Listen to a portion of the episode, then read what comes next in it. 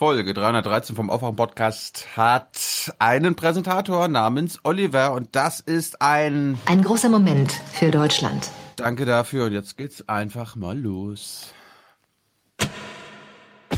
Ich bin nicht käuflich. Also ob Sie mir nun 1 Euro geben oder 100 Euro, der Journalismus, den Sie auf der Bühne sehen werden, wird immer der gleiche sein, mit dem gleichen Anspruch, mit der gleichen Sorgfalt und mit der gleichen Freiheit. Meine erste Reaktion war, das machst du auf gar keinen Fall. Meine zweite Reaktion war, das machst du auf gar keinen Fall. Dunja Hayali ist nicht hier, um ein positives Image der Automatenbranche zu transportieren, sondern weil ich ihre Moderation oder weil wir ihre Moderation für gut halten, weil sie eben auch kritisch ist und gleichzeitig sehr sachkundig. Zum eigenen Vorteil natürlich, um eine Lobbybotschaft an die Gesellschaft zu senden. Wir sind ja gar nicht mehr so schmuddelig. Wir sind, selbst Frau Hayali hat uns das jetzt bestätigt. Ich sehe für meine Person keinen Interessenskonflikt, solange ich auf der Bühne bei jeder Fachtagung, bei jedem Fachkongress das tue, was ich auch sonst tue, kritischen Journalismus, unabhängig, fair, respektvoll, den Finger in die Wunde legend. Ich finde, dass das der beste Kongress der letzten Jahre war. Ist totaler Werbesprech, äh, überhaupt nicht überzeugend, ist nach dem Munde geredet, den Einladenden nach dem Munde geredet, sehr problematisch. Ich bin eine unabhängige, kritische, faire Journalistin, die gerne ihre Fragen stellt, die darauf gerne Antworten bekommt. Und das werde ich auf und hinter und vor der Bühne genauso weiter tun.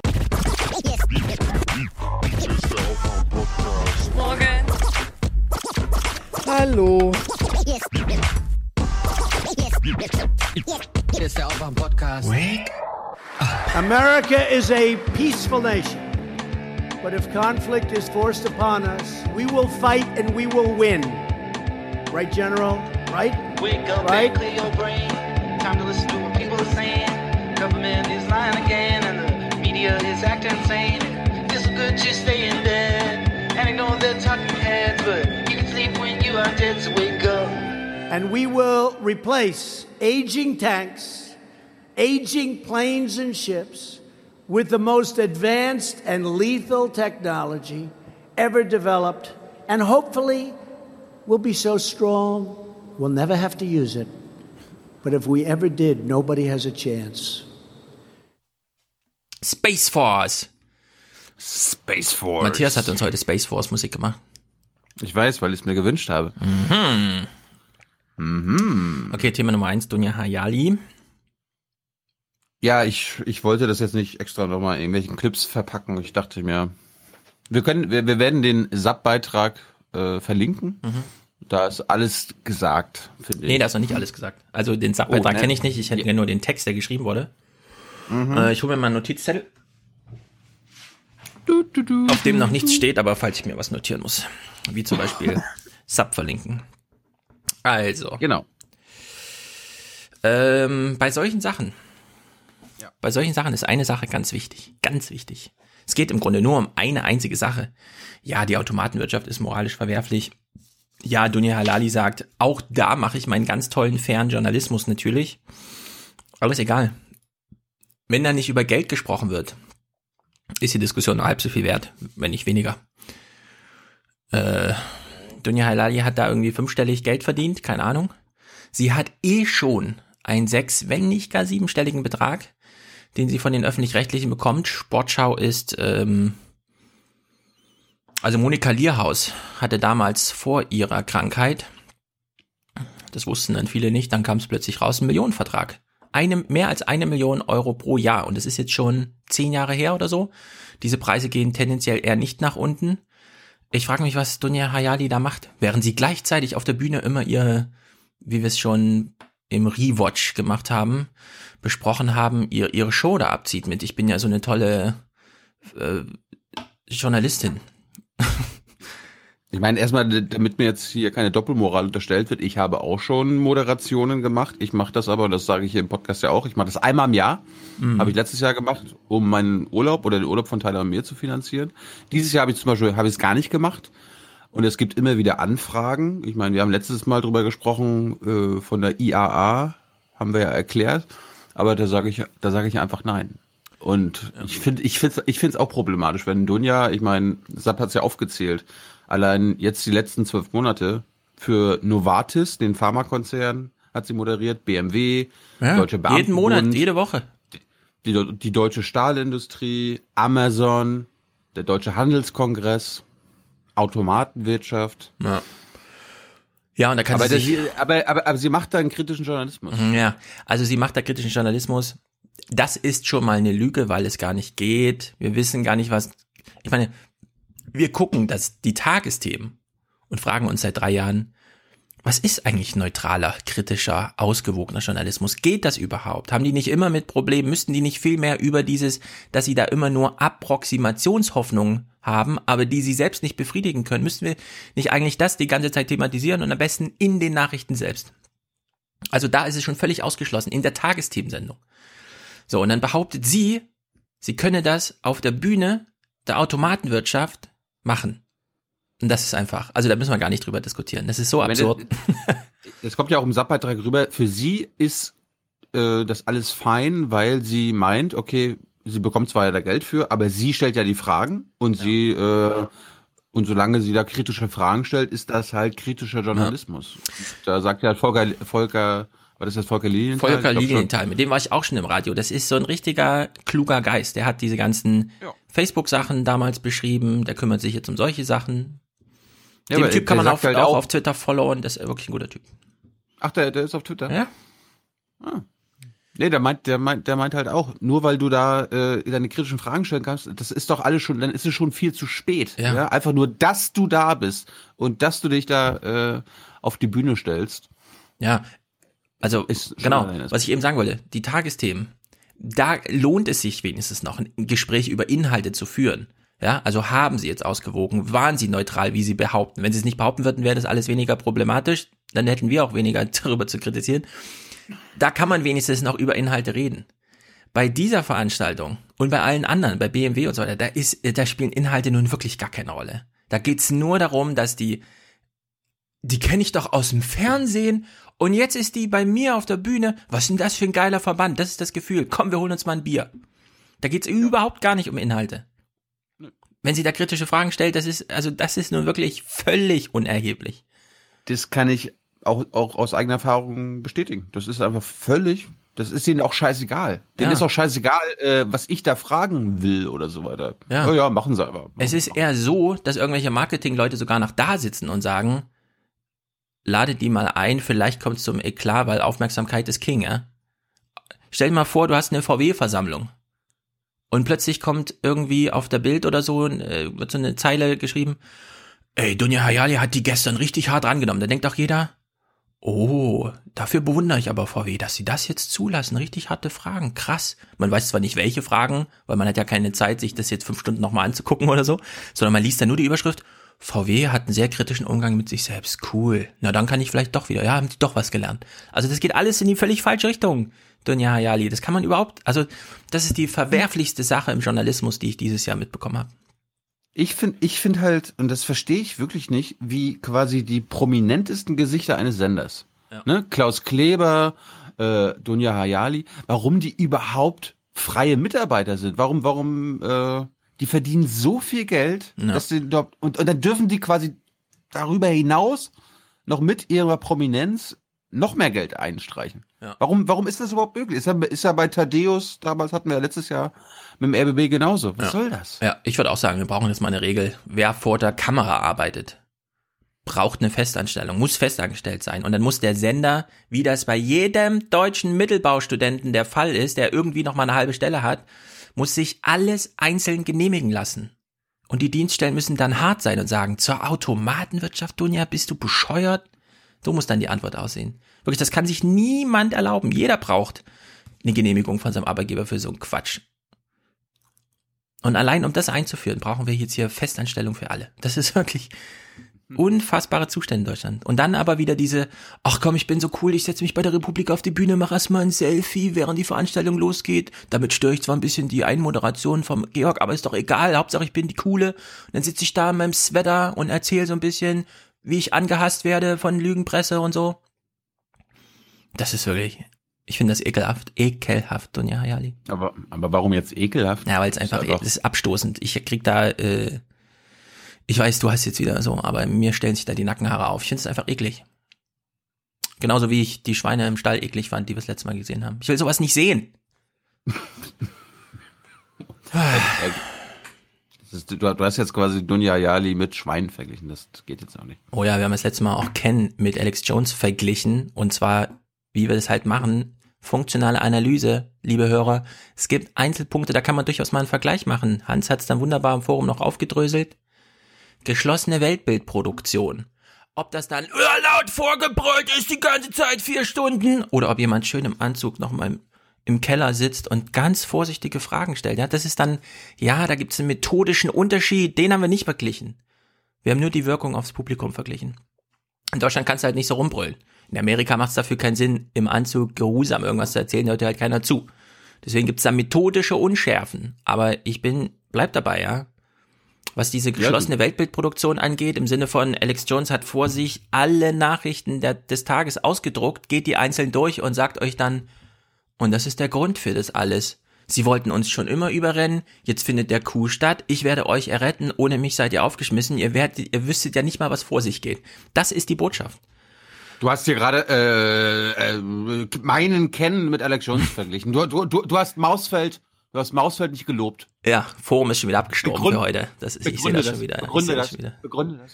Also Hans hat's gut geschrieben. die, die, letzten, die letzten drei Tage Forum waren graus. Ja, ich will Also aber noch ich- dazu sagen, ich Ja. respektiere absolut Ken Jebsens Arbeit.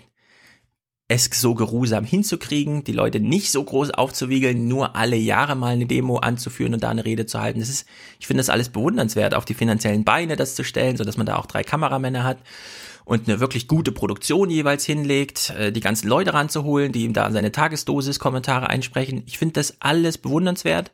Was mich aber nervt, sind Ken Jebsens Fans, die mich dann die ganze Zeit nerven, nur weil ich mal seinen Namen gesagt hat und ihn nicht vergöttert habe. Und liebe Hörer, damit müsst ihr dann einfach klarkommen. Ich habe auch sehr angenehme Mails, in denen man auch mal ein bisschen versteht, was da so vor sich geht, aus Österreich bekommen. Grüße an Stefan. Aber ansonsten, was im Forum sich da abspielt, ja, ich habe gestern auch zwei gesperrt. Weil das ist doch sinnlos. Sich die ganze Zeit. Beleg das doch mal, Stefan, beleg das doch mal.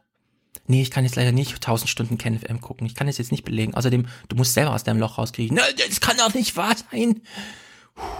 Hallo, du musst jetzt erstmal die zehn Stunden Rainer Mausfeld gucken, um Ja. dann belegen zu können, anhand von Beispielen, Ja.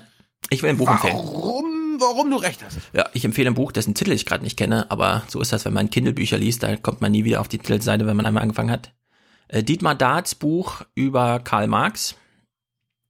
100 Seiten, völlig übersichtlich. Und gleich am Anfang, auf den ersten 20 Seiten, wird der Unterschied gemacht. Und es ist genauso wichtig wie langsames Denken, schnelles Denken. Kalte Wut und warme Wut. Und Dietmar Dart, bevor er auf Marxismus zu sprechen kommt, wie Marx es nämlich gemacht hat, beschreibt er sich selbst als Schüler in der Schule. Es gibt eben kaltwütige Schüler und warmwütige Schüler. Die kaltwütigen, nee, fangen wir an bei den warmwütigen. Die warmwütigen sitzen da, bekommen irgendeine Aufgabe vom Lehrer, können die nicht, stehen auf, rasten aus, zerschmeißen das Fenster, dürfen am nächsten Tag nicht in die Schule. Biografie ist schon geknickt, ja, in dem Moment. Und die ganze Gesellschaft einigt sich darauf, der ist selber schuld. Die kaltblütigen, äh, kaltwütigen Schüler, die setzen sich hin und denken, mhm, alles klar.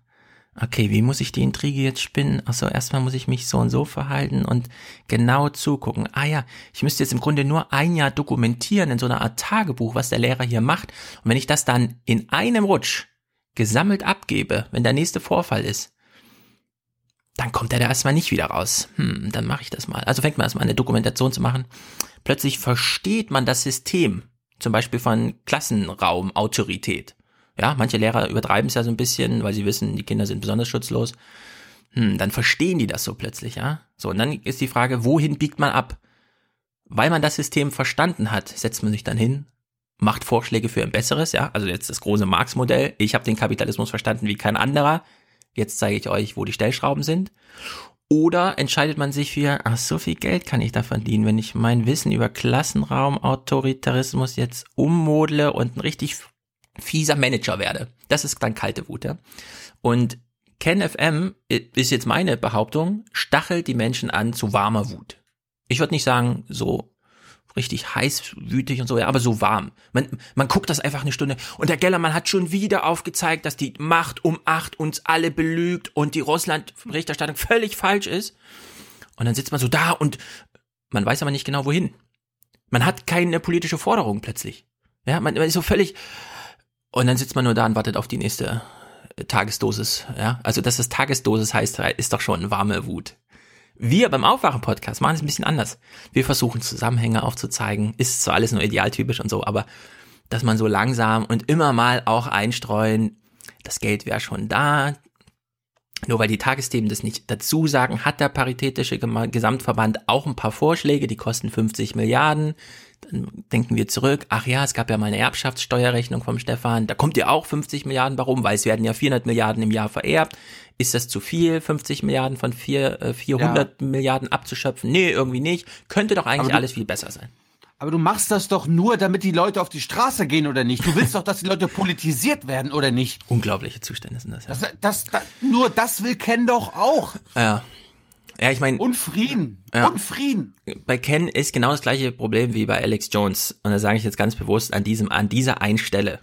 Während Alex Jones sagt, die Global Shenanigans irgendwie zerfrisst mhm. unsere Babys und dann kommt nichts bei rum oder so.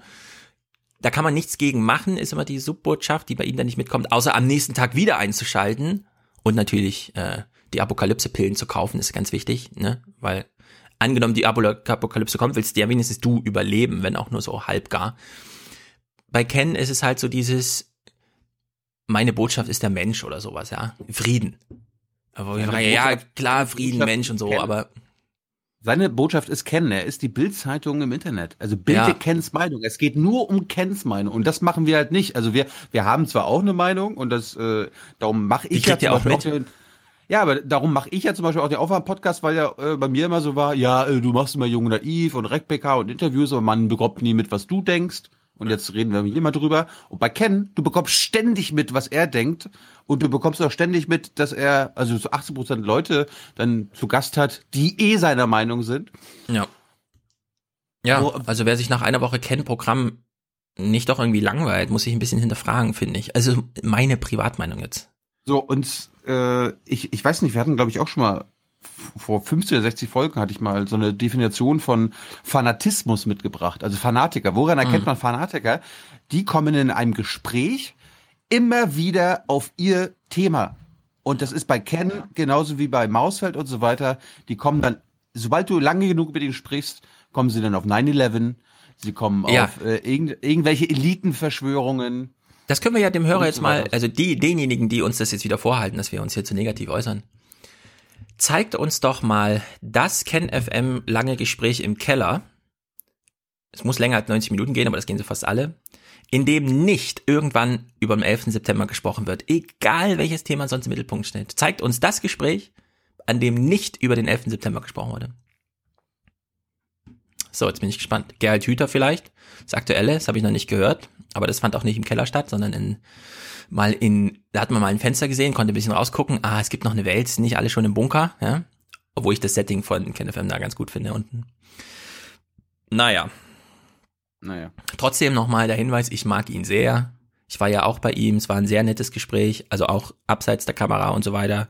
Ich finde einen großartigen Typen, aber ich finde seine Herangehensweise ans Publikum ist ein bisschen fragwürdig, was sich immer wieder bestätigt, wenn wir jetzt wieder Hassmails bekommen. Ja, also wenn ihr uns jetzt wieder vollnüllt, das bestätigt nur meine Haltung, die ich eh schon habe. Ihr müsst euch jetzt was anderes ausdenken.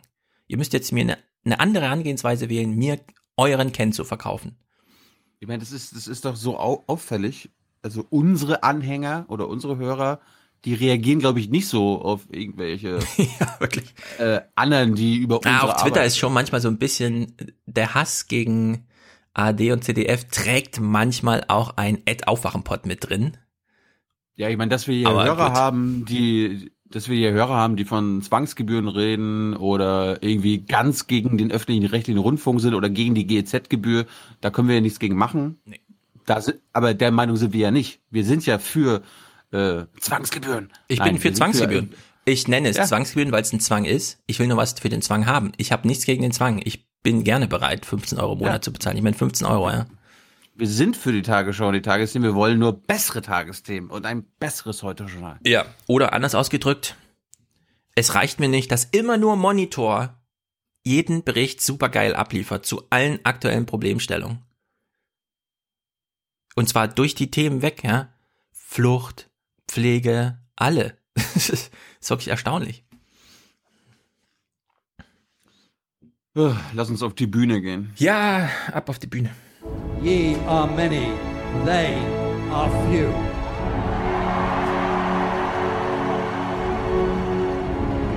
Willkommen im 1% Club. Ich finde das schlimm, was du für eine Propaganda verbreitest. Ja, also wir haben mal wieder einen Präsentator, wird ja auch Zeit, nach einem Monat oder sechs Wochen oder wie auch immer.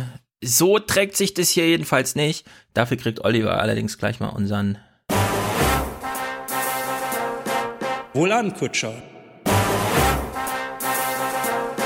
Spanne er die Pferde ein und spute sich, denn springend klingt die Münze.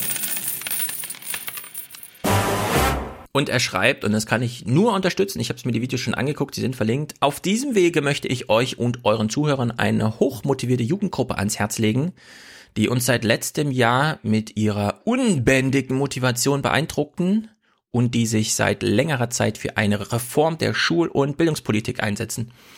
Sie haben sich vor gut einem Jahr als demokratische Stimme der Jugend gegründet haben sich durch unzählige Demonstrationen, Diskussionen und tolle Musikvideos einen Namen gemacht und freuen sich über jeden einzelnen Unterstützer, insbesondere Menschen, die sich in der Schule oder im Studium nicht ernst genommen fühlen und oder mit dem Bildungssystem nicht zufrieden sind und Lust und Mut haben für Veränderung. Heutzutage für Deutschland genau. Heutzutage war noch äh, zwar noch schwer vorstellbar, aber Schule und Studium soll auch Spaß machen. Zurzeit laufen die Vorbereitungen für ihr erstes Jugendfestival Flowtopia. Sie wollen nicht mehr rumfloaten durch die Schule, sondern Active Players werden.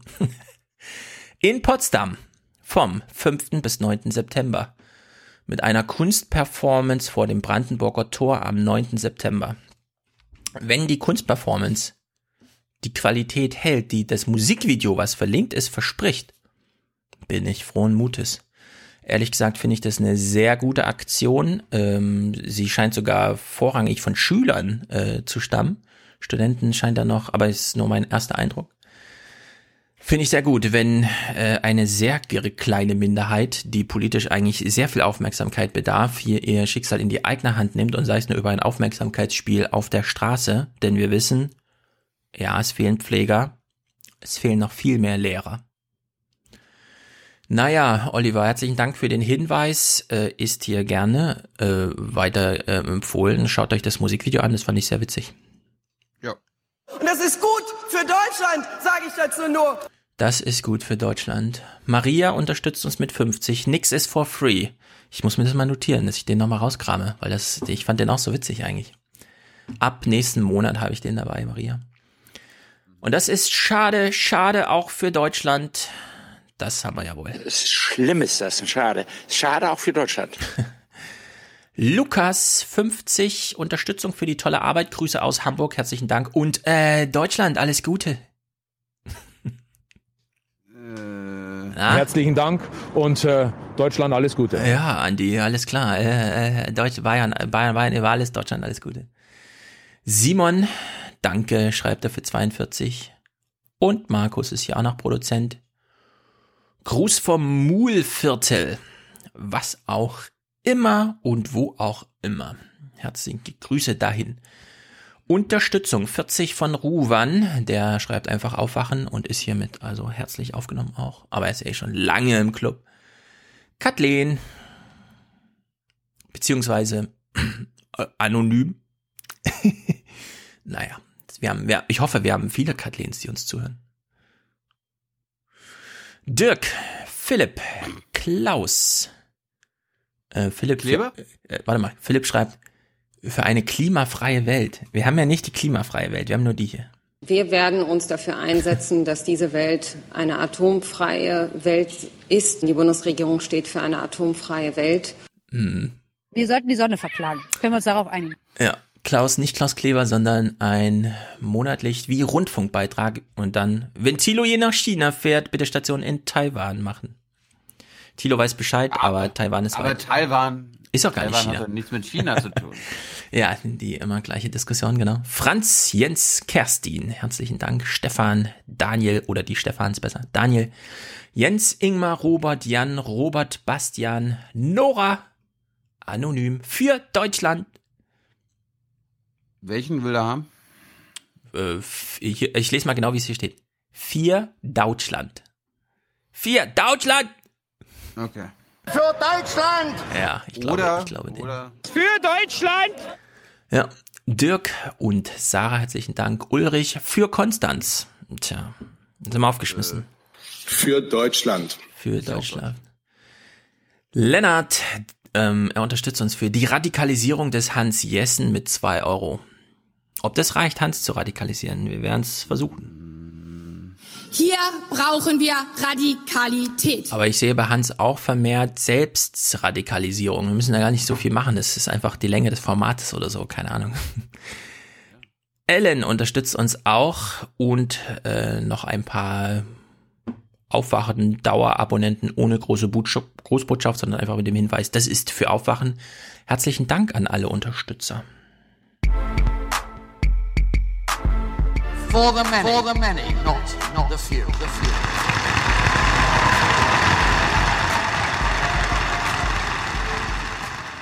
Meinungsbildung ist immer auch ein bisschen Manipulation und deswegen darf man irgendwie nicht glauben, es ist immer nur die reine Wahrheit, die Menschen irgendwie austauschen.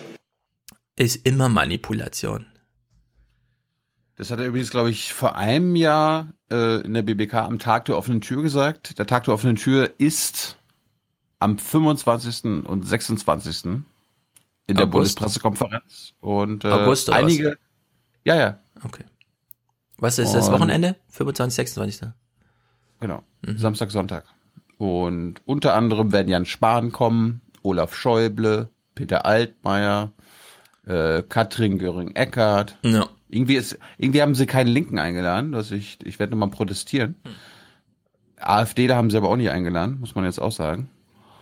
Äh, Nicht, dass die Linke jetzt immer leidet darunter, dass sie sagt, na, wenn wir die AfD nicht einladen, laden wir die Linke auch nicht ein, dann ist das irgendwie ausbalanciert. Kann sein. Das wär- solche Kalküle. Also das, also das fände ich am schlimmsten, Ah. wenn da quasi CDUler, SPDler kommen und dann noch die Grünen. Ja, apropos Jens Spahn hat sich bereit erklärt, wundert mich gar nicht. Ich bin ganz beeindruckt, was Jens Spahn so abliefert, gerade an Social Media und so weiter, Videos und hier nochmal und so.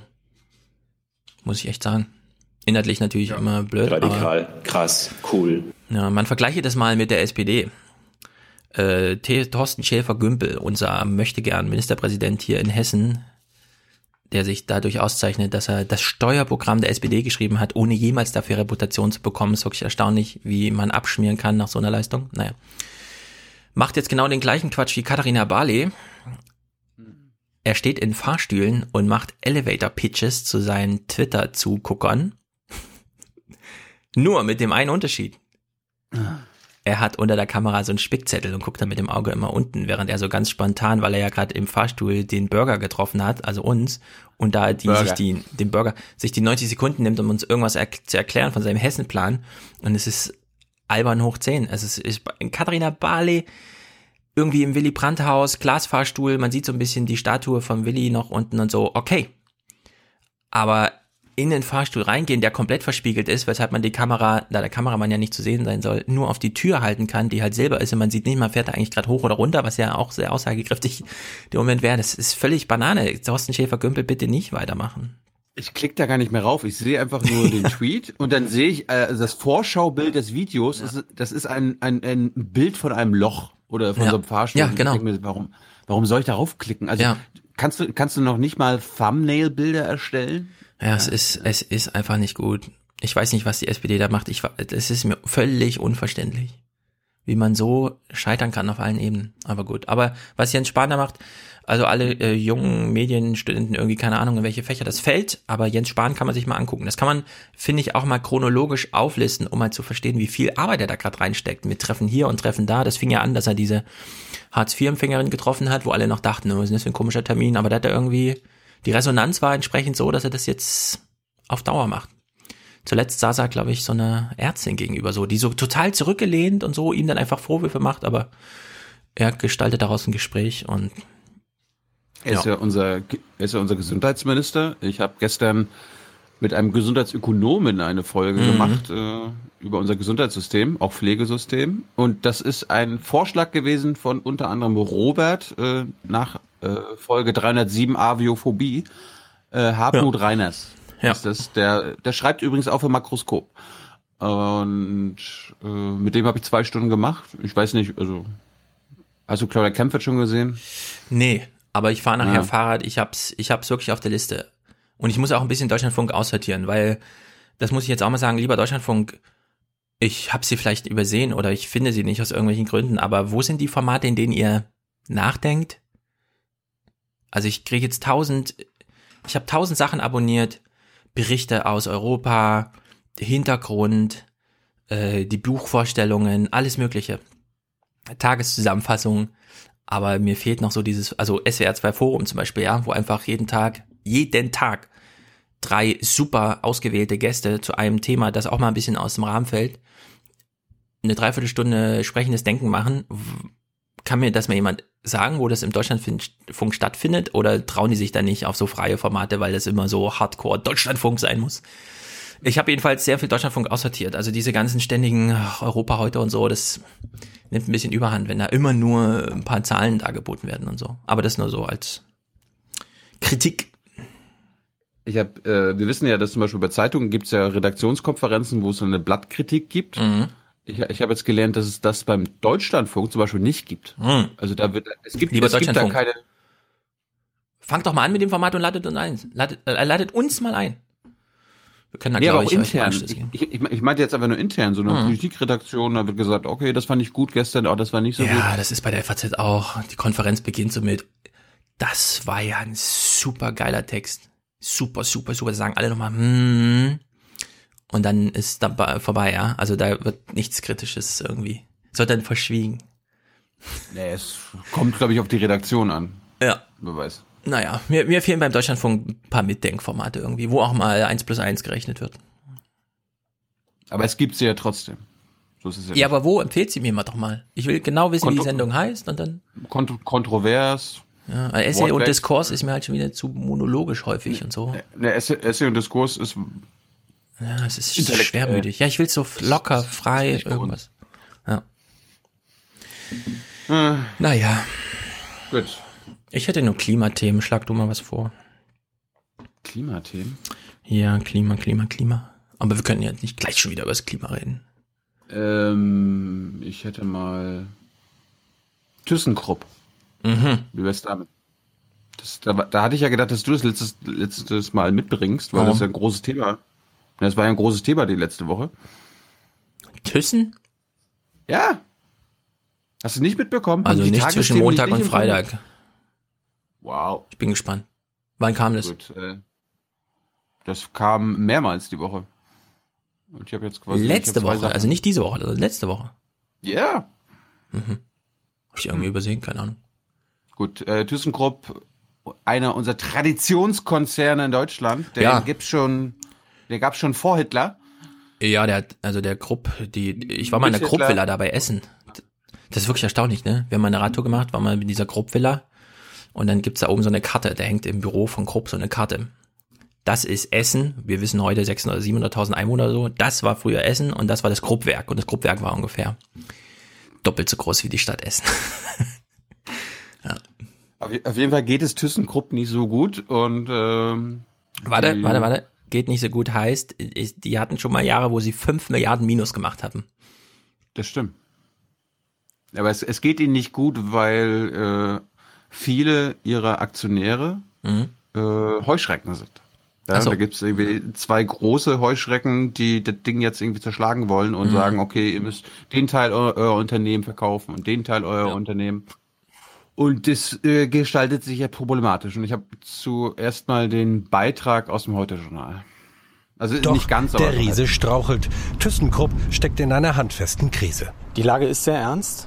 Äh, Die Geschäftszahlen sind sehr schlecht von dem Unternehmen und zugleich ist äh, das Management ähm, erleichtert worden um den Vorstandsvorsitzenden und den Aufsichtsratsvorsitzenden. Also sprich, wir haben ein Führungschaos. In dem Moment, wo das Unternehmen eigentlich Führung braucht. Stahl, das war einmal das Kerngeschäft von ThyssenKrupp. Im Gesamtumsatz des Konzerns spielt er aber nur noch eine Nebenrolle. Auf Dauer soll die Stahlsparte sogar ganz abgespalten werden. Doch ThyssenKrupp ist ein breit aufgestellter Mischkonzern und macht auch Geschäfte mit Autoteilen, Anlagenbau, Stahlhandel und Aufzügen. Alles unter einem Dach. An dieser Strategie ja, sorry, liebe Oma Erna, dass wir dir jetzt nicht gesagt haben, dass ThyssenKrupp auch an der deutschen Rüstungsindustrie mitarbeitet. Aber oh, das fällt unter Stahlhandel. Meinst du? Hier, wir liefern euch Oder ein bisschen Auto Stahl. Welche Form Oder wollt ihr nochmal? Das mit dem langen Rohr und so, alles klar. Hm, Will auch Guido Kerkhoff nicht rütteln. Er ist Übergangschef von ThyssenKrupp, war bislang Finanzvorstand und ist sichtlich darum bemüht, die Kapitalmärkte zu beruhigen. Wir müssen uns auf das konzentrieren, was wir selbst in der Hand haben. In den Geschäften von ThyssenKrupp steckt noch erhebliches Potenzial. Zwei Aktionäre aus Amerika und Schweden haben andere Pläne. Sie wollen den Traditionskonzern am liebsten umbauen und einzelne Sparten gewinnbringend verkaufen. Großaktionär Civian Capital hält 18 Prozent. Die Geschäftsführung macht entsprechend Druck. Zitat. ThyssenKrupp ist mit der Strategie des Konglomerats gescheitert. Jetzt muss für jede der Sparten konsequent geprüft werden, welche Struktur und welche Eigentumsverhältnisse am besten geeignet sind. Eine Schlüsselrolle bei der künftigen Konzernausrichtung kommt dabei der Krupp Stiftung zu. Mit 21 Prozent der größte Aktionär. Die Stiftung residiert auf dem Gelände des ehemaligen Essener Stammsitzes der Krupp-Dynastie. Doch die Stiftungsvorsitzende Ursula. Da finde ich ja komisch, ne? Hast du es gerade gesehen? Mhm. Die, die Statue von dem Krupp. Ja. Warum sie da den, den, den, den Vogelschiss nicht wegmachen. Äh, das weiß doch jeder, das gehört dazu. Das ist Kunst? Ja. Achso. Agatha hat sich bislang auffallend still verhalten. Dadurch habe sie die Führungskrise mit ausgelöst, werfen ihr die Kritiker indirekt vor. Eine Zerschlagung des Konzerns schließt Gartha zwar aus, fordert aber, Zitat, die übrigen Geschäftsbereiche des Konzerns zukunftsorientiert fortzuentwickeln. Was genau sie damit meint, bleibt unklar. Mit welcher Strategie der Konzern in die Zukunft geht, ebenso. Sicher ist, eine Konzernzerschlagung hätte Folgen. Das fand ich übrigens gerade sehr gut, ne? Also da, da gibt es ein Zitat von einer Autoritätsperson und dann sagt der Autor, was sie damit meint, bleibt unklar. Das hm. würde ich mir immer in unseren politischen Berichten immer wünschen, wenn irgendwie Angela Merkel was sagt oder ja. der was sagt oder die was sagt und dann der Autor wieder sagt, was er damit meint, bleibt unklar. Ja. Weil das ist, das wird Obererner dann immer so O-Töne von Politikern, die werden einfach nur so äh, verabreicht und mhm. ja, also wir als Journalisten haben das jetzt auch nicht verstanden, aber das sagen wir dir nicht. Allein in NRW geht es um knapp 40.000 Arbeitsplätze. Die heute veröffentlichten schlechten Quartalszahlen dürften den Befürwortern einer Zerschlagung weiter Auftrieb geben. An den Börsen wird schon heftig spekuliert. Hm, na, das ploppte so Freitag auf irgendwie. Keine Ahnung, vielleicht habe ich das einfach nicht mehr aufmerksam genug zum Ende der Woche geguckt. Auf der anderen Seite ist das so interessant. Ich kann mir nicht vorstellen, dass sie nicht zu Gaza berichtet haben wie, wie äh, letzte Woche. Also hast du nicht unsere Themen auf dem Schirm? Das Doch. Ich achte ja. jetzt mal drauf. Thyssen und Gaza. Aber manchmal denke ich mir auch, ist ja Tilo Speed. Muss man ja nicht. Ich denke mir immer, wenn in Gaza was passiert, muss ich nicht auch noch was mitbringen ich bringe ja auch nicht immer alles mit, was in Gaza passiert, aber wenn es was Gutes zu berichten gibt so. oder gute Beiträge zu teilen ja, aber der war ja ZDF. Ah, nächste Woche guckt halt der ZDF. Wow! Vielleicht ja mit Klaus, mal schauen. Ja, vielleicht hat er Auf jeden Fall gibt es, äh, ich gab so eine lustige Schalte nach Frankfurt zu Valerie, Valerie Haller mhm. und die hat mal ein bisschen Klartext geredet, fand ich ganz gut. Große Industrietanker aufzuspalten, das ist der Trend zurzeit, weil man davon ausgeht, dass kleinere einzelne Boote einfach agiler und wettbewerbsfähiger sind. Siemens, Bayer, Daimler haben es vorgemacht, ja, und ThyssenKrupp war immer eigentlich so der Gegenpol. Und jetzt. Äh, warte mal, was hat Bayer vorgemacht? Ein kleines agiles Schiff zu werden, indem sie sich für 60 Milliarden Mosanto reinholen und jetzt nicht genau wissen, was sie. Ah, okay. Jetzt machen internationale Rendite hungrige Investoren auch bei dem Stahlkonzern Druck und ThyssenKrupp liefert ihnen ja auch die Argumente dazu. Hohe Kosten, fehlende Aufträge, keine Strategie. Wenn ThyssenKrupp in seiner Form so erhalten bleiben will, müssen die Zahlen besser werden. Ach ja, keine Ahnung, was soll man da denn als normaler Zuschauer zu sagen, außer diesen Testturm für die Aufzüge hier in Süddeutschland, der ist echt spektakulär von Thyssen. Steht irgendwo im Wald so ein 200 Meter Ding und da kann man immer, und das ist cool, mit Magnetaufzügen hoch und runter fahren. Uh, radikal, krass, cool. Äh, ich habe jetzt gelernt, dass die deutschen Tanker in Boote verwandelt werden. Ja, ja mehr habe ich auch nicht gelernt. Ja. Es gibt so Unternehmen, die sind so riesig, da, da, da gilt das, die alte Logik der Bauernregel. Es gibt für alle Sachen eine. Regen, Sonne. Man braucht im Grunde alles. Jede, es, jede Bauernregel stimmt, egal was sie aussagt. Ja.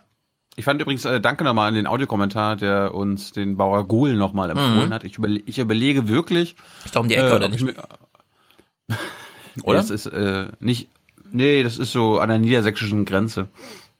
Wo der ist. Um die Ecke. Das ist so für. Nicht, nicht wirklich. Würdest du ein Alex Jones Talk Radio schaffen auf dem Weg dahin? Wenn ja, ist es um die Ecke. Vier Stunden nicht, ne. Na, siehst du. Gut. Ähm, wollen wir mal kurz Pflege machen? Da ist mir, sind mir zwei Sachen aufgefallen. Ja, ist ja ein Thema für uns alle. Macht doch immer wieder Spaß. Äh, es gab ein Urteil in Sachsen-Anhalt. Da ist, hat eine Pflegerin einen ähm, alten Mann verbrüht und sie wurde dafür verurteilt.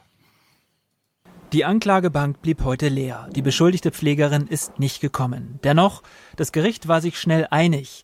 Die Angeklagte bekommt eine einjährige Haftstrafe, ausgesetzt auf zwei Jahre Bewährung. Meine Mandantin ist erkrankt, Den also ist verhandlungsunfähig und das ist dann ein Weg, dennoch hier zu einem Ergebnis zu kommen. Wir werden das auch in dieser Form akzeptieren. Also ist das jetzt ein echter Fall oder ist das diese RTL-Sendung? Das ist echt. Weil der Typ macht doch bei RTL oder hatte immer früher diese. Der war doch immer der, der Anwalt für irgendwelche Leute. Ernst? Ja, Christoph Posch. Ähm, ich denke, das ist der richtige Weg. Meine Mandantin schließt jetzt mit der Sache ab und sie bringt zum Ausdruck, dass sie halt auch verantwortlich ist für etwas, äh, was die Richterin eben noch mal sehr deutlich gemacht hat, was vergleichbar ist mit einem geringen Verstoß, einer geringen Unachtsamkeit im Straßenverkehr. Was war passiert? Die Villa Aura, ein Pflegeheim im Landkreis Mansfeld-Südharz. Es ist der 21. Februar 2017. Die Angeklagte setzt einen 79-jährigen schwerbehinderten Mann mit diesem Badelift in die Wanne. Das Wasser ist zu heiß, doch das merkt zunächst keiner. Die Pflegerin verlässt offenbar das Zimmer. Als sie den Rentner später aus dem Wasser holt, ist er verbrüht. Der Notarzt kommt. Eine Woche später stirbt der Mann an den Folgen. Todesfälle wie dieser sind in Deutschlands Heimen selten. Das Heim kämpft unterdessen um seinen guten Ruf. Beim Pflegeranking hat es vorbildlich abgeschnitten. Eine Erklärung für das Geschehene hat hier noch immer niemand. Nach der Tat habe seine Mandantin Morddrohungen erhalten. Ja. Als, als Christoph Posch so alt war wie wir, im Juni 2010, war er in einer Testfolge für das RTL-Doku-Spezial Christopher Posch. Ich kämpfe für ihr Recht zu sehen. Dann hat er noch ein bisschen bei Cobra 11 mitgespielt. Unter uns. Mario Nein. Barth deckt auf. Ah ja. Es kam zu Kritik, als behauptet wurde, dass die Fälle in seiner Sendung Christopher Posch, ich kämpfe für ihr Recht, inszeniert wurden und eine Hundehalterin terrorisiert wurde. RTL betont in Ankündigung zur Sendung, dass, sich, äh, dass es sich jedoch ausnahmslos um echte Fälle Poschs handele, bei denen er vor den, von den Kameras begleitet wurde. Naja, jetzt halt auch in der dritten. Ist denn das so schwer zu begreifen? Alles echt. Bei Ist RTL ist alles immer alles echt, echt. ja, klar. Ähm, weil das Thema Gewalt in der Pflege Mhm. äh, oder äh, Gewalt gegenüber Patienten so selten hier bisher Thema ist, schmeiße ich das jetzt mal rein. Vielleicht Mhm. fällt uns das in den nächsten Wochen und Monaten öfter auf. Die tägliche Gewalt in der Pflege ist es dagegen nicht, sagen Patientenschützer. Tatsächlich findet Gewalt auch sehr subtil statt. Jemanden auf dem Klo sitzen zu lassen, jemanden anzuschreien, jemanden zu ignorieren, äh, vielleicht auch zu fixieren. All das ist schon Gewalt. Wir nehmen sie aber nicht wahr, aber den Betroffenen trifft es hart. Ja, es gibt halt zwei große Tabus in Deutschland. Die Jungen betrifft der Stress, die Alten betrifft der Schmerz. Da wird nicht drüber geredet. Psst. Dann habe ich im Nordmagazin noch eine Kurzmeldung gefunden, dass der Krankenstand unter den Pfleger und Pflegerinnen, zumindest in MacPom, eine Rekordhoch erreicht hat. Hm. Krankenpfleger sind in Mecklenburg-Vorpommern besonders häufig krank. Wie eine Datenerhebung der Barmer Krankenkasse zeigt, fehlen sie übers Jahr im Schnitt ganze 31 Tage. Gründe dafür sind etwa die hohe Arbeitsbelastung, die schlechte Bezahlung und der Schichtdienst, dazu eine knappe Personaldecke, Stress, der über längere Zeit fast zwangsläufig krank macht, so die Pflegeanbieter. Dazu kommt, dass ein Krankenpfleger in Mecklenburg-Vorpommern mehr Patienten betreuen muss als in anderen Bundesländern. Ja, kleines Rätsel. Wenn die Pfleger der Berufsstand sind, wo man am häufigsten krank ist, wer macht eigentlich die meisten Überstunden? Die anderen Pfleger. Die Raumpfleger. Genau. Putzpersonal. Raumpfleger. Putzpersonal. Ja. Ja, da gibt's nämlich eine schöne Korrelation, könnt ihr dann in meinem Buch nachlesen. Äh, der Berufsstand, wo es die meisten Überstunden gibt, nämlich in diesem Raumpflegen und so, sauber machen, arbeiten die meisten Alleinerziehenden. ist einfach sensationell, wie das wieder zusammenpasst in Deutschland. Einfach grandios. Gut, das war das Thema Pflege. Ähm, ich habe ganz kurz noch was zur Landwirtschaft, aber das machen wir einfach nach deiner Klima, okay. deinem Klima. Aber ich habe noch mal einen Bericht, der mir aufgefallen ist in der Abendschau im RBB, mm. was mir gar nicht so bewusst war. Die Polizei in Berlin gerät unter Druck, weil sie offenbar einen Rockermord geduldet ja, hat und nichts dagegen gemacht ja. hat. Chefermittler mit Grabesmine. Denn der Verdacht gegen drei Polizisten des Berliner Landeskriminalamts sei, so Berlins leitender Oberstaatsanwalt, dramatisch. Der Vorwurf Totschlag durch Unterlassen. Womöglich war es der polizeilichen Fehler zu viel. Womöglich ließen Berliner LKA-Beamte 2014 den Mord an Tahir Özbek trotz bekannter Gefahr einfach geschehen. So der Verdacht ab welchen Fehlerzahl sagt man, das ist nicht mehr durch Fahrlässigkeit zu erklären, sondern da hat jemand bewusst in Kauf genommen, den Özbeck wie ein Wurm an der Angel. Das ist ja der Vorwurf, dass man sagt, man hängt den hin, um Straftäter überführen zu können. Ähm, mir schwer, also ich sage mal, das ist meine ganz persönliche Sicht, ähm, schwer vorstellbar für mich, dass Polizeibeamte sowas machen. Doch der Verdacht verdichtet sich. Anfang 2014. Das Überwachungsvideo zeigt eine mutmaßliche Racheaktion der Hells Angels nach einem Streit. Rocker stürmen ein Wettlokal in Reinickendorf, erschießen den 26-Jährigen. Schon zu Prozessbeginn vor vier Jahren wird der Vorwurf laut, die Polizei hätte die Tat verhindern können und müssen. Irgendjemand muss bewusst entschieden haben, äh, dass man hier nichts tut. Und dabei hat er dann billigend in Kauf genommen, dass das Opfer äh, dabei stirbt. Wir haben hier einen Menschen, der sich morgens seine Schutzweste angezogen hat, seine Schusswaffe eingesteckt hat und wusste, dass ihm was widerfahren kann. Aber unabhängig davon, es wäre wohl Pflicht der Polizei gewesen, ähm, ihn darauf hinzuweisen, dass es eine akute Gefährdung gibt und ihm vielleicht entsprechende Schutzmöglichkeiten anzubieten. Die Staatsanwaltschaft nun vom Gericht getrieben, meinen die Opferanwälte. Schon vor Jahren hätten die Ermittlungen gegen Polizisten wieder aufgenommen werden müssen. Ja, ich habe das, als ich das gelesen habe, habe ich mir so gedacht, es wird wahrscheinlich schwer nachzuweisen sein. Weil, ich meine, haben die jetzt gesagt, ich fahre jetzt los und töte den und dann wussten die aber schon, wo der ist und so. Also kommt dann drauf an. Auf der anderen Seite stellt sich ja hier so eine Art modernes Problem der Theodizee. Na, wer weiß, was das ist? Theodizee, jetzt wo du weißt, was Priester und Pfarrer und so unterscheidet. Mhm. Es stellt sich ja seit lebenslang die Frage, Warum kann Gott das zulassen, obwohl er das alles weiß? Warum lässt Gott das Leiden zu? Es hat doch irgendwie einen Sinn, ne? Also diese Frage.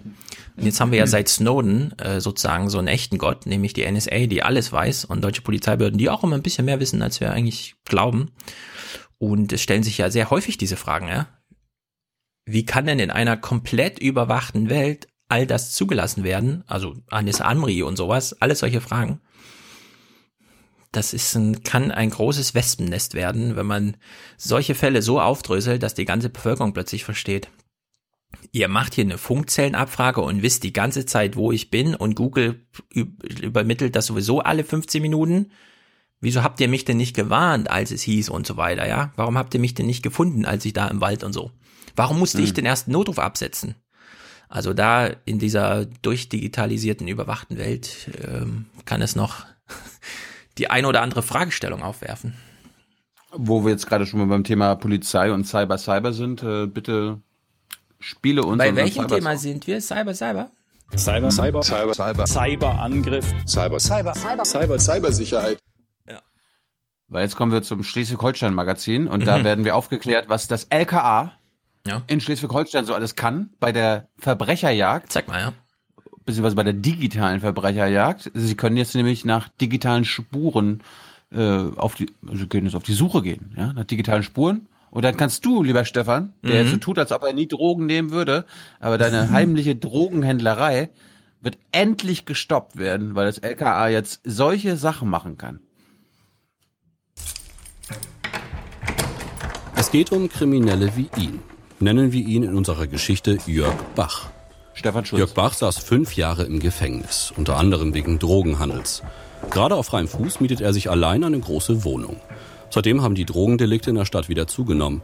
Einige Straßendealer kann die Polizei fest. Siehst Das ist doch so, ist ein realistisches Szenario. Du Ja. kommst aus dem Knast und kannst dir gleich eine große Wohnung leisten. nehmen. Einer von ihnen gibt an, die Drogen in der Wohnung von Jörg Bach bekommen zu haben. Am vergangenen Montag etwa 17 Uhr. Ob der Zeuge auch vor Gericht aussagen wird, ist allerdings fraglich. Mit richterlicher Genehmigung müssen andere Beweise her. Wir würden natürlich bei Jörg Bach zu Hause auch mal nachgucken, ob er da vielleicht Drogen gelagert hat. Das ist ganz normal. Wir würden es uns aber auch um alle elektronischen Wer ist das, Stefan? Was steht da? Leiter Cybercrime und digitale Spuren. Kommunikationsmittel kümmern, die in diesem Fall eine Rolle spielen. Zum Beispiel um das Smartphone von unserem Dealer, den wir gefangen haben. Ähm, aber auch die Computer, elektronischen Geräte und alles andere, was digitale Spuren enthalten könnte, bei Jörg Bach zu Cyber, Hause, würden wir Cyber. natürlich auch begucken. Na klar. Das Problem, Jörg Bach hat für Montag 17 Uhr ein Alibi. Angeblich war er gar nicht zu Hause. Gibt es irgendetwas an Hinweisen, was dieses Alibi idealerweise zertrümmert, ähm, die Unwahrheit hervorbringt? Und da könnte man dran denken, Smart Home Technik zu begucken. Hat er ein digitales Mhm. Schloss zu Hause, was in irgendeiner Form registriert auf, hat, wann es auf. geschlossen wurde? Denn Fingerabdrücke beweisen nur, dass Jörg Bach in der Wohnung war, aber nicht wann. Er hat allerdings einen Sprachassistenten mit Kalenderfunktion. Am Montag gibt es um 17 Uhr den Termin Übergabe. Ein Ah. Indiz, aber kein Beweis. Es gibt zum Beispiel smarte Betten, die kann man programmieren. Dann wird das Fußteil schon vorgewärmt, bevor man ins Bett geht. Und äh, auch das ist zum Beispiel eine Spur, die wir vielleicht finden können. Ob wir auf diese Art und Weise nachweisen können, ob er wirklich im Bett gelegen hat, ist eine andere Frage. Da muss man genau hingucken und das vielleicht mit anderen Spuren kombinieren. Jörg Bach hat auch einen smarten Kühlschrank. Am Montag Oh. 17 Uhr waren zwei Bier darin, obwohl er keinen Alkohol trinkt. 17.05 Uhr gab es laut App kein Bier mehr im Kühlschrank. Es muss also jemand in der Wohnung gewesen sein. Wir können äh, das Auto von Jörg Bach begucken. Wo hat sich das Auto aufgehalten? Auch dieses Auto ist Ah, wie ist das jetzt? Spricht er jetzt so ein Pseudoszenario durch oder ist das tatsächlich so, dass es dann ehemaligen. ein Beispielfall. Ah, okay. Träger von digitalen Spuren. Ähm, GPS-Daten können da möglicherweise rausgezogen werden. Auch wenn Jörg Bach die letzten Ziele im Navi immer gelöscht hat, versuchen die Ermittler den Chip auszulesen. In der Realität also immer mehr Arbeit. Deswegen soll der landesweite Bereich digitale Spuren ab Herbst 20 neue Mitarbeiter bekommen. Polizisten, aber auch externe Informatiker. 1,3 Millionen Euro im Jahr soll das kosten, heißt es heute aus dem Innenministerium. Es gibt genügend Beispiele von irgendwelchen Haushaltsgeräten, die eigentlich nur noch Computer beinhalten. Ähm, selbst der Thermomix ist heutzutage schon ein Computer, der mit dem Internet verbunden werden kann. Und äh, genau deshalb, weil diese Dinge heute schon Realität sind, stellen wir uns dieser Herausforderung und hoffen mit dieser neuen Truppe da auch den Ermittlern insbesondere äh, unterstützend unter die Arme greifen zu können. In unserer Geschichte über Jörg Bach haben die Ermittler in Kiel übrigens im Datenchip des Navis eine regelmäßige Fahrt gefunden. Zu einer Garage. Und dort große Mengen Kokain. Kokain. Auch wenn der Fall Jörg Bach ausgedacht ist, die möglichen Spuren in immer mehr Elektrogeräten sind es nicht. Und genau die können dabei helfen, Kriminelle zu überführen. Wie unseren Jörg Bach. Ja, ich nenne es bürokratischen Aktionismus. Äh, hier der Leiter Schutzstelle digitale Spuren und so weiter.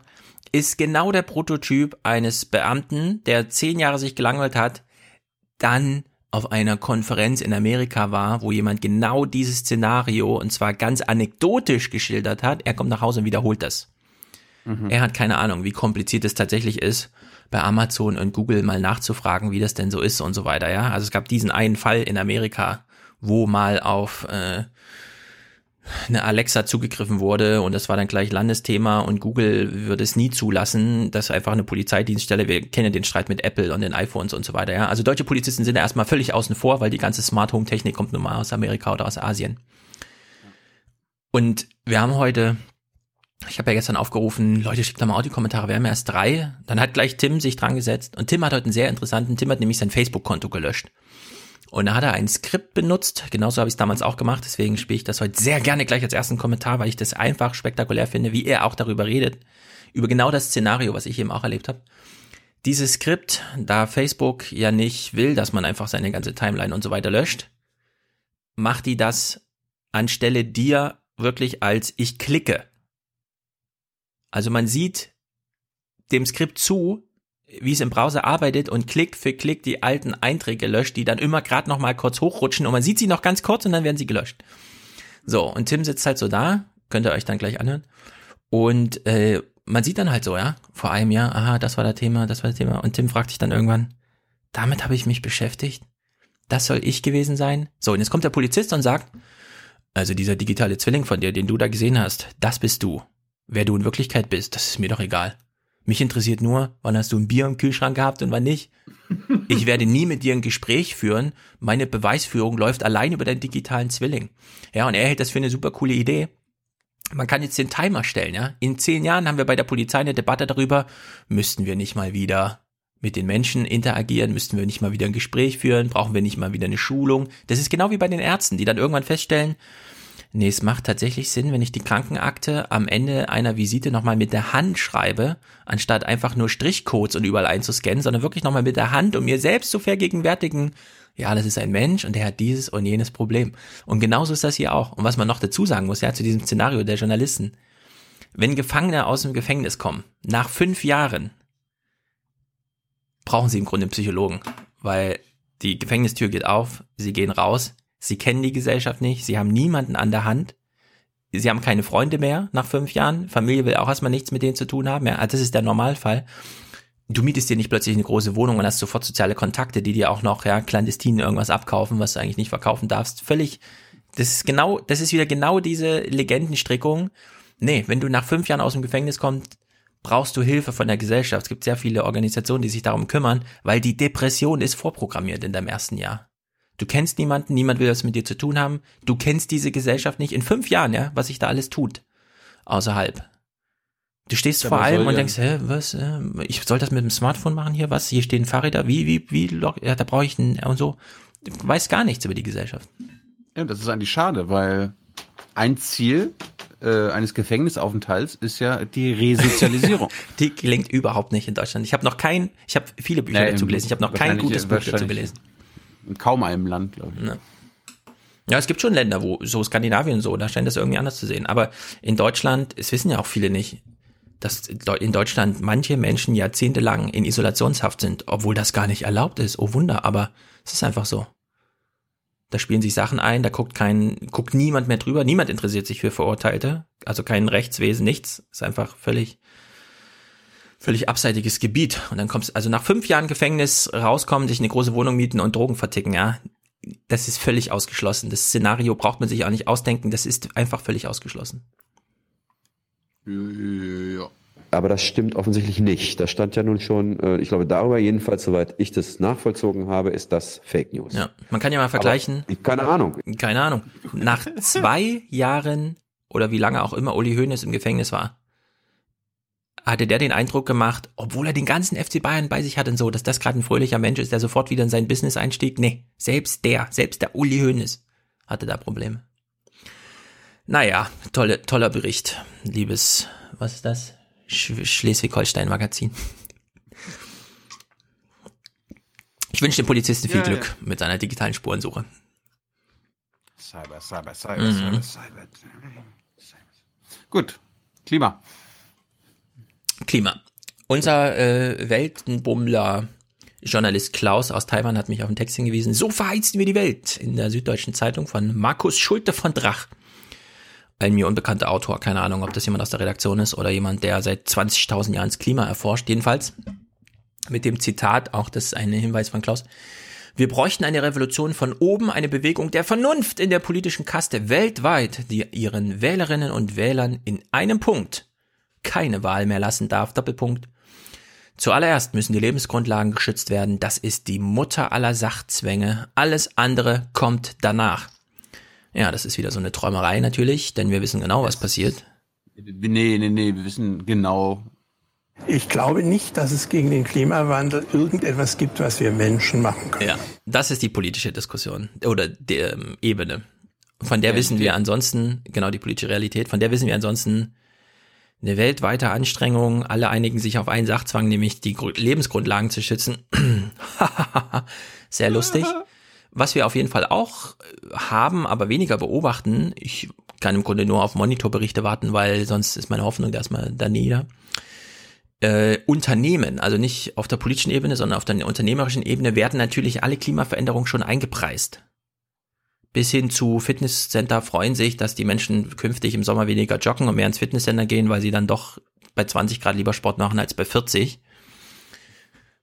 Gene Engineering und Geoengineering oder Gene Editing und Geoengineering. Im Forum gibt's ja schon viel zu Geoengineering, das werde ich mir auch alles noch ausführlich durchlesen. Heute machen wir nur Problemgrundlagenlegung, weil die Abkopplung von Mutter Natur scheint doch in einem erheblichen Maße vor sich ranzugehen und umso mehr Klimaveränderungen wir jetzt haben, umso mehr Hitze, umso mehr Stürme und so weiter, umso mehr ist natürlich die unternehmerische Anstrengung, trotzdem Profite zu garantieren über weitere Abkopplungen von, also wir haben ja in Spanien schon die Dächer gegen Verdunstung, über den äh, Obstplantagen, in Deutschland in Diskussion sollten wir jetzt auch Obstplantagen äh, wässern, statt uns auf äh, nee, die Obst wird ja schon, aber auch Felder werden ja zunehmend äh, mit Wasser künstlich zugefüttert sozusagen. Und das alles und so weiter. Und da gab es hier einen Bericht und den fand ich wirklich äh, ein bisschen, na wie soll man sagen, es geht um Lachs. Und genauer genommen um gedobten Zuchtlachs aus Chile, über den wir doch so einiges wissen sollten. Für Lachse wie diesen ist die Flucht erstmal zu Ende. Rein äußerlich Prachtexemplare, zum Spottpreis verscherbelt von den Fischern im chilenischen Puerto Montt. Denn sie sind vollgestopft mit Antibiotika, gedobte Zuchtlachse, die nach spektakulärer Flucht unspektakulär in chilenischen Pfannen landen. Ja, also in Chile isst man gerne Lachs. Aber wieso ist der Chilener Lachs? Es gibt doch auf der Südhalbkugel gar keinen Lachs. Hm. Stellt sich raus, ja, die zweitgrößte Zuchtanlage der Welt ist von Norwegern betrieben in Chile. Da sind einfach im, im Meer Netze aufgespannt und dann schwimmen da halt diese gedobten Zuchtlachse drin und äh, die sind jetzt ausgebüxt, wie man so neckisch sagt, ausgebüxt. Das sind einfach Tausende, Hunderttausende, Millionen Lachse einfach mal in die offene See rausgeschwommen. Wenn die jetzt auf der Südhalbkugel nicht so heimlich sind, äh, heimisch sind, also heimlich sich da eigentlich haben, führt das natürlich zu dem einen oder anderen Problem. Hier fällt jetzt das schöne Wort Zombie-Lachs. Tonnenweise Antibiotika gebunden in Kraftnahrung. Damit wurden die Ausbrecher auf Gewicht gebracht, um eigentlich erst Monate später auf dem Teller zu landen. Doch jetzt, noch immer voller Medikamente, könnten sie zur Beute von Pinguinen und Seelöwen werden, die davon wiederum Atembeschwerden und Allergien bekommen. Los antibióticos que quedaron sueltos Allein durch diesen Ausbruch schwimmen Lachse mit einer Menge an Antibiotika frei herum, die derjenigen Menge entspricht, die Norwegens Lachsindustrie in vier Jahren verbraucht. Mhm. Dazu kommt noch, dass diese Zuchten sowieso schädlich sind, weil man dort Pestizide und Chemikalien einsetzt, die unserem Ökosystem dauerhaft schaden. Ja, es ist doch sehr lehrreich. Genau, und das war eine Ziege für alle, die sich nicht so auskennen auf dem Bauernhof. Also dieser Lachs da, ne? Es ist mal wieder so eine kleine Krise, die da stattfindet, die für uns sehr lehrreich ist, weil wir zum einen erfahren, ach so, der Lachs wird während der ganzen Aufzucht mit Antibiotika vollgepumpt, weil man das ja später wieder rausfiltern kann. Also da wird einfach eine Woche Stoffwechseldurchlauf ohne Antibiotika gemacht, dann ist das alles weg, wird uns so erklärt, ja, das ist das eine. Wenn wir den Lachs dann tatsächlich kaufen, kommt er aus Chile. Obwohl er da nichts zu suchen hat. Also der kommt da nicht her, der kennt sich da nicht aus. Wenn der da freikommt, hat er in seinem ähm, Artengedächtnis, das er ja mit sich schleppt durch das Meer, begegnet er lauter Sachen, die er gar nicht kennt. Und ihm begegnen auch lauter Sachen, die ihn gar nicht kennen. Und das ist aber so ein Meter großer Fisch. Und da ist es fast noch eine Nebensächlichkeit, ja, dass die Chilenen jetzt äh, den ganzen Lachs da rausfischen und einfach essen, weil sie nicht wissen, dass der noch mitten in dieser Hochantibiotika-Phase ist, der Aufzucht. Also ich wusste von all dem nichts, ja, dass da riesige Netze im See sind und, und Lachse und so weiter. Wir haben heute auch einen super Audiokommentar, wo uns nochmal erklärt wird, euch ist schlecht geworden, als ihr diesen Bericht über die Schweine gesehen habt. Das war doch der beste Stall überhaupt, den man zeigen konnte, ja. Wollt ihr mal in den echten Stall reingucken, wo nicht das Kamerateam sich anmeldet und so weiter? Ja, da wird einem wieder auch ein bisschen schlechter. Gut, also so, so viel zum Lachs. Hier völlige Abkopplung von Mutter Natur. Das ist auf einem fremden Gebiet. Der Fisch ist völlig unnatürlich gehalten, also viel zu eng und voll gepumpt mit allem Möglichen.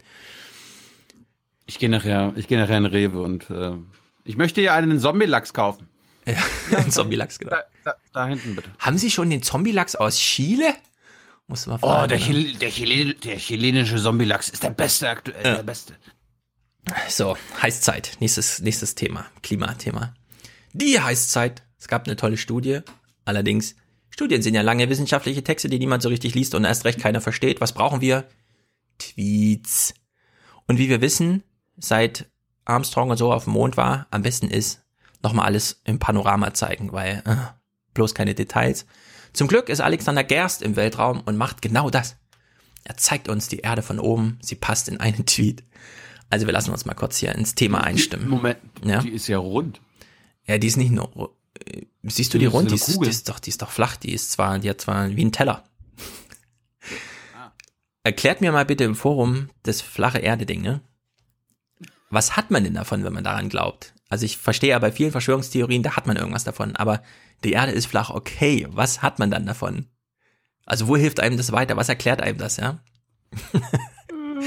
ich verstehe es nicht so ganz. Aber gut, die Erde. Das Denken auch so ein bisschen, bisschen genau. Genau, gut. Nehmen wir mal hin, dass die Erde rund ist. Sie ist noch was anderes. Es geht um. Eine Behauptung. Ja, es geht um die Farben. Du siehst schon, grün sieht dieses Europa, das du da gerade auf dem Bild schon siehst, nicht aus. Von der Raumstation ISS aus fallen die vielen braunen Stellen in Europa besonders auf. Der Astronaut Alexander Gerst twittert, schockierender Anblick, alles vertrocknet und braun, was eigentlich grün sein sollte. Das Wasser weg, die Fische tot. Die Schwarze Elster etwa, ein Fluss in Brandenburg, auf vier Kilometern total trocken. Solche Bilder könnten nur der Anfang sein. Forscher warnen jetzt vor einer sogenannten Heißzeit. Heißzeit ist ähm, ein, ein Zustand der Erde, des Klimas, der sehr viel wärmer ist als heute, ähm, nämlich drei bis vier Grad wärmer, als es heute schon ist und damit eben vier bis fünf Grad wärmer als äh, im vorindustriellen Klima. Ja, was er hier beschreibt als Mitautor einer großen Studie, es gibt ja sogenannte Tipping, Clipping, irgendwas Points, keine Ahnung, Points of No Return.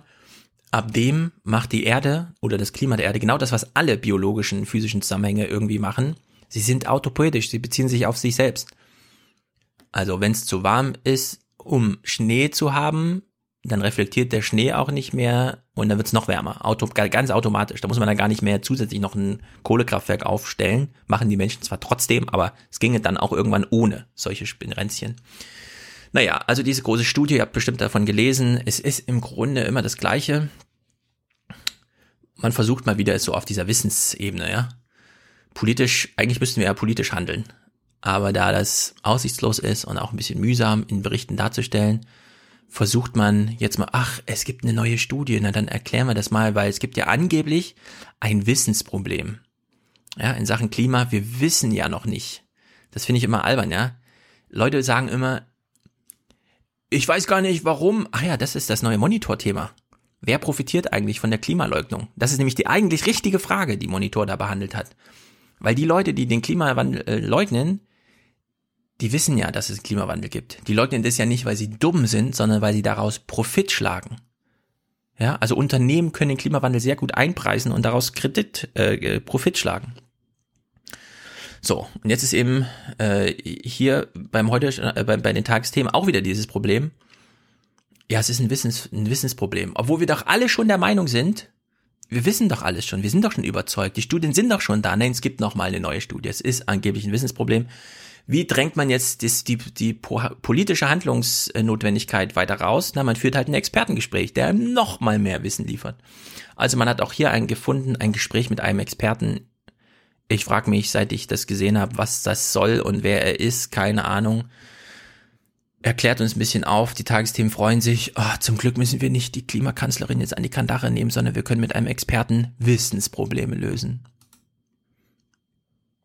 Werner Eckert, Klimaschutz- und Umweltexperte. Jetzt sind uns. Oh, und zum Glück guckt er auch ganz ernst. Uh, gut. Diese einzelnen Prozesse. Ja, ist das jetzt einfach nur hm? ein Experte von wo dann? Von welchem Institut? Keine? Ahnung. Keine Ahnung. ARD-Typ? Ich würde sagen, er hat vielleicht vor 15 Jahren mal ein Buch geschrieben oder so. Ich, es ist mir völlig unklar. Ich will hier eine Politikerin sitzen haben, die sich rechtfertigt, warum sie trotz Macht in den letzten Jahrzehnten nichts macht. Aber nein, wir werden nochmal darüber aufgeklärt, dass es wirklich alles stimmt, was in allen Studien schon drin steht seit zehn Jahren. Die zum Klimawandel führen ja bekannt. Nun zeichnen die Wissenschaftler aber ein sehr düsteres Bild. Oh. Das tun sie, weil sie sehr viele dieser natürlichen Prozesse, die durch den menschengemachten Klimawandel erst angestoßen werden, mhm. sozusagen aufeinanderlegen, diese Domino-Theorie äh, darüber legen und sagen, dann wird in Summe so viel Klimagas frei, dass die Erde tatsächlich in ein anderes Klimasystem geschossen wird. Uh, wir werden in ein anderes Klimasystem geschossen. Ich stelle, also wir können es ja vulgär wissenschaftlich machen, ist keine große Anstrengung erforderlich. Ich schlage mal den Titel einer Studie vor, sieben Seiten reichen, es liest am Ende eh keiner. Kommt nur auf den Titel an. Einfluss der Fernsehnachrichten auf das Klima über den Umweg öffentliche Meinung. Untertitel. Wie konnte das Fernsehen das Problembewusstsein so enorm schärfen und dennoch die politische Folgenlosigkeit der Thematisierung garantieren? Das finde ich mal eine gute Studie, ja? Beispiel-Empirie, dieser Herr hier. Wie kriegt man eigentlich das Thema so richtig krass problematisiert, aber auf gar keinen Fall politisiert? Hier wird uns das jetzt mal vorgeführt. Die Menschheit ist groß geworden in einem Wechsel aus Eiszeiten und Zwischeneiszeiten. Okay. Äh, das hat uns gut getan. Wir könnten dann in ein System kommen einer permanenten Heißzeit, vielleicht vergleichbar mit der Zeit der Dinosaurier im ehesten. Aha. Droht uns dieses Szenario denn schon bald? Nein, sicher nicht so bald wie die bisherigen Klimaprognosen für dieses Jahrhundert. Hier geht es um Jahrhunderte. Ja, Jahrhunderte. So. Oh, ich habe schon gedacht, wir müssen jetzt irgendwas machen. Ja gut. Wenn es um Jahrhunderte geht, ich meine, äh, hier, hier in Deutschland geht es um die nächste Wahl. In ja. drei Jahren. Ja, das ist einfach, nee, noch Jahrhunderte, keine Ahnung. Müssen wir jetzt nicht weiter drüber. Naja, das Gespräch geht aber noch ein bisschen weiter. Er, er erklärt uns das jetzt mal, dass, also er, wir haben es ja alle noch nicht verstanden. Laut Tagesthemen sind wir alle Klimaleugner, die noch Aufklärung brauchen, statt eine politische Idee. Deswegen erklärt er uns das nochmal mit Hilfe einer Metapher. Es ist ein bisschen so, als würden wir gerade als Menschheit mit dem menschengemachten Klimawandel ein Auto auf eine Hangkante zuschieben. Mhm. Jetzt ist auch noch Nebel und wir sehen gar nicht, wo diese Kante ist. Wir schieben aber immer weiter, wohl wissend, dass wenn das Auto erstmal drüber ist, es auch weg ist. Niemand kann das dann mehr aufhalten. Das ist genau die Botschaft dieser Wissenschaftler. Hast du es jetzt ja, verstanden? Ja, aber sitzen dort Menschen in dem Auto oder ist das aber nur ein schrottfähiges Auto, was eh verschrottet werden kann? Also ja, verstehe ich jetzt. Ist ja Nebel, siehst du, du siehst das Auto ja nicht, ist ja Nebel. also. Irgendwie ist es eine Scheißmetapher. Ja, es ist, es ist äh, kompletter Scheiß, ja. Ich meine, selbst wenn es irgendwelche Menschen gibt, die ein Auto über die Klippe schieben, Menschen machen lauter dummes gemacht. Zeug. Menschen machen lauter, auch existenzgefährdendes Zeug. Sie stürzen sich aus Flugzeugen. Sie fahren 150 kmh mit Fahrrädern, 1000 kmh mit Autos durch irgendwelche Wüsten. Ja, ich meine, 90 Gramm Zucker ist so der normal Gesundheitszustand für einen Menschen am Tag. Menschen essen 300 Gramm Zucker jeden Tag. Den kann man doch nicht mit so einer Metapher irgendwie kommen, oh, das ist jetzt aber existenzgefährdend. Nee, Menschen gehen klettern, manchmal ohne Seil und so, ja. Kommst du dem mit so einer Metapher, also wie wenn du jetzt ein Auto rüberschiebst und so. Ich meine, 10.000 Schritte oder so, ja, sagen uns die Uhren, sollen wir laufen, damit wir nicht krank werden. Was machen die Menschen? Schneiden sich diese Uhren um, sagen, oh, 3.200 mehr schaffe ich heute nicht und so. Und das sind die, die noch bewusst sich die Uhr umschnallen.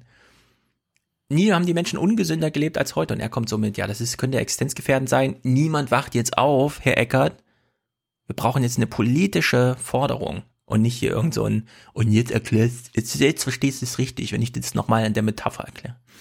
Ja, aber Werner Eckert ist Teil der Umweltredaktion beim SWR. Er ist nicht Politikredaktion. Okay? Ja, gut, okay. Er ist damit entschuldigt. Die Tagesthema allerdings nicht, falschen Gast ausgewählt. Finale hm. dieses Gesprächs.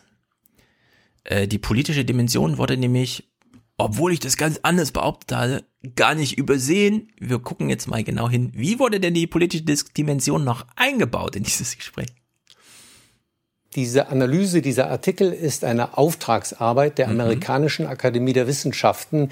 Die haben diese Forscher gebeten, eine solche Arbeit zu schreiben, zusammen zu gucken, was es an Aussagen gibt äh, zum Klimawandel und zu dieser natürlichen Verstärkung. Und die Botschaft ist im Grunde eine an Donald Trump, an den amerikanischen Präsidenten, nämlich schau an, was deine ignorante Klimapolitik auf Dauer anrichten könnte. Ein ist Trump schuld. Ist Trump wieder schuld. Ich muss nichts machen. Trump ist ja schuld. Ich soll jetzt gesünder leben, weniger Zeug verbrauchen, ist doch egal. Trump lässt in Alaska nach äh, Dings bohren. Ja. Also wenn, wenn oh. Trump nicht Präsident wäre, dann, dann wäre alles gut. Würde es um den würde es um das Klima auf der Welt ja. einigermaßen besser stehen. Ja, Trump schiebt das Auto darunter, er ist schuld, wir sind alle entschuldigt. Genau.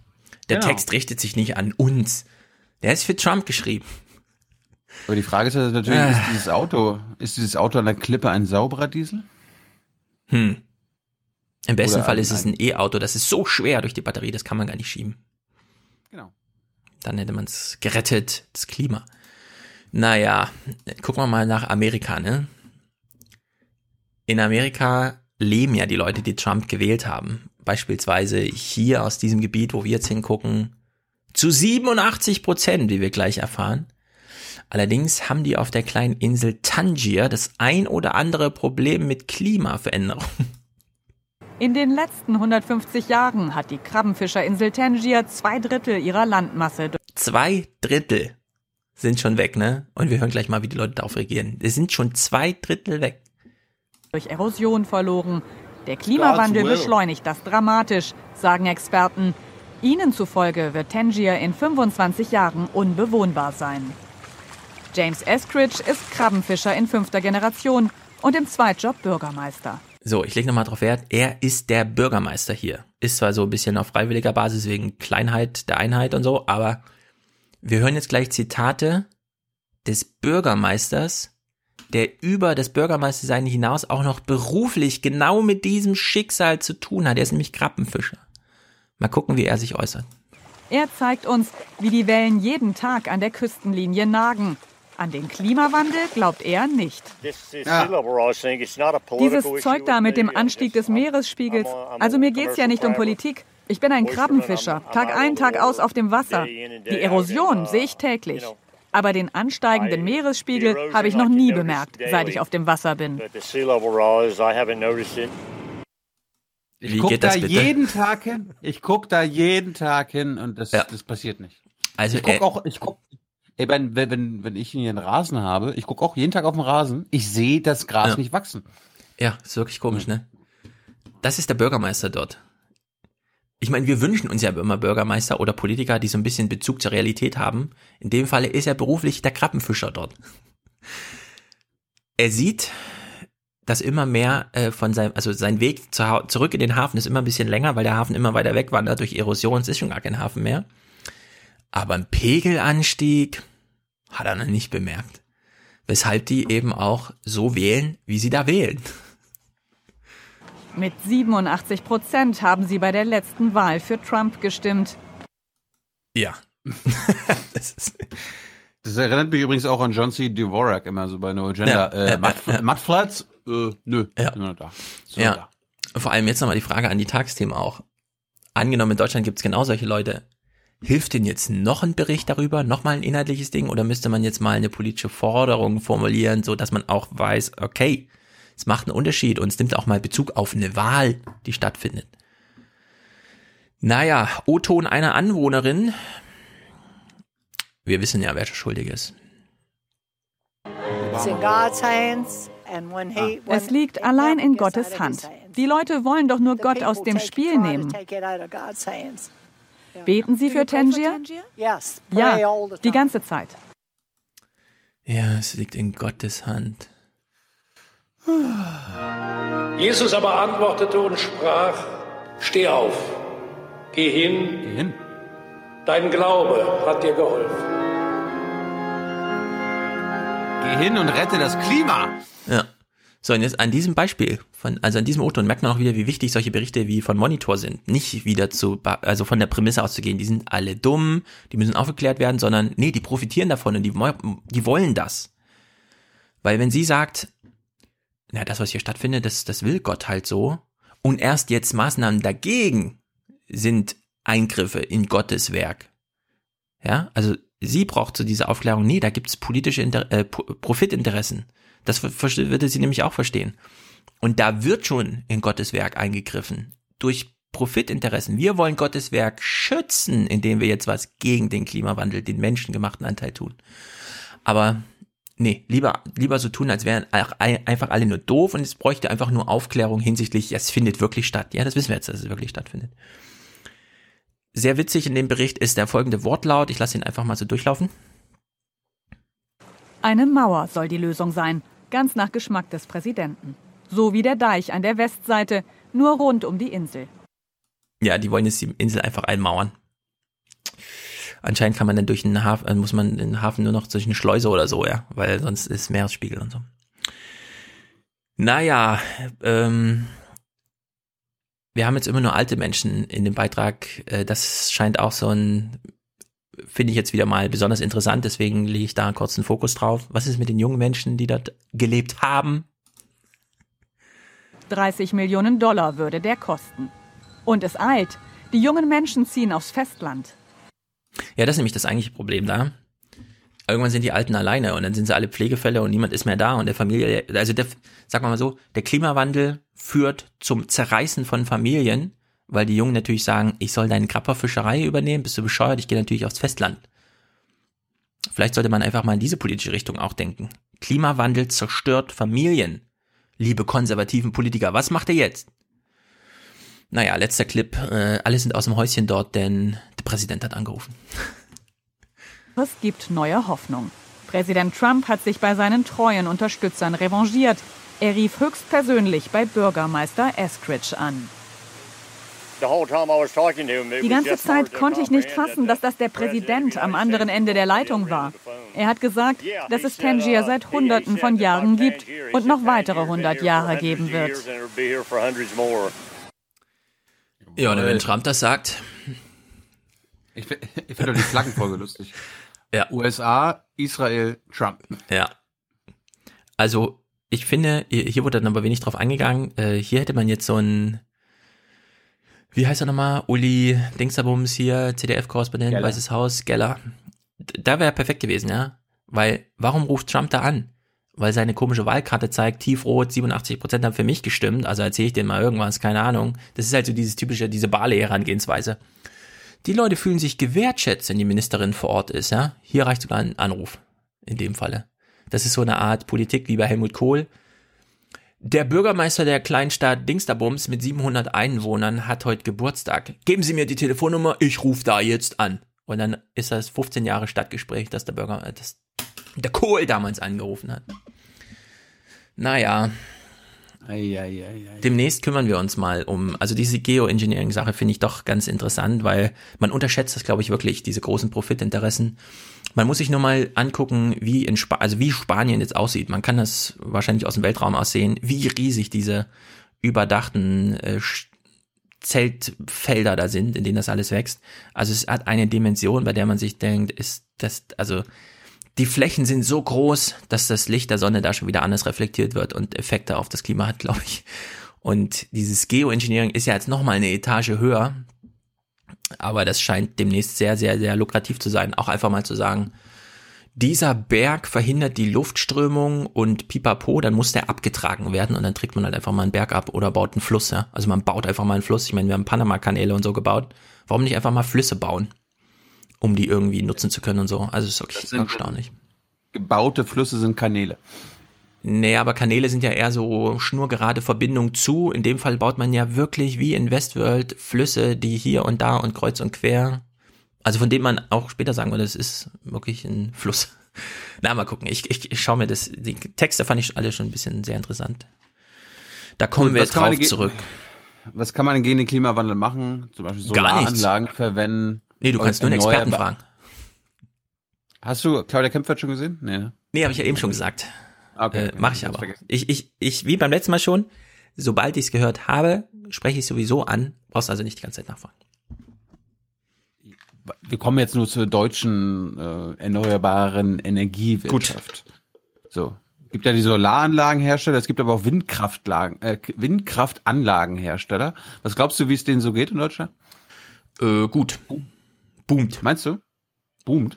Ja, Aha. Norddeutschland. Schauen wir mal.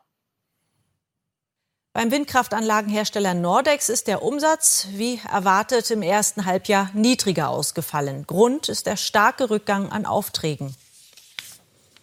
Nach Unternehmensangaben fielen die Erlöse in den ersten sechs Monaten dieses Jahres mit rund 960 Millionen Euro um 36 Prozent geringer aus als im Vorjahreszeitraum.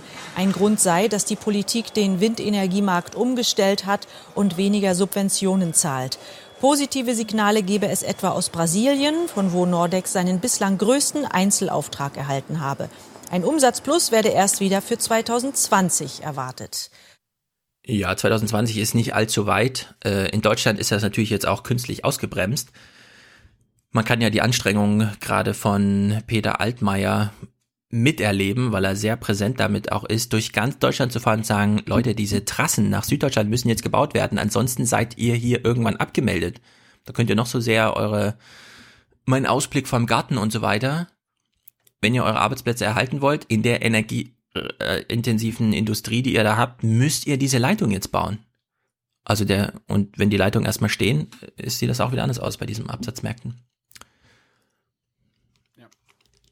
Dann, äh, wir hatten ja das letzt, letzten Wochen immer wieder das Thema Landwirtschaft. Jetzt hatte ich, hatte ich mal was gefunden zu den Fruchtfolgen, die sich ändern müssen. Ne? Wir können nicht immer nur Weizen, äh, Mais, Gerste machen und immer wieder von neu anfangen, sondern die müssen, da muss ein bisschen Varietät rein. Ja, das ist auch dieses Wissen aus dem 13. Jahrhundert, was wir bisher jetzt ja. mitgeschleppt haben zum Thema Monokultur und so. Aber, aber das entdecken wir jetzt wieder neu. Jedes Jahr ja? aufs Neue, ja. Zurück zum Mittelalter. Hier testen sie Pflanzensorten in Bovenau auf den Versuchsfeldern der Landwirtschaftskammer. Raps, Weizen, Gerste, diese klassische Fruchtfolge zu erweitern, ist nur eine Lösung.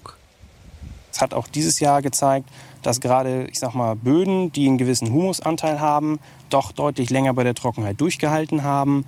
Ähm, Betriebe, die eine weite Fruchtfolge haben, haben nicht ganz so enorme Einbußen erlitten. Mhm. Sie haben auch Einbußen erlitten, aber die waren nicht so groß wie in engen Getreidefruchtfolgen. Und all das ähm, führt jetzt langsam dazu, dass eben ein Umdenken stattfindet. Umdenken. Thies Beug liebäugelt mit Dinkel. Mit Raps lief's nicht, für Bohnen ist es zu trocken. Zuckerrüben kommen nicht in Frage, weil weit und breit keine Betriebe sind für die Weiterverarbeitung. Aber er braucht eine Blattfrucht, obendrein eine, die viel ab kann die ähm, Breite in der Bestellung, das ist, glaube ich, für uns zukünftig ein, ein Thema, was wir angehen müssen, um dort eine Risikostreuung zu, zu ähm, tätigen, um ähm, dann zu sagen, es gibt hier Früchte und daraus wieder Erfahrungen, und zwar kurzfristige Erfahrungen zu ziehen, ähm, können wir diese Früchte zukünftig hier noch weiter anbauen, ja oder nein? Mit Photovoltaik stellt sich Thiesbeug breiter auf und mit seiner Holsteiner Zucht. Betriebe ohne zweites Standbein wackeln, sagt er. Das weiß er, weil er auch Steuerberater für Landwirte ist. Und er weiß, sie alle bleiben unter Zugzwang. Denn das Wetter verändert die Böden, die Fruchtfolgen und somit die gesamte Landwirtschaft. Ja, werde Steuerberater, weil dann kommen alle Bauern in deinem Umfeld zu dir und du weißt genau, wie die Bücher von den Leuten aussehen. Sehr guter Trick. Hor also Pferdezucht funktioniert sowieso immer. Stefan Aus zum Beispiel, ja, verdient viel mehr, viel mehr Geld heute mit Pferdezucht, so habe ich gelesen, als mit seinem Journalismus, den er da als Herausgeber der Welt macht, wo er die Hunger Games veranstaltet.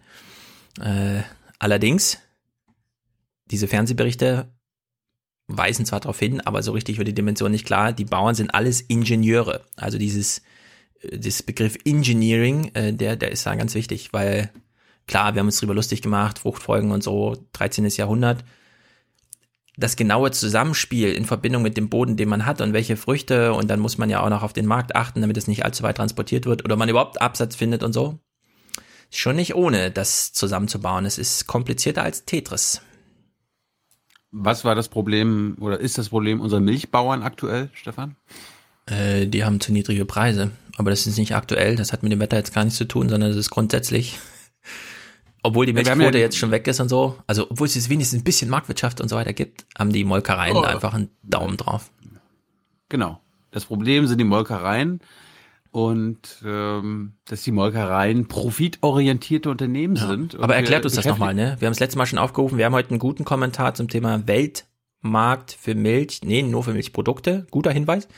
Aber wie genau die, das Eigenleben von so einer Molkerei ist, würde mich interessieren. Das, dazu kommen wir jetzt nicht. Wir kommen aber zu den beiden großen Molkereien in Deutschland und die ja die Preise festlegen. Und wir haben, also im Nordmagazin gab es einen Beitrag, äh, der sich damit mal beschäftigt hat. Warum erhöhen die die Preise jetzt nicht? Und die Molkereien haben eine Begründung dafür. Zudem stieg die Zahl der in Deutschland geschlachteten Kühe in den letzten beiden Juliwochen um je 20 Prozent. Jetzt sind mehr Kuhschlachtungen. Da passiert Übrigens kommt am Ende ein Bauer, den wir kennen. Da geht der Preis runter, da ist das alles da. Aber äh, wenn jetzt schon ganz klar ist, äh, dass in, äh, in, einigen Monaten die Milch knapp wird, äh, dann hätte der Markt jetzt äh, auch regulierend eingreifen können oder müssen. Äh, und das funktioniert wieder nicht. Das verstehe ich dann auch nicht. Regulierend bedeutet, der Milchpreis müsste steigen. Tut er aber nicht wirklich. Gerade einmal einen Cent mehr, also 34 zahlt die größte deutsche Molkerei DMK den Bauern aktuell. Von der Molkerei heißt es allerdings, man könne auf keinen Fall von rückläufiger Milchanlieferung sprechen. Im Gegenteil. Gerade einmal in den letzten 14 Tagen registriere man einen leichten temperaturbedingten Rückgang. Von einer anderen Molkerei hingegen. Ja, also jetzt, wo Sie fragen, äh, mhm. Die, Let die letzten paar Tage waren ein bisschen weniger, ja, aber ansonsten. Der Lüneburger Hochwald heißt es heute, die hitzebedingte schlechtere Verfügbarkeit des Rohstoffs Milch müsste sich eigentlich schon jetzt in steigenden Preisen niederschlagen. Dass das nicht passiert, können die Bauern nicht verstehen. Das DMK bezahlt unseres Erachtens nicht einen marktgerechten Preis. Wir haben vor zwei Jahren die Milchpreiskrise gehabt, wo wir unter 20 Cent ausbezahlt bekommen haben. An den Spätfolgen äh, kranken wir heute immer noch, versuchen das auszugleichen. Man muss einmal reingucken, äh, wie das Ergebnis der DMK im letzten Jahr gewesen ist. Die haben den Gewinn verdoppelt. Da stelle ich mir die Frage als Milcherzeuger, auf wessen Kosten? Milchbauer Schön. Peter Guhl aus Teldau findet, es müsse doch eigentlich selbstverständlich sein, dass ein Bauer, der die marktwirtschaftlichen Nachteile von Dürre und Hitze wie explodierende Futterpreise trage, auch von höheren Marktpreisen bei der Milch profitiere. In Wirklichkeit ist es, ist es an Lächerlichkeit kaum zu übertreffen. Äh, deswegen nochmal, wir, wir brauchen Preise für unsere Produkte. Wir wollen nicht betteln. Ich möchte nicht ewig in der Heulsusen-Ecke stehen. Ich bin Unternehmer, ich bin Landwirt, ich will von dem leben können, von meiner Hände Arbeit, meine Mitarbeiter gut bezahlen und meinen Betrieb in die nächste Generation ordentlich übergeben. Und ein Milchpreis von mindestens 40 Cent pro Liter im letzten Quartal dieses Jahres, der würde den Milchbauern wie ihm jetzt wirklich helfen. Tja, ich, ich will doch hier nicht sechs Cent mehr bezahlen. Spinnen dir oder ja. was? Also ich kaufe bei Rewe immer nur die teuerste Milch. Ich weiß nicht genau, was das bringt. Aber unter, unter einem Euro kaufe ich ja keine Milch mehr. Trotzdem würde mich mir da dieser Zusammenhang genauer interessieren. Wo da mit was? Also, ich meine, diese Molkereien, das ist, das ist wie diese, also es ist ein bisschen merkwürdig. Die, die Bauern arbeiten noch wie im Mittelalter. Das sind kleine Einheiten und dann haben wir ja gehört, die zwei größten Molkereien, das sind wahrscheinlich die einzigen beiden, die es gibt oder so, ja. Also es scheint ja eine riesen Konzentration zu geben. Die können dann natürlich einfach durchgreifen auf so einen Markt. Das ist ja bei den Müllern ganz genauso. Getreide, na gut. Die, also die Mühle ist voll. Tausend Tonnen Getreide am Tag und so, ja. Wird halt zur Not irgendwas importiert, auf dem Weltmarkt eingekauft. Die Preise haben wir ja gesehen. Von Anja Kohl sind halt ein bisschen teurer, na gut. Die Mühle ist trotzdem ausgelastet. Das ist schon, ich bin mir auch nicht sicher, ob eine Antwort ist, so diese Einzelverstückelung im Sinne von, gehst auf den Markt und kaufst halt regionale Produkte, die nicht durch diese großen konzentrierten Industrien geschleust wurden, ob das praktikabel ist, ja, für 80 Millionen Menschen. Naja, auf jeden Fall äh, gibt es einen Anreiz, die Industrie auf dem Felde runterzufahren, ist ja vielleicht nicht ganz verkehrt, auch wenn natürlich viele Opfer da jetzt zu beklagen sind, wirtschaftlicher Natur. Mhm. Aufklärung bitte in den Kommentaren. Ich habe noch, ich hab noch eine Sache. Mhm. Ähm, in der CDU entstehen offenbar Flügel. Ja, wir wissen ja, in der SPD gibt's ja die ja. Linken, den Seeheimer Kreis und so weiter und so fort. Aber der CDU entsteht jetzt auch anscheinend irgendwas. Den Beginn des Beitrags hatte ich schon im Outro in 312 verbraten. Äh, für alle, die es nicht gesehen haben, guckt es euch an. Äh, Volker Bouffier auf einem Hahn. Mhm. Und äh, wir gucken uns aber es auf ging einem eigentlich Genau, es ging eigentlich um dieses Thema. Wie soll die Partei auf die neue Konkurrenz rechts außen reagieren? Indem sie nach rechts rückt, meint Alexander Mitsch, Mitgründer der konservativen Werteunion. Nachdem die CDU jetzt ja Jawohl. durch den Linkskurs der Parteiführung jahrelang sozialdemokratisiert wurde, ist es unstrittig, dass die Union eine ja. Politikwende braucht, um das verloren gegangene Vertrauen der Wähler und Mitglieder zurückzugewinnen. Bloß kein Rechtsruck, entgegnet Karin Prien, Bildungsministerin in Schleswig-Holstein und Teil einer neuen losen Gruppe der Union der Mitte. CDU und die CSU sind die Partei der Mitte gemeinsam. Ähm, aber es gibt eben Kräfte in der Union, die möchten das verändern. Und ähm, wir waren der Auffassung, dass es an der Zeit ist, einmal etwas lauter zu sagen, dass wir dafür kämpfen wollen, dass es so bleibt. Ein Flügelkampf. Die Parteispitze reagiert allergisch. Manche Vereinigungen gab es in der Union zwar schon immer, ob die junge Union, die Mittelstandsvereinigung oder die Frauenunion, nie aber feste politische Flügel wie bei der SPD. Ändert sich das nun? Hast du das gerade gesehen? Frauenunion hm. wird abgekürzt mit FU, Ausrufezeichen. Ja, warum nicht? F, F, FU, man. Also. FU mit konservativen Gruppen auf der einen, Liberalen auf der anderen Seite, alle noch eher klein und doch ein Zeichen. Es ist ohne Zweifel auch eine Führungsschwäche von Angela Merkel, dass sie es Jawohl. eben nicht mehr schafft, mhm. diese äh, Diskussion in der Partei, in den Gremien zu lassen, sondern dass sie. Ist sie bescheuert? Oh, sorry. Frau Römmele, das wollte ich, habe ich so nicht gesagt.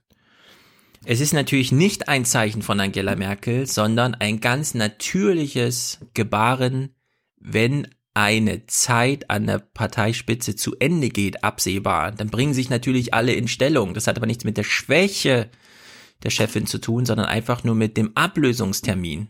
Da könnte noch der größte Zampano stehen. Es wird auf jeden Fall eine Nachfolge geben. Und da bringt man sich jetzt in Stellung.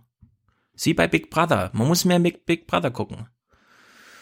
Aber ja, es ist natürlich eine Schwäche von Merkel, weil das ist so schön für die Journalisten, sowas zu hören. Da hat man gleich wieder Stories. Wie schwach ist sie wirklich? Wer unterstützt ja. sie noch? Nee, sie hat halt einfach einen Rententermin vor sich. Nach außen getragen wird. Die Generalsekretärin hat die Gefahr erkannt. Kramp-Karrenbauer ja. will im Bundesvorstand klarstellen, berichten Insider, dass die Gruppierungen nicht offiziell anerkannt Insider. werden und bekommt Unterstützung aus Bayern. Es besteht die Gefahr der Blasenbildung. Wir sollten ja. die verschiedenen Themen nicht in speziellen Gruppen diskutieren, sondern quer über die Partei. Organisierte. Flügelkämpfe also darf es nicht geben, außer natürlich, und das ist die Pointe dieser Geschichte, den zwischen CDU und CSU. Ja, die Pointe haben sie noch gebracht, sonst hätte ich jetzt auch gefragt. Warte mal, ihr behauptet hier, ähm, die deutschen Konservativen, die immer so mit 35 Prozent die Wahlen für sich entscheiden, die haben keine Flügelkämpfe? Die haben sogar zwei eigene Parteien. Aber gut. Naja. Apropos, äh, ich habe einen kurzen Clip. Und zwar, wir wollen nur kurz drauf eingehen. Es gab ja dieses spanisch-deutsche Abkommen, bei denen dann später rausgefunden wurde, ach so, da sind jetzt genau null Leute betroffen diesem Rücknahmeding, weil man müsste in Spanien sich registrieren, aber noch nicht zum Asyl anmelden und dann im großen Bogen über Österreich nach Deutschland und so. Naja, betrifft höchstens acht, wahrscheinlich null Leute, war so die Kalkulation. Jetzt hören wir mal den Staats in, wie heißt der Staatsminister in der Bums? Das ist, schon wieder, das ist schon wieder Propaganda, die du hier verbreitest. Ja. Das hat mit der Wahrheit so viel zu tun wie eine Schildkröte mit dem Stabhochsprung. Ja, Herr Seehofer hat so viel mit der Wahrheit zu tun, dass ihr Staatsminister oder Staatssekretär, eins von beiden, Stefan Mayer, den sie mitgeschleppt haben, den einzigen aus Bayern, Sekretär sich sehr wohl bewusst ist, dass das eine völlig folgenlose Politik ist, die nur für eine Tagesthemenmeldung gemacht wurde, aber Für mich entscheidend ist nicht äh, die unmittelbar absolute Zahl der Personen, die von diesen Abkommen betroffen sind, sondern es geht aus meiner Sicht vielmehr darum, dass der Rechtsstaat auch entsprechend durchgesetzt wird. Ja. Ja. Die Symbolik. Ja. Wir können jetzt jede Woche im Aufwachen-Podcast auch uns entscheiden, welche Doktrin legen wir ab sofort fest und die gilt dann auch, dass sie folgenlos ist, ist ja egal. Also wir sind ab heute für den Weltfrieden. Nichts ist uns unwichtiger als der Weltfrieden. Ab jetzt Weltfrieden. So. Da sind wir wie, da sind wir wie Ken Jebsen. Genau. Das Radikale Friedensaktivisten, die Genau. aber nur gegen amerikanische Kriegsverbrechen agitieren. Wir sind- aber genau. russische, iranische und so weiter sind halt. Das ist, die sind, die werden nur provoziert. Ja. Die können nichts dafür. Wir sind wie jedes gute Unternehmen. Wir suchen uns einfach fünf der vielen Werte aus und äh, sagen, das ist unsere Doktrin, das ist unsere Herangehensweise. Ja, Transparenz zum Beispiel. Transparenz. Dann gibt es ähm, einen Terror von Transparenz und Öffentlichkeit. Ja, Good Governance. Weltfrieden und allgemeine Gesundheit. Ne? Und Klima. Und Klimafreundlich. klimafreundlich natürlich, ja, absolut. Ja, da sind wir dafür. Nach, nachhaltig. Wir sind ein nachhaltiger Podcast. Mhm. Willst du noch was spielen oder sind wir hier, neigen wir uns dem Ende? Ähm, Der Clip ich wollte Show? eigentlich als, ich wollte es eigentlich als Outro machen, aber da du ja ein was? Interview als Outro hast, äh, gucken wir uns einfach an. Ähm, Donald Trump hat in Fort Drum äh, eine Rede gehalten. Und äh, das fand ich lustig, weil er dann mal aufgezählt hat, nachdem er verkündet hat, dass der Verteidigungsetat der, der Amerikaner jetzt schon 700 Milliarden Dollar ist. Äh, das ist ja nur der offizielle Etat. Und der wird nächstes Jahr noch weiter steigen. Und äh, Trump erzählt jetzt mal so ganz locker flockig, wofür das alles jetzt so ausgegeben wird. Und ich finde das anständig, nachhaltig und völlig in Ordnung.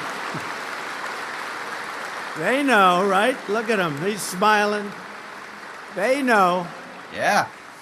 Last year, we secured a historic $700 billion to rebuild our military, and now the National Defense Authorization Act paves the way for another 1,700. Listen to this now. So, we've been trying to get money. They never gave us money for the military for years and years, and it was depleted.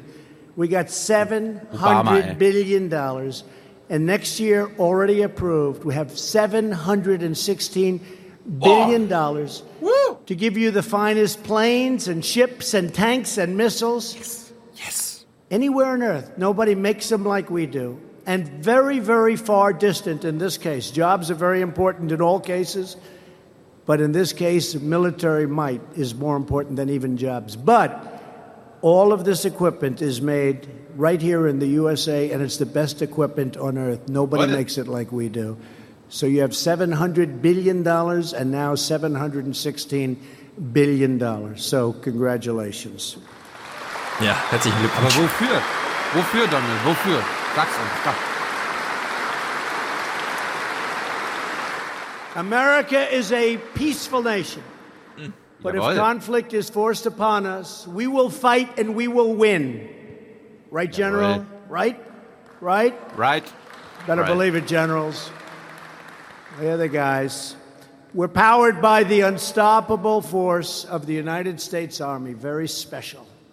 With this new authorization, we will increase the size and strength of our military by adding thousands of new recruits to active duty, reserve, and National Guard units, including 4,000 new active duty soldiers.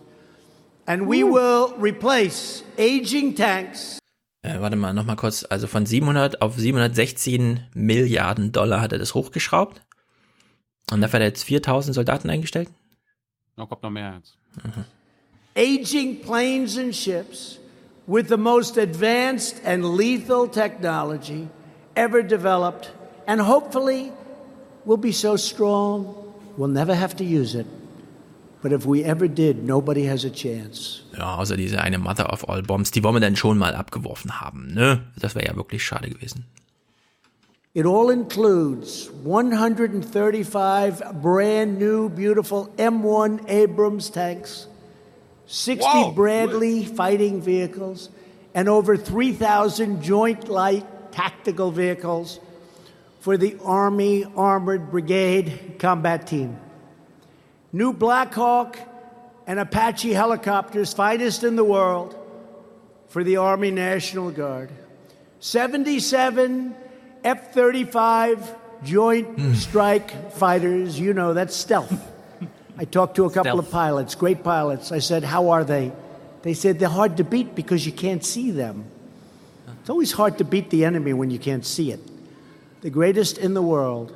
Full funding for the B 21 Raider bomber program, 13 new Battle Force ships and support ships, including a fourth Ford class aircraft carrier and three additional lateral combat ships. Funding to modernize our nuclear arsenal so important.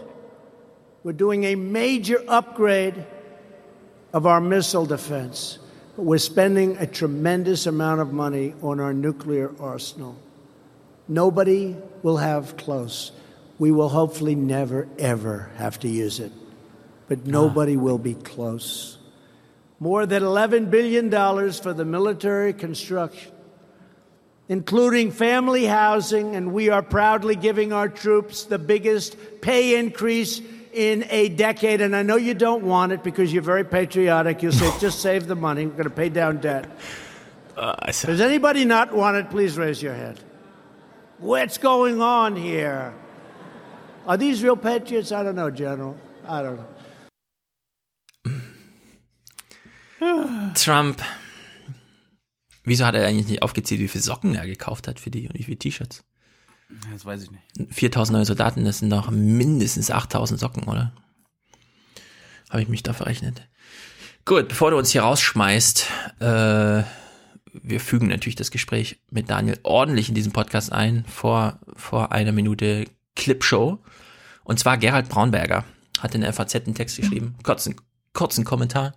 Trump überdehnt seine Macht, lautet die Überschrift. Und er zielt genau darauf ab, was wir das letzte Mal schon besprochen haben. Mafioso-Politik, den Dollar als Waffe einsetzen. Ist das ein legitimes Mittel? Darf man das machen? Braunberger schließt das ab mit, es wäre nicht erstaunlich, wenn die künftige Geschichtsschreibung, Geschichtsschreibung zu dem Schluss gelangen wird, dass am Beginn einer allmählichen Erosion der amerikanischen Macht über die Finanzmärkte der triumphierende Dealmaker im Weißen Haus stand. Also es könnte durchaus sein, dass äh, ja, Trump einfach den Bogen überspannt im Gespräch mit Daniel kläre ich jetzt, äh, was kann Trump eigentlich? Also welche Handlungsmöglichkeit hat, äh, hat er denn? Gerade mit Bezug auf die Türkei auch, die ihm da ja gerade emotional sehr ans Herz gewachsen sind durch diesen Pfarrer, der da seit zwei Jahren ist. Was kann Erdogan eigentlich dagegen tun? Also abgesehen von Krieg, ja, wenn die Macht der Finanzmärkte, welche Finanzmarktinstrumente stehen denn so zur Verfügung? Zinserhöhung, Exportbeschränkung, wir reden viel über Zölle. Warum, äh, ja, das ist eine Frage, warum ruht eigentlich die aktuelle Politik so sehr auf den Methoden des Mittelalters? Also wir kommen nicht nur auf Fruchtfolgen zurück, sondern was ist eigentlich so ein Zoll? Wegemaut, ist das eigentlich raffinierter heute als damals? Kann man ja mal besprechen. Und das haben wir bei Makronom gelesen, das fand ich einen hochinteressanten Text. Was kann Europa eigentlich jetzt für die türkische Bevölkerung tun? Wir wissen ja, Erdogan 53 Prozent in der letzten Präsidentenwahl. Das klären wir jetzt. Deswegen sage ich Hallo Daniel. Hallo Stefan. Dich hatten wir ja auch schon hier als äh, Wirtschaftsexperten, äh, weil es zu wenig Wirtschaftspodcasts gibt in Deutschland. Du bist Podcaster, machst aber auch so wenig Pod, äh, Podcasts zum Thema Wirtschaft, sondern suchst du immer eine These raus mit deinem Kollegen. Genau. Der Podcast heißt ja, die Sache ist die, der Podcast mit der These. Da kommt mal was Wirtschaftliches äh, drin vor, aber ich glaube, in letzter Zeit haben wir mehr über Liebe, Liebe Glück Essen, und Glück. und, und böse Algorithmen. oh, ja genau, böse Algorithmen aktuell. Gut, heute haben wir auch nie eine These im Aufwachen-Podcast und zwar, irgendwas stimmt mit den Zöllen nicht oder das mit den Zöllen ist schon interessant, was der Trump da macht. Und äh, das kann ich natürlich nicht alleine. Ich kann, ich, ich kann nur die Wikipedia lesen und bin fasziniert davon, was Zölle sind. Deswegen wagen wir mal diesen historischen Einstieg und reden danach über, was macht der Trump da? Und vielleicht kann man das als Wissensfrage in den Raum stellen, also an dich, aber auch an alle Hörer. Gibt es ein älteres politisches Mittel als den Zoll? Hm. Ich würde fast sagen, nicht. Denn sobald das Wirtschaften an losging, noch bevor die Städte gegründet wurden, also in den, in den kleinen villikanischen Dörfern, in denen man gemeinschaftlich äh, das gemeinsame Gut bestellt hat und geerntet hat und dann kam irgendwann der Herr und wollte seinen Zehnten haben.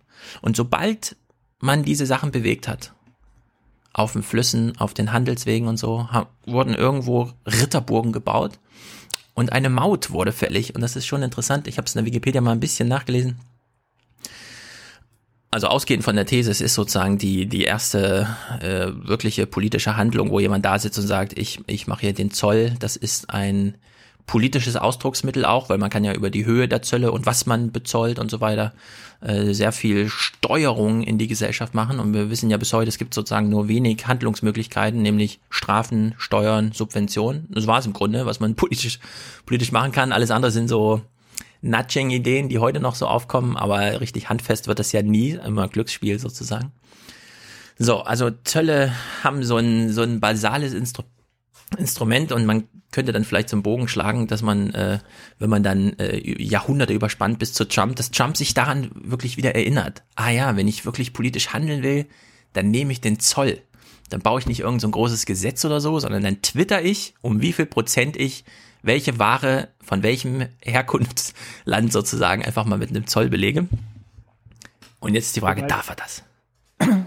Na, dürfen gesetzlich darf er wahrscheinlich vieles, wenn es irgendwie vernünftig begründet ist. Ähm, wenn man nochmal auch historisch nochmal schaut, ähm, vor 200 Jahren hatten wir ähm, David Ricardo, der die, die Theorie der komparativen Vorteile und des freien Handels entwickelt hat. Und wenn man das nochmal nimmt, dann ist eigentlich klar, dass halt solche Zölle am Ende des Tages ähm, die Bürger darunter leiden, die in den jeweiligen Ländern halt leben. Ähm, also die, die, der Freihandel ähm, führt natürlich zu Innovationen, mehr Vergleichbarkeit, niedrigen Preisen und zu mehr Wohlstand. Also von dem seit 200 Jahren wissen wir, dass Zölle eigentlich Zölle in dem Sinne natürlich keinen Sinn machen, sondern dass es eigentlich nur ein politisches Mittel ist, um da vielleicht seine seine Macht irgendwie auszudrücken. Ähm, ja.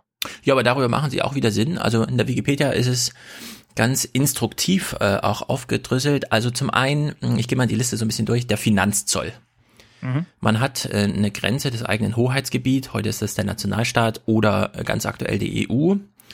Und die erhebt einen Finanzzoll zum Zwecke der Einnahmengenerierung. Also ganz äh, basal eigentlich. Das obliegt derzeit hierzulande der EU.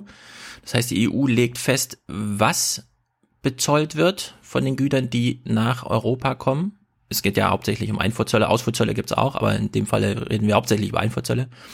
Und sie legt eben auch die Höhe fest und die EU darf eben auch diese Gelder behalten. Also da hat man sich drauf geeinigt. Es ist eine der wenigen Quellen, aus denen die EU, die ja noch keine eigenen Steuern schöpft oder Kredite ausgibt, äh, wirklich äh, ihren Haushalt äh, aufpumpen kann, nämlich über Einfuhrzölle. Deswegen hat Trump da auch ein großes Problem, weil das liegt nun wirklich komplett in Brüssel auf allen Ebenen.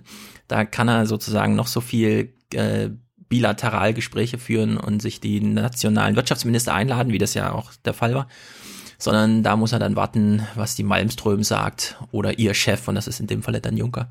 Dann gibt's den Schutzzoll, der ja heute so häufig genannt wird. Das ist einfach politische Landschaftspflege nach innen. Also irgendein Land sieht, wir hängen hier hinterher, keine Ahnung, Deutschland hängt in der Batterieproduktion hinterher also macht man mal einen Schutzzoll auf chinesische Sachen und dann muss man halt überlegen, ist das jetzt Landschaftspflege für die Batterieproduktion oder hat das auch die Konsequenz, dass man die eigene Autoindustrie da ausbremst? Also mit solchen Problemen hat man zu tun. Der Erziehungszoll ist Industrieförderung, der treibt es nochmal auf die Spitze. Also da wird ganz konkret gesagt, was weiß ich, die Türkei als Beispiel möchte eine eigene Smartphone-Produktion und unabhängig, unabhängig von iPhones zu werden. Also gibt es die Ansage, äh, wir bremsen alles aus, was genau diese Wirtschaft wir hier fördern wollen. Also sozusagen ein sehr direkter politischer Zugriff auf einen Industriezweig, wo man auch nicht genau weiß, was sind eigentlich die Konsequenzen. Und es führt zu so vielen praktischen äh, Konsequenzen, dass die WHO, die Welthandelsorganisation, die im Grunde nur dafür da ist, die Zölle zu regeln, das im Grunde nirgendwo mehr sehen will. Dass jemand solche Formen von Erziehungszoll, finde ich als Begriff auch so ein bisschen fast äh, aber so steht es halt in der Wikipedia, keine Ahnung. Der Erziehungszoll. Klingt schon so ein bisschen überholt. Naja. Ja, und, jetzt, mhm. und die Zölle haben sich Zeit natürlich auch geholfen, um uns natürlich, sag mal, zu dem Zeitpunkt, wo China massiv den Markt überrollt hat mit billigen Produkten, uns natürlich die in Anführungsstrichen ein bisschen vom Hals zu halten. Ich denke, wenn ja. die sich dadurch jetzt hätten, wäre es ja auch schlecht für unsere Economy hier in, in Europa bzw. Deutschland gewesen.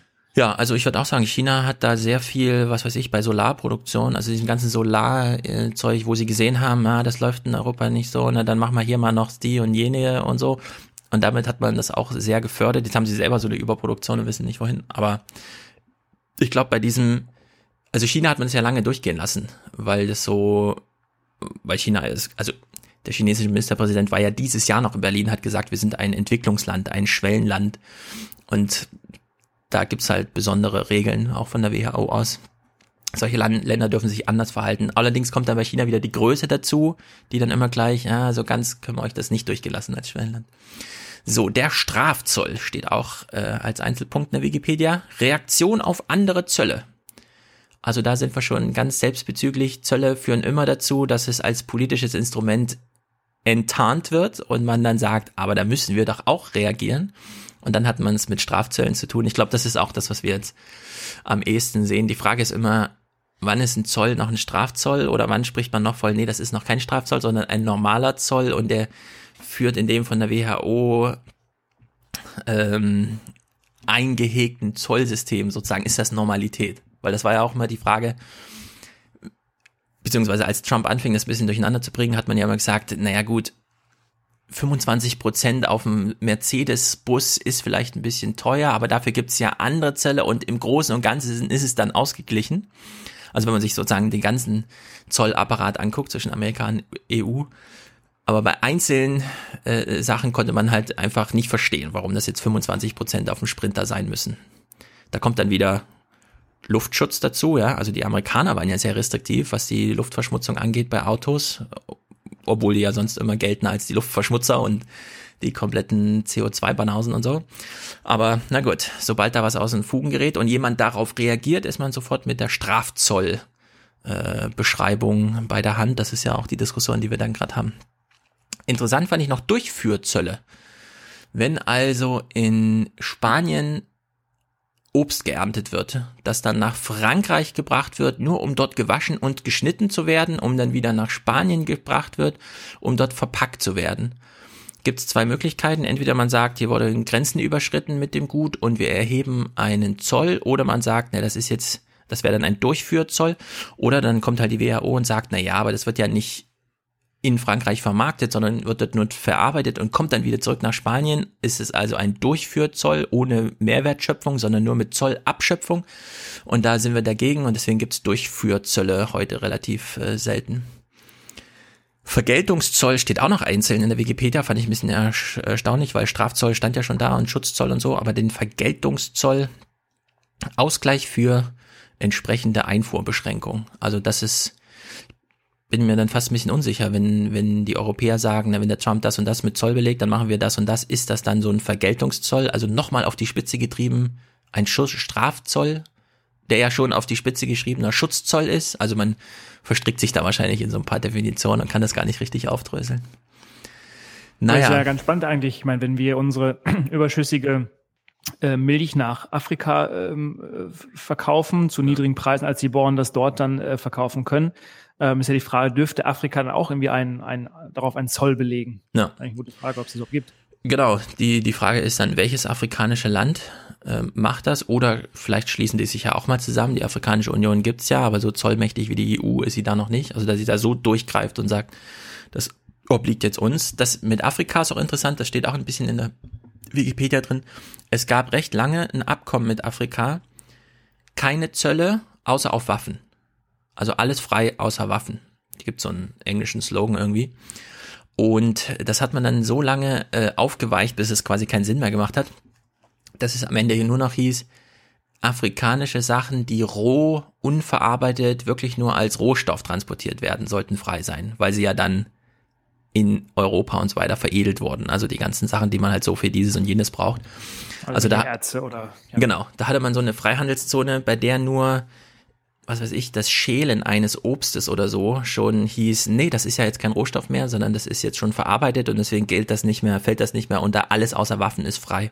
Also man hat Afrika unter diesem Slogan alles frei außer Waffen sehr lange auch verarscht, bis man dann irgendwann dazu kam und sagte, es ist jetzt so unehrlich, was wir machen, wir lösen das mal ab, dieses äh, Zollregime. Naja, und jetzt hat man eben genau diese Landwirtschaftssachen, ja? also dass man in Europa eine Subvention hat, und in Afrika keine Möglichkeit, dann Gegenzoll sozusagen zu erheben. Und deswegen ist das Milchpulver da einfach äh, konkurrenzlos, das europäische Milchpulver. Ja. Interessant ist ja noch die Schweiz, auch noch ein Wikipedia-Wissen.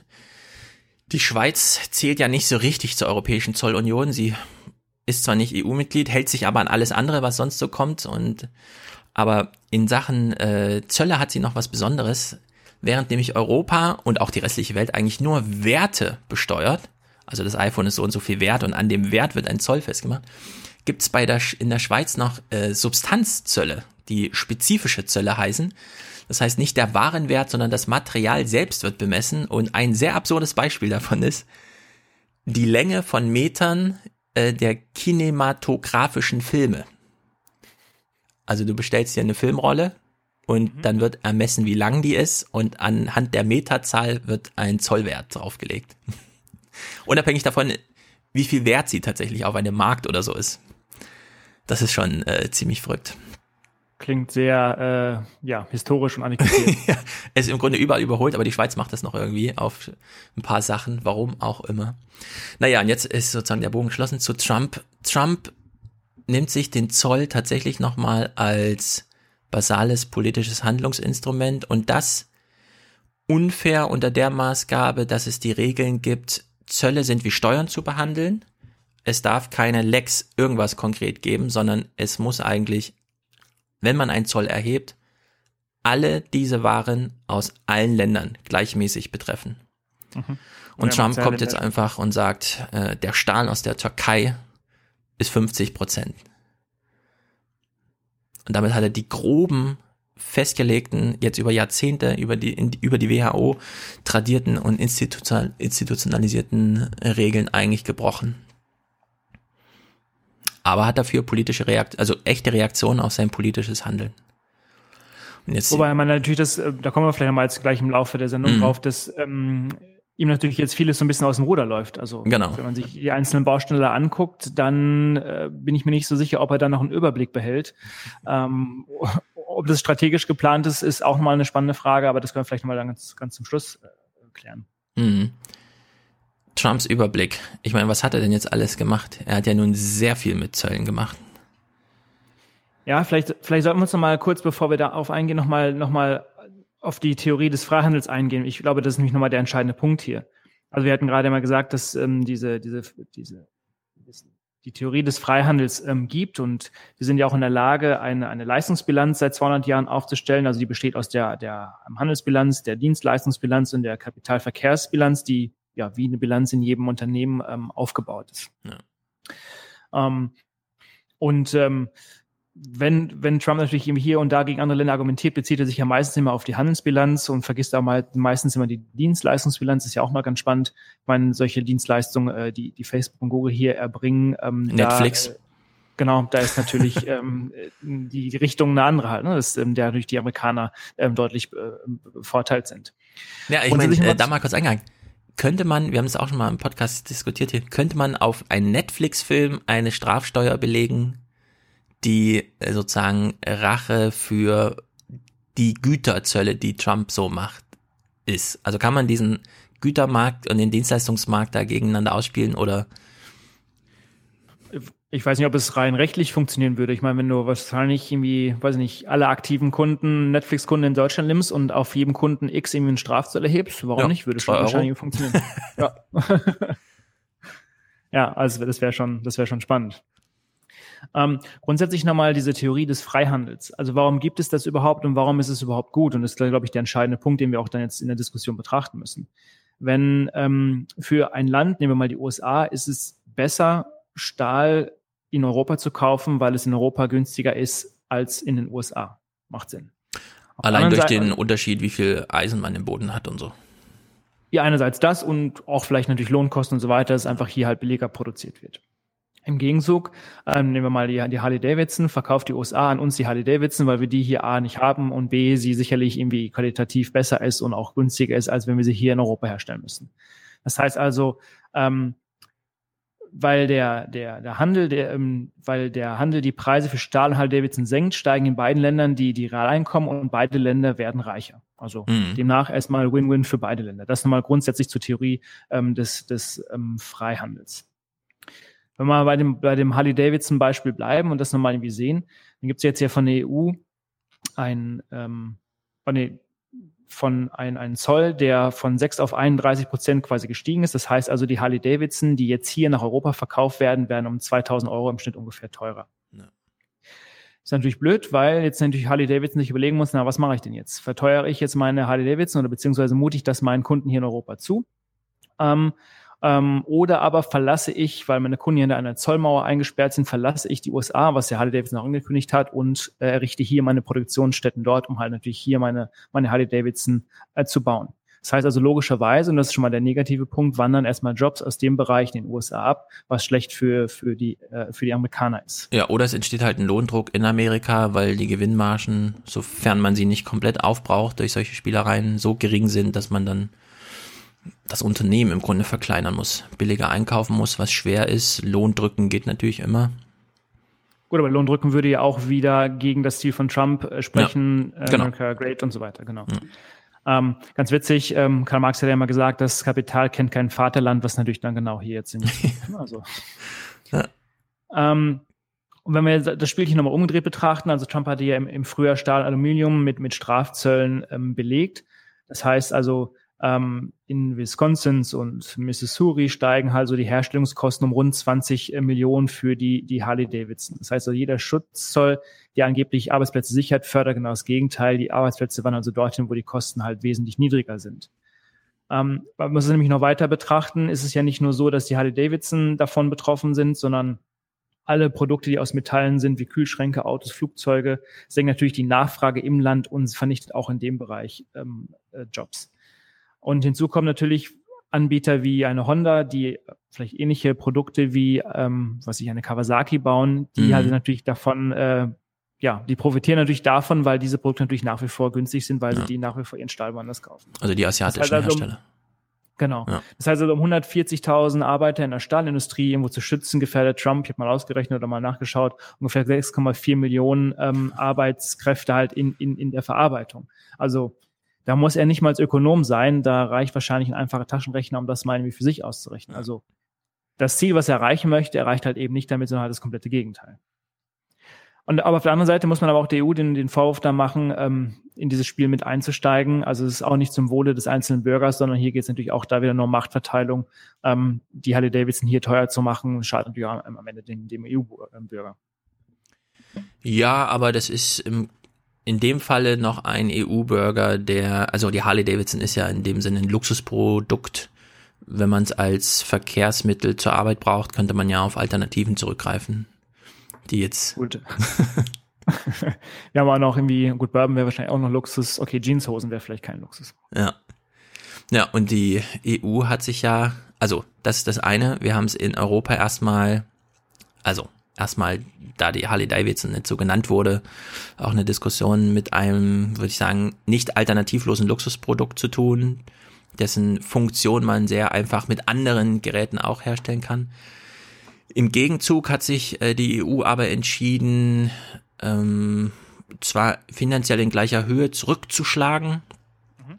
aber schon auf Produkte rück, also auf Produkte abzuzielen, die an die Substanz gehen in Amerika. Also die nicht einfach nur, wo man nicht nur sagen kann, ja gut, Harley Davidson kann man nicht auch eine Kawasaki fahren, aber wenn man sich die Bohnenbauern anguckt oder dann ist schwierig zu sagen, die die ganzen ähm, hochpreisigen Alkoholprodukte sind natürlich auch äh, also vielleicht kann man gar nicht, jetzt wo ich das so sage, unterscheiden zwischen Luxusprodukten und anderen, weil diejenigen, die sie herstellen, die stellen ja nicht plötzlich eine Kawasaki her, die ein bisschen billiger ist, sondern die müssen ja eine Harley Davidson herstellen oder sind halt arbeitslos erstmal.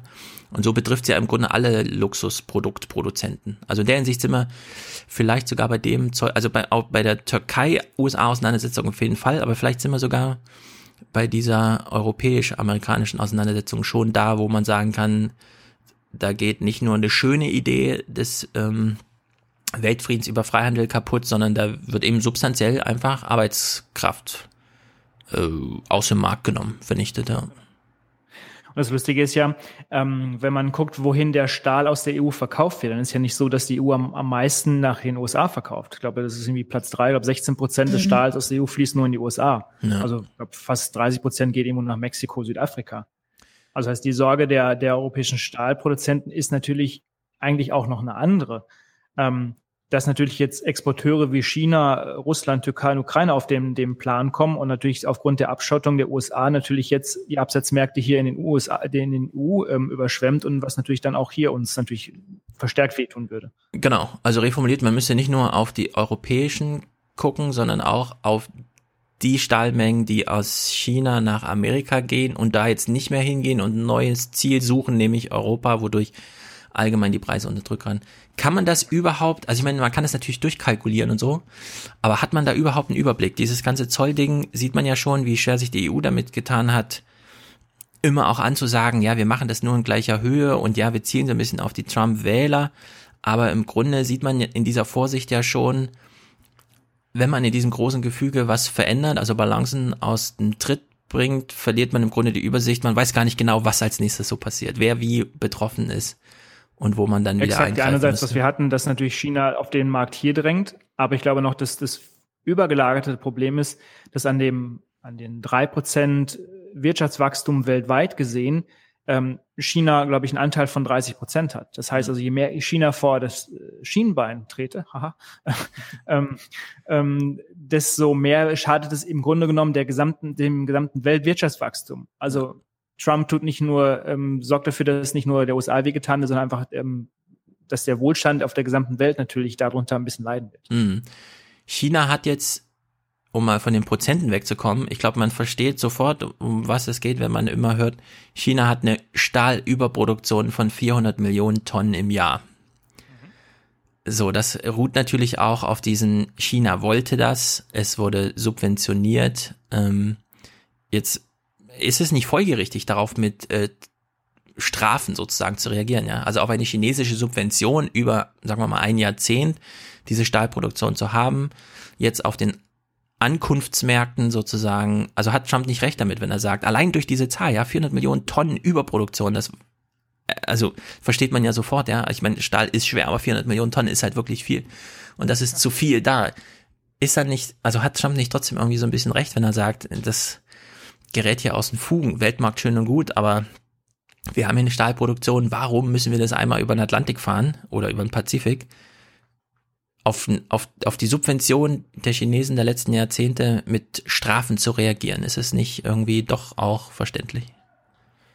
Gut, ich meine, China ist natürlich über die letzten Jahrzehnte hin ein Boomland gewesen, in dem natürlich ähm, alles bis unter die Decke gewachsen ist, somit auch die Stahlproduktion. Und irgendwann kommt natürlich auch mal so ein Wachstum ähm, zum Erliegen, beziehungsweise nicht zum Erliegen, aber verlangsamt sich in China. Und da muss man natürlich überlegen, was, was mache ich jetzt mit meiner Überproduktion? Mhm. Klar, nach wie vor kann ich das irgendwo exportieren kann man jetzt darüber streiten. Schadet das den, den amerikanischen äh, äh, Arbeitern, wenn natürlich billiger Stahl aus China in die USA kommt? Wie gesagt, ich glaube, dass halt durch die, durch die Freihandelszonen sich das halt entsprechend wieder ausgleicht und beide von profitieren würden. Ich glaube mhm. nicht, dass Trump da in dem Sinne recht hat. Und was natürlich China jetzt macht, ist, dass sie dieses, dieses ähm, Seidenroutenprojekt, also dass sie die, die alte Handelsroute ähm, ja. wieder ausbauen, entlang China bis hin zu See, also dass man wieder enger an das Reich der Mitte kommt. Da hat man jetzt ja ein Volumen von 900 Milliarden bereitgestellt, da werden jetzt Brücken gebaut, Bahnschienen und so fort und da fließt natürlich jetzt der ganze Stahl rein.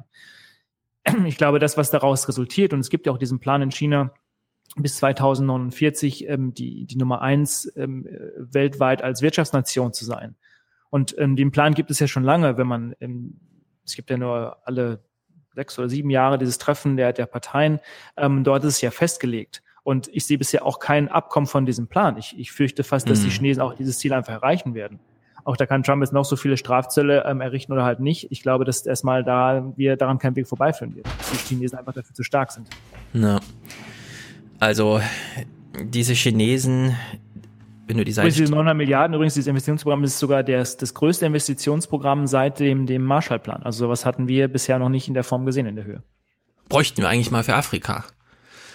Aber diese Chinesen, Also wenn man das Seidenstraßenprojekt, was ja runtergebrochen heißt, wenn du eine Fahrradtasche brauchst, äh, bestell sie dir doch in China, dann kommt sie direkt mit dem Zug nach einer Woche, was ja im Grunde reicht für eine Fahrradtasche. Und dann wird sie sozusagen unverzollt aus Shenzhen oder wie der Ort da heißt, bis zu dir nach Hause geliefert. Und dann sagen sich natürlich Europäer, ja, aber wir können doch auch Fahrradtaschen machen. Ich meine, wenn man sich China so anguckt, da leben so viele Menschen, das ist ja irgendwie im zweistelligen Prozentbereich der Welt. Mhm. Wenn man es drauf anlegt, Nahrungsmittel vielleicht nicht, aber bei allem anderen könnten ja die die ganze Welt versorgen. Und wenn man sich dann den Eifer anguckt, mit dem die das machen, um mal das Gegenbeispiel zu machen, beim Öl wird ja nicht, da gibt's ja nicht einfach nur eine WHO, die so sagt, ja, ja, hier und so, das mit den Zöllen ist schon okay und guckt da mal ein bisschen, sondern da gibt's einfach, man spricht da wirklich vom Kartell wo einfach entschieden wird, in Wien sitzen sie zusammen und entscheiden, wir könnten zwar viel mehr, aber wir regulieren das mal so und so. Brauchen wir bei diesen Gütern, Stahl und so weiter, ja, nicht eigentlich auch ein bisschen mehr als nur ein Freihandelsnetz, sondern wirklich eine Weltregierung, die da einfach mal auch eingreift und sagt, Knappheit ist, sollte eigentlich unser Problem sein. Darauf ist die Wirtschaftslogik ausgelegt, aber nicht diese Form von Überproduktion, dass man plötzlich nicht weiß, wohin mit 400 Millionen Tonnen Stahl weil es ja einfach eine Folge halt der Globalisierung, dass es sich natürlich, dass es halt weltweit so ausgeufert ist. Und ich glaube, was man natürlich jetzt auch sieht, und ich glaube, im kleinen Maße, dass wir von einer Globalisierung, das ist jetzt so hart gesagt, dass wir davon wieder abweichen, aber Nehmen wir mal den, den Adidas-Schuh, der wird natürlich nun nicht mehr zwangsweise, natürlich in der Masse schon noch in China produziert, sondern ähm, mittlerweile ist es natürlich auch auf Losgröße 1 möglich, nach einem bestimmten Design, wie du es irgendwie haben möchtest, in Neongelb und sonst wo, irgendwie per 3D-Druck in, in, in Deutschland oder sonst wo zu produzieren, zu den gleichen Kosten, wie es auch in China passiert. Das ist jetzt nur ein minimales Beispiel, das bringt nicht morgen noch nicht alles zum Erliegen, aber die, der Trend in diese Richtung ist natürlich schon da. Also es, es gibt, glaube ich, schon eine Gegenbewegung. So die Frage, was es am Ende dann für die Gesamtwirtschaft bedeutet, wo kommt es dann als erstes zum Erliegen? Ja, diese TTIP-Sachen zum Beispiel, also Freihandelsverträge neueren Typs hießen sie ja, so hat sie Christian Kern genannt, als er noch Bundeskanzler in Österreich war. Und da meint er, da sind wir nicht so ganz dafür. Auf der anderen Seite, ein Freihandelsvertrag neueren Typs könnte ja eben auch tatsächlich bedeuten, dass es nicht nur Schiedsstellen gibt und da eben Menschen da sitzen und Sachen regeln, sondern ja, dass man sich halt wirklich im Großen und Ganzen äh, damit befasst und dann eben auch ein politisches Gremium schafft, dass es schafft, die Kapazität aufzubauen, sagen zu können, okay, die, das Outsourcing wandert nicht mehr nach China, sondern jetzt in die Maschine. Und wir kriegen es trotzdem hin, das zu besteuern und zu bezollen. Also eine, eine neue Institution schaffen, die wie die bisherigen eben sagen, Strafen, Zölle, Subventionen und so weiter die dann einfach, also müsste man nicht, jetzt wo wir sehen, dass der Freihandel wieder so zurückgedreht wird, durch Trumps Versuche und alle Reaktionen darauf, dass nämlich die Nationalstaaten wieder sagen, wir machen hier Strafzölle und Vergeltungszölle und so weiter. Wäre es eine Antwort, äh, den Freihandel dann wirklich auf die Spitze zu treiben und zu sagen, ja, TTIP war schön gedacht, aber was wir im Grunde brauchen, ist eine Weltregierung. So wie die EU ja auch schon über die Nationalstaaten hinaus genau bei dem Zölle-Thema angesetzt hat und gesagt hat, wir schützen hier wir schützen den europäischen Wirtschaftsraum nicht, indem wir einfach festlegen, was die Außengrenzen an Zollschranken sind, sondern wir haben da ein Gremium, das entscheidet, das kann man anrufen und wenn man ein Problem damit hat, dann fliegt die Frau Malmström sogar mal irgendwo hin und führt ein Gespräch. Ja? Also müssten wir nicht eigentlich politisch institutionalisiert auf den auf die Freihandelsprobleme reagieren. Stattdessen sehen wir jetzt Trumps Dummheit, dass er eben wirklich einfach sagt, naja gut, dann machen wir halt wieder Politik wie damals, als die Ritterburgen am Rhein errichtet wurden und alles, was hier durchfließt, legt mal kurz an und dann nehmen wir uns einen Zehnten und machen das wieder raus, ja. Aber, aber so eine Diskussion Richtung Freihandel zu sagen, TTIP, aber nochmal auf die Spitze getrieben, scheint es ja auch nirgendwo zu geben. Ich lese jedenfalls nichts davon. Ich lese auch nichts davon. Die Idee ist sicherlich nicht verkehrt. Nur auf der anderen Seite, wenn wir seit Jahrzehnten das nicht in der EU vernünftig gesteuert bekommen, sondern irgendwie Gegenströmung haben, also wie soll es dann weltweit funktionieren? Also es müsste funktionieren, ja. ähm, aber wenn wir selbst nicht mal ähm, eine, sagen wir, eine allübergreifende Regierung in der EU hinbekommen mit einem Finanzminister, der für, über für alle Länder zuständig etc., man, in diese Richtung geht es natürlich, ähm, ist ein weiter Weg, aber es hat ja auch schon mal mindestens 20 Jahre gedauert. Ja, also fallen wir jetzt zurück in die Zeiten, in denen die Zölle erfunden wurden als hier ist ein Herr mit überschaubarem Gebiet und er macht irgendwas und man hofft, dass am Ende des Weges, nachdem man zehn Zollschranken überbrückt hat, noch was übrig ist von dem, was man eigentlich verkaufen will. Ich glaube, wir müssen natürlich auch noch mal ein bisschen gucken auf die, die, wir hatten ja schon vorhin mal erwähnt, diese Leistungsbilanz. Äh, also Deutschland mhm. ist der Exportweltmeister und, und ähm, der Importweltmeister, wenn du so möchtest, ist halt ähm, die, die, die Vereinigten Staaten, also zwei Sonderwege in dieser Weltwirtschaft. Wenn man den deutschen Export nimmt, gemessen am Anteil des, des Bruttoinlandsproduktes, hat es sich, glaube ich, in den vergangenen zwei Jahrzehnten so stark erhöht wie kaum in einem anderen Land. Das heißt, in den frühen 90er Jahren betrug irgendwo der Exportanteil etwa irgendwie 20 Prozent, inzwischen halt 47 Prozent. Ähm, das ist eine Zahl von Ende 2000 oder Mitte 2017, glaube ich. Ähm, das heißt also, der, der große Leistungsbilanzüberschuss ist also auch gleichzeitig natürlich mit einem Kapitalexport ähm, verbunden, also mit einem Abfluss meines Ersparten. Also ich verkaufe mein Produkt irgendwo hin als, als Deutsch und gebe auch gleichzeitig demjenigen noch die, die, die Finanzierung mit dazu, wenn ich das so möchte. Ähm, und ähm, hoffe natürlich dann, also das heißt also Direktinvestitionen von Unternehmen, die Fabriken aufbauen in China, in Mexiko und sonst was und hoffe natürlich dann, das in irgendeiner Form zurückzubekommen, was ich dort natürlich investiert habe. Das heißt, diese ganze Verzahnung, die dort stattfindet, die ist natürlich auch ähm, ja, viel enger und umschlossener, weil ich natürlich auch darauf hoffe, irgendwann mal eine Rendite zu bekommen. Und wenn wir das jetzt alles nochmal in eine andere Richtung steuern, dann kann es sich auch einfach mal böse enden. Ja, zum Thema. Bei, bei den Amerikanern übrigens, Entschuldigung, ich meine, ähm, diesen, diesen Import-Weltmeister und ähm, das sind die, die, wenn wir gleich mal auf die Türkei kommen, sind sie ja am Ende des Tages auch. Also die haben ja beide ein Defizit in der Bilanz. Und ein Unterschied ist, dass natürlich ähm, das Ganze in US-Dollar gerechnet wird und natürlich das einfach ist für die Amerikaner, weil sie natürlich auf dem US-Dollar sitzen und den natürlich steuern. Ja. Also die Türkei, genau wenn man sich jetzt anguckt, äh, wie Erdogan da gerade reagiert, indem er aufruft, also weil natürlich jetzt alles irgendwie in Bedrängnis geraten ist, aufruft, die, den Dollar nochmal umzutauschen, sofern man ihn hat, was natürlich aberwitzig ist, weil das genau niemand macht. Dann gibt's YouTube-Videos, wie iPhones mit Vorschlaghammern zerschlagen werden. Und die politische Grundlage dafür ist aber, äh, dass Trump eben angesagt hat per Twitter, wir verdoppeln jetzt nochmal die Strafzölle auf äh, türkischen Stahl. Wenn man sich das Volumen da anguckt, geht es da faktisch um nichts. Also die Türkei, die exportiert quasi gar kein Stahl nach Amerika. Es ist so verschwindend gering, dass es eigentlich gar keine Auswirkungen haben sollte, aber es hat halt so viel Auswirkungen. Das ist natürlich zum einen äh, ein Hinweis darauf, wie krass verflochten das alles mittlerweile ist und wie sehr auch da einfach nur noch die Psychologie eine Rolle spielt, nämlich dass man einfach Unsicherheit hat und nicht genau weiß, was als nächstes passiert. Aber wir sehen eben auch, dass ein 80 Millionen Volk da einfach komplett leidet. Die Deutschlandfunk-Reporterin meinte irgendwie in dem Podcast, den die da jeden Abend machen, ja, also wenn man jetzt mit dem Fahrrad über die Straße fährt, ist es gefährlicher, weil die Leute sind so außer sich und wütend und wissen nicht wohin, dass einfach der Straßenverkehr unsicherer geworden ist, ja. Also solche Sachen sind da jetzt zu beobachten. Was macht man denn jetzt? Na, ich glaube, man muss diese, dieses, diese Türkei-Geschichte einfach mal auch mal ins, richtige, ins richtige Licht ähm, rücken. Diese, diese Auslöser waren Strafzölle, ähm, also die Auslöser der Strafzölle war ja die, die äh, Inhaftierung eines, eines amerikanischen Pfarrers. Das hat es ausgelöst. Aber die grundlegenden Probleme in Türkei haben ja nichts mit den USA zu tun, sondern die sind ja an Erdogan festzumachen und gehen ja auch schon mehrere Jahre einfach zurück. Ja. Also ich glaube, dass die Türkei für die, also selbst für ihre Probleme verantwortlich sind, beziehungsweise einfach nur durch Erdogan äh, ausgelöst sind. Wenn wir nochmal mhm. historisch zurückgehen, ich glaube irgendwie 2002 ähm, kam ja Erdogan äh, an, an die Macht, erst als Ministerpräsident. Und die Türkei, die man dort ja damals vorgefunden hat, es war eine Türkei mit, mit riesengroßen, äh, mit einer riesengroßen Arbeitslosenquote, Inflationsrate ähm, hoch.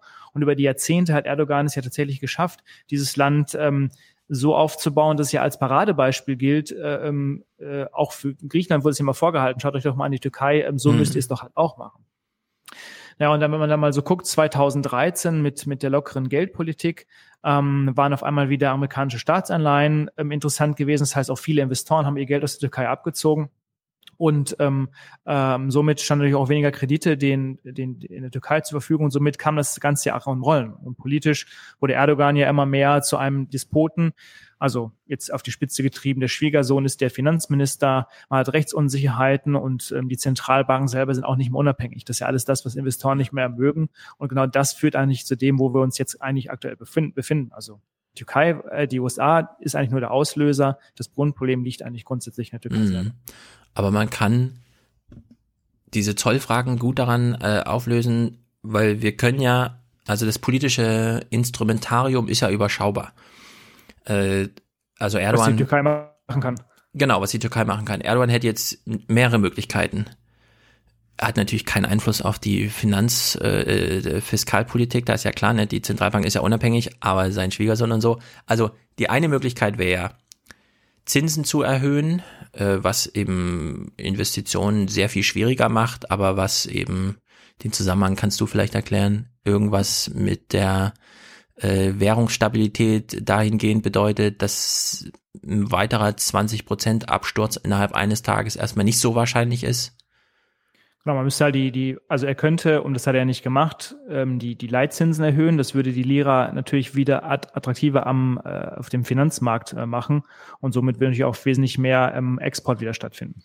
Ja, würde aber bedeuten, der Export würde eingetauscht gegen, dass im Land eine Investition in eine neue Maschine erstmal nicht erwartbar ist, weil 15 Prozent für eine neue Nähmaschine oder so sind halt erstmal ausgeschlossen als unternehmerisches Kalkül.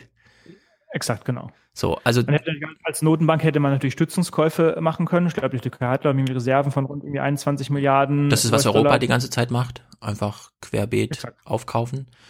Okay, also Zinsen sind das eine. Da weigert sich Erdogan aber das andere wären eben Zölle. Also einfach zu sagen, na, wenn Exporte teurer sind, warum nicht einfach gleich sagen, äh, wir machen jetzt hier äh, Nägel mit Köpfen, keine iPhones mehr. Nicht nur teure iPhones, sondern keine iPhones mehr. Wir fördern jetzt Vestel oder so heißt das Unternehmen, das er da nannte, das inländisch Smartphones herstellt. Wäre natürlich auch eine Idee. Also es wäre so diese Trump-Linie. Äh, geht natürlich nur, wenn man im Großen und Ganzen Kontrolle über alles Mögliche hat, nämlich die WHO, indem man da keine Richter bestellt, die handlungsfähig sind, äh, die Weltleitwährung noch äh, unter eigener Fuchtel hat. Das ist ja bei in der Türkei alles ausgeschlossen. Und ja, aber das grundsätzliche Problem ist ja doch, dass ich ja bis dato mehr importiert habe, als ich exportiert habe. Wenn ich jetzt umstellen würde, okay, ja, kann man machen, aber nichtdestotrotz, ich muss ja immer noch mal meine meine Auslands meine meine Schulden begleichen. Ähm, ich glaube, es wäre heute wird, glaube ich, das erste Paket fällig. Ähm, bin mal gespannt, wie die Türkei das ähm, bezahlen wird. Ähm, und da ich ja in US-Dollar verschuldet bin, ja. tut es ja umso mehr weh. Das ist ja das große Problem. Ja. Ähm, Kapitalmarktkontrollen hätte man einführen können. Ich glaube, jeder, der in der Türkei große Geldbeträge hat, der hat das Geld schon irgendwo abgehoben. Ich glaube, ja. das ist wie damals in Griechenland. Ich glaube, da hätte man viel schneller eingreifen müssen. Ich glaube, das Einzige und Sinnvolle, und das ist ja damals in 2000 auch schon passiert, ist, dass man ähm, die, um die Finanzhilfe des, des IWF bittet, ist natürlich noch ein bisschen problematisch, ähm, Leuten, denen man vorher irgendwie in die Suppe gespuckt hat, natürlich jetzt irgendwie um Hilfe zu bitten ja. und was natürlich einhergeht mit zu sagen, oh Mist, ich habe einen Fehler gemacht. Ähm, ich weiß nicht, ob Erdogan das irgendwie hinbekommt. Ja, oder IWF handelt natürlich auch nur, wenn Amerika das zulässt. Die haben zwar kein Vetorecht oder so in diesen Gremien, aber diesen Zusammenhang gibt's natürlich auch. Bei Erdogan hat den IWF-Hilfe ja schon abgelehnt, obwohl sie noch gar nicht angeboten wurde. Ja. Finde ich auch schon mal spannend. Ja, sowas ist natürlich dann bei pfadabhängiger Politik, bei der man sich auch auf persönlicher Ebene mal verstehen muss, nicht besonders günstig. Bei Makronom stand jetzt ein Text, äh, den können wir ja mal kurz auswerten, einschätzen. Also die, die These dort war, die Lira hat ihre 30 Prozent seit Jahresbeginn verloren. Das ist natürlich ein Problem, so wie in den Nachrichten und so weiter beschrieben. Mhm. Jetzt haben wir durchgenommen, okay, Zinsen erhöhen hat, macht Probleme, äh, über Zölle irgendwas regeln, also den Innenmarkt abkoppeln von irgendwie und zu sagen, wir machen das jetzt selbst, geht halt auch nicht. Und jetzt gibt's aber eine politische Lösung. Die Türkei handelt ja sehr intensiv mit Europa, schon allein durch die geografische Nähe. Es sind irgendwie 20 Milliarden oder so, die allein an türkischen Exporten da eine Rolle spielen, was natürlich wirklich substanziell ist. Und jetzt könnte ja Europa politisch darauf reagieren und sagen, mit den Möglichkeiten, die wir haben, äh, gehen wir hier Stück für Stück bilateral ausgehandelt, wirklich einzelne Märkte und Güter äh, bezogen da mal ran und kündigen, äh, äh, ähm, koppeln an die ein oder andere Maßnahme eine politische Forderung. Also so wie der IWF immer kommt und sagt, wir machen hier, wir helfen euch gerne, aber ihr müsst dann auch dieses und jenes Programm machen und so. Also die moderne Form der Erpressung. Ja, aber eben vorsichtig, dass Europa einfach sagt, ähm, wir können gerne so, ein, so eine Macro Financial Assistance, so heißt das wohl, machen. Das hat die, das hat Europa schon sehr häufig gemacht mit Anrainerländern in Nordafrika und so weiter. Je nachdem, was weiß ich, ihr nehmt Flüchtlinge, wir geben euch hier drei Milliarden oder so. Das war bisher immer IWF gestützt, das kann man natürlich auch davon abkoppeln. Europa hat ja genug Geld. Und dann einfach aus der Krise eine Chance machen und sagen, ja, das türkische Volk leidet und wir machen jetzt ein, ich will jetzt nicht wieder Marshallplan sagen, ja, aber so in dem Sinne, so ein, so ein, ein Förderprogramm für die Bevölkerung, in dem eben nicht nur finanziell äh, die ein oder andere Maßgabe drin ist, die sich Europa auf jeden Fall leisten kann, sondern auch äh, eine politische Konsequenz eingefordert wird. Wir sind dann wieder auf der Ebene wie Amerika, nämlich dass die sagen, ihr kriegt von uns Strafzölle, bis ihr uns aus, als humanitäre Geste unserem Pfarrer zurückgebt, der jetzt seit zwei Jahren da ist.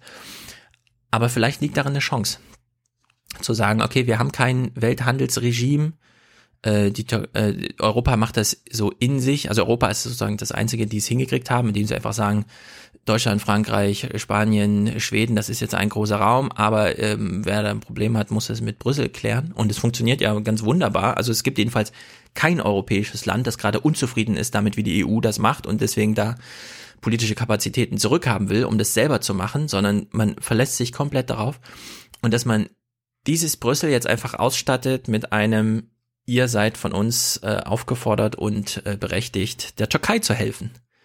Und wir haben als Mitgliedstaaten diese und jene Geldtöpfe. Und wenn ihr dieses und jenes politische Programm mit der Türkei durchzieht, kommt dann halt drauf an, wie äh, Erdogan das mitmacht, aber dass man halt wirklich sagt, äh, ihr könnt gerne Hilfen haben, aber nicht, solange 70.000 Lehrer, Professoren und alte Staatsbeamte im Gefängnis sind natürlich ein bisschen problematisch, denn ich glaube, seit Joschka Fischer ähm, versucht man ja oder hat man versucht, ähm, die Türkei in, in, mit in die EU ein, einzugliedern, was dann mhm. ja ähm, eigentlich über Zeit ja, gescheitert ist, was ja offiziell das so ähm, bezeichnet wurde.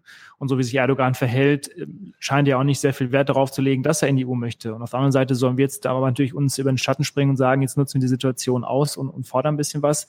Halte ich politisch für, für schwierig oder nicht für glaubwürdig.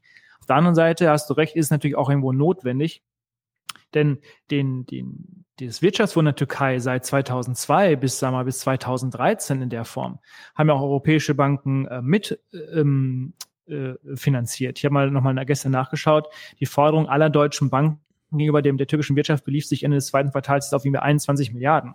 Ja. Französische Banken haben doppelt so viel ähm, Außenstände ähm, und spanische Geld sind so, glaube ich, sogar viermal. Also ich meine, die haben ein großes Interesse daran, Eben, ähm, dass, genau. dass ähm, die Lehrer natürlich sich wieder stabilisiert. Ähm, sonst ist es natürlich auch sehr schlecht für, für die Kredite, die dort gegeben haben. Ja.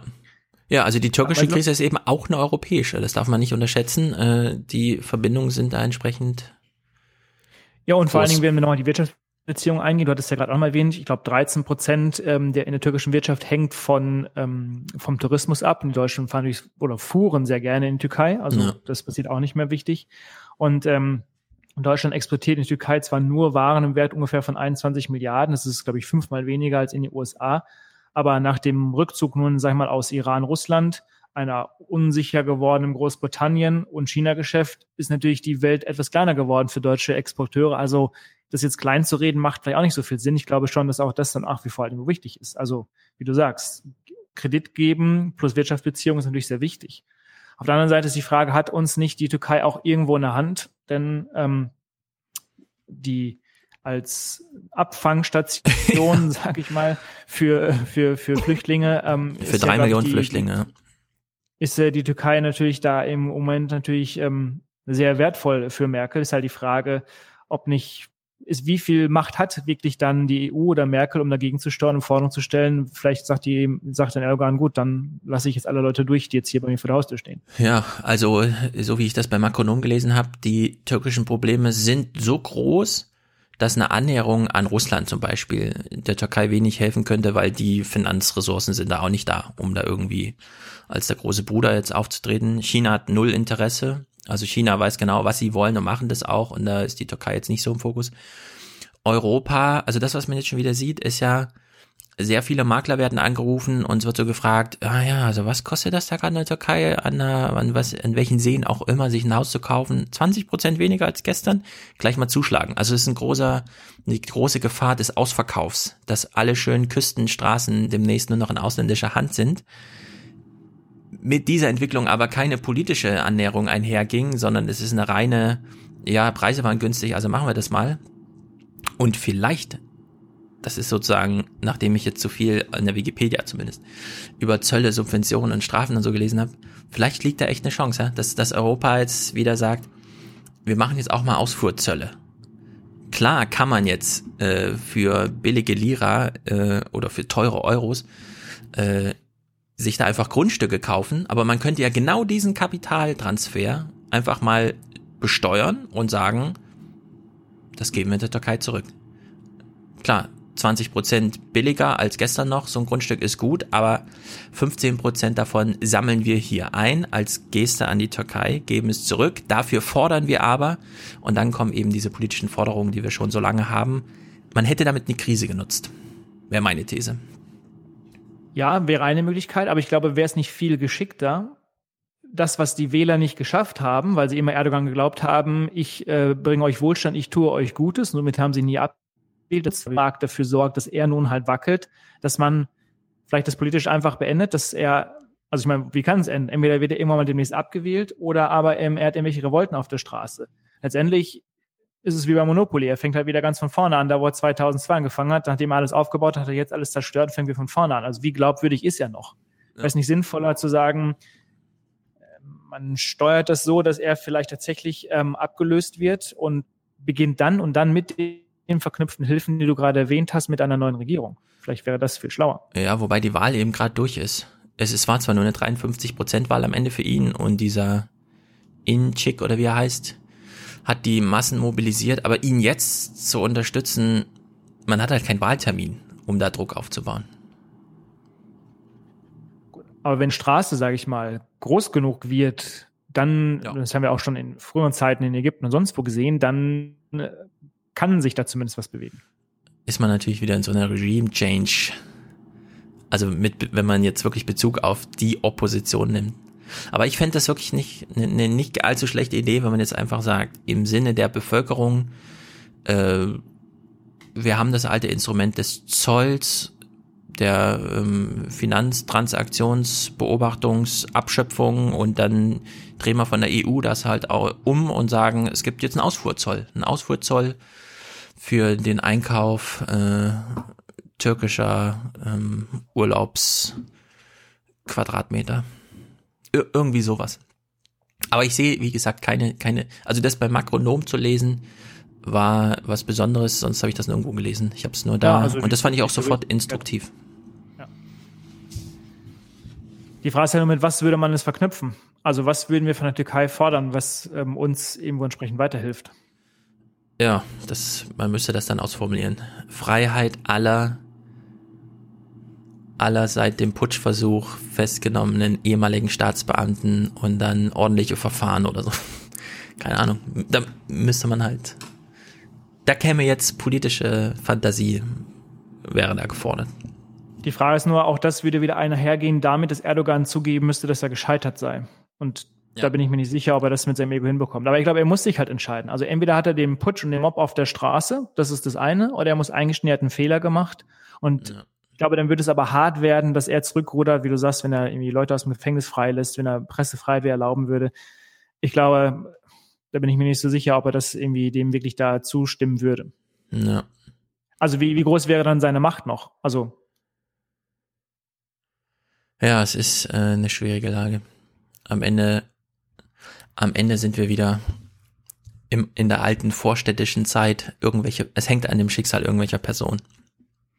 Wenn wir es jetzt mal auf Trump beziehen, was glaubst du denn, ist ähm, die Intention von, von Trump? Ich meine, er hat es ja initiiert, ob er jetzt genau das damit bezweckt hat. Möchte er indirekt Merkel schwächen, weil er weiß, dass sie abhängig ist zum kleinen Teil oder zum großen Teil von, von der Türkei, was Flüchtlinge betrifft?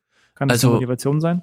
Bei Trump glaube ich mittlerweile äh, das, was man so liest, äh, nämlich, dass er einfach morgens seine Nachrichtenlagen bekommt und dann ist halt plötzlich dieser türkische Name aufgepoppt und dann hat er sich gedacht, das ist heute mein Thema. Ich habe das bei Fox News gesehen. Ja, das ist heute mein Thema. Wir haben da einen geistlichen Amerikaner in türkischer Haft. Das geht natürlich nicht, dass man in so einem muslimischen Land festgehalten wird. Also twitter ich jetzt mal dagegen. Aber ohne größere Strategie. Ich glaube, er hat auch gar nicht im Hinterkopf, dass die Türkei genau das gleiche jetzt mit Gülen einfordern könnte, der ja nun in Amerika äh, Schutz bekommen hat. Also dass man da sozusagen dass das im Grunde auf so einen Austausch hinauslaufen müsste, wenn man dem türkischen Forderung danach käme, nämlich einen Tausch Gülen gegen alle Amerikaner, die in der Türkei in Haft sitzen.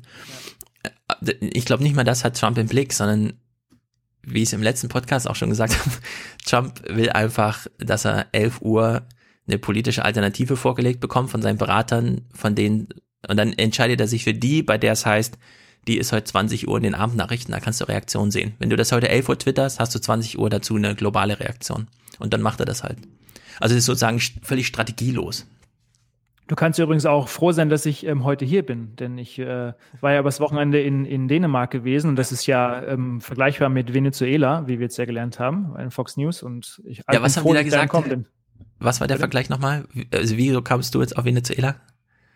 Es gab doch ähm, dieses, äh, dieses Video, das äh, bei, bei Fox News, ähm, das halt ähm, Dänemark äh, mit, mit Venezuela verglichen wurde, weil natürlich in Dänemark auch die Steuern relativ hoch sind etc. Ach so, weil das ein sozialistisches ähm, Land ist und alle für den Staat arbeiten, ne? Ja, ja, genau, exakt.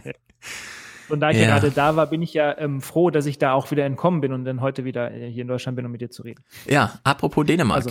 das können wir zum Ende nochmal kurz ansprechen. Wenn das Handlungsvermögen eines Staates darin besteht, wie eben schon gesagt, äh, Strafen, Zölle, Subventionen und so weiter, der ganze Sozialstaat ist ja im Grunde eine Subventionierung. Also man nimmt Steuern allgemein ein und gibt die dann für einen spezifischen Zweck wieder aus, nämlich zur Förderung des Sozialstaats. Und die und Menschen dort sind die glücklichsten Menschen in ganz Europa oder weltweit? Weltweit, so wie ich Weltweit, das überlese. Ich, ja, genau. Weltweit, genau. Und es hängt natürlich, wird immer gesagt, sehr mit dem, mit dem Verlassen auf den Sozialstaat zusammen, was ich absolut verstehe, weil die Perspektivlosigkeit, das eigene Risiko, also das eigene biografische Risiko ist immer, dass man nicht aufgefangen wird, weil die Familie nicht da ist oder weil der Staat dann eben auch nicht. Das war ja lange Zeit auch anders bis zu den Kohljahren. So, und jetzt hat man äh, in Dänemark eben entschieden, Sozialstaat ja, aber nicht mehr für alle. Nicht für alle in Dänemark, sondern wirklich nur noch für Dänen. Bis hin zu, dass die sozialdemokratische Regierung gesagt hat, ja, wir sind bereit, finanziell auch Flüchtlingen zu helfen, aber nicht auf dänischem Boden, sondern es muss ein Lager in Nordafrika geben, für das wir uns dann verpflichtet fühlen. Und das ist in diesem Sinne politisches Handlungsvermögen, ja, aber dann nur neuzeitlich, wenn nicht noch älter, schon erstaunlich. Also, dass das mittlerweile sozialdemokratische europäische Politik ist. Ja, dass man einfach sagt, äh, ja, wir schöpfen mal unser politisches Handlungsvermögen aus und sagen dann aber Subventionen, Subventionen ja, aber nicht mehr für alle. Also man macht diese, genau diese Unterscheidung wie bei Zöllen eben auch nicht mehr für alle Waren aus allen Herkunftsländern gilt dieser Zoll, sondern man macht ganz spezifische Zuschreibung. Und das geht im Grunde. Wie die, wie die Einwanderungspolitik in, in Dänemark ist, also wie leicht ist es denn, ähm, dort Däne zu werden? Äh, gar nicht leicht. Eben nicht sehr leicht. Okay. Also es ist schwer. Im Grunde musst du da geboren sein. Deswegen, du hast diese hohe Pfadabhängigkeit für Sozialleistungen, die uns wieder zurückführt zu so einer ethnischen Differenzierung, wie wir sie eigentlich als überwunden wollten, gegolten haben wollten, aber jetzt so sehen, nee, es, ist, es trägt wobei nicht. wobei du es in der Schweiz ja genauso hast zum Beispiel, ne? Nochmal auf die Spitze getrieben, da du nicht nur den Sozialstaat abgekoppelt hast, sondern im Grunde alle Regime. Finanziell, in der Wirtschaftsproduktion, überhaupt und so. Obwohl sie sich immer sehr daran orientieren, an der EU, damit es auch nicht zu kompliziert wird, aber man kennt ja die Bilder, ja. Jemand fährt einen Abhang runter, ist aus Versehen kurz in Italien gelandet, fährt mit dem Sessellift wieder hoch und dann wird gleich mal geguckt, ob die Uhr verzollt werden muss. Solche Sachen sind ja eigentlich undenkbar, aber in der Schweiz ist das Alltag. Naja. Die Frage ist ja, ob man sich nicht auf Dauer halt natürlich ans eigene Fleisch schneidet. Man, das hattest du ja auch schon mal, oder hatten wir auch schon mal diskutiert gehabt. Ähm, wenn ich mir die Demografie anschaue, dann gibt es natürlich irgendwann mal den großen äh, Bereich von älteren Leuten, die immer mal nach oben hinweg sterben. Und die Frage ist halt, wer bleibt dann in diesem Land halt dann noch über? Und natürlich auch um das, die Renten und sowas zu finanzieren, wer ist denn eigentlich dann noch da?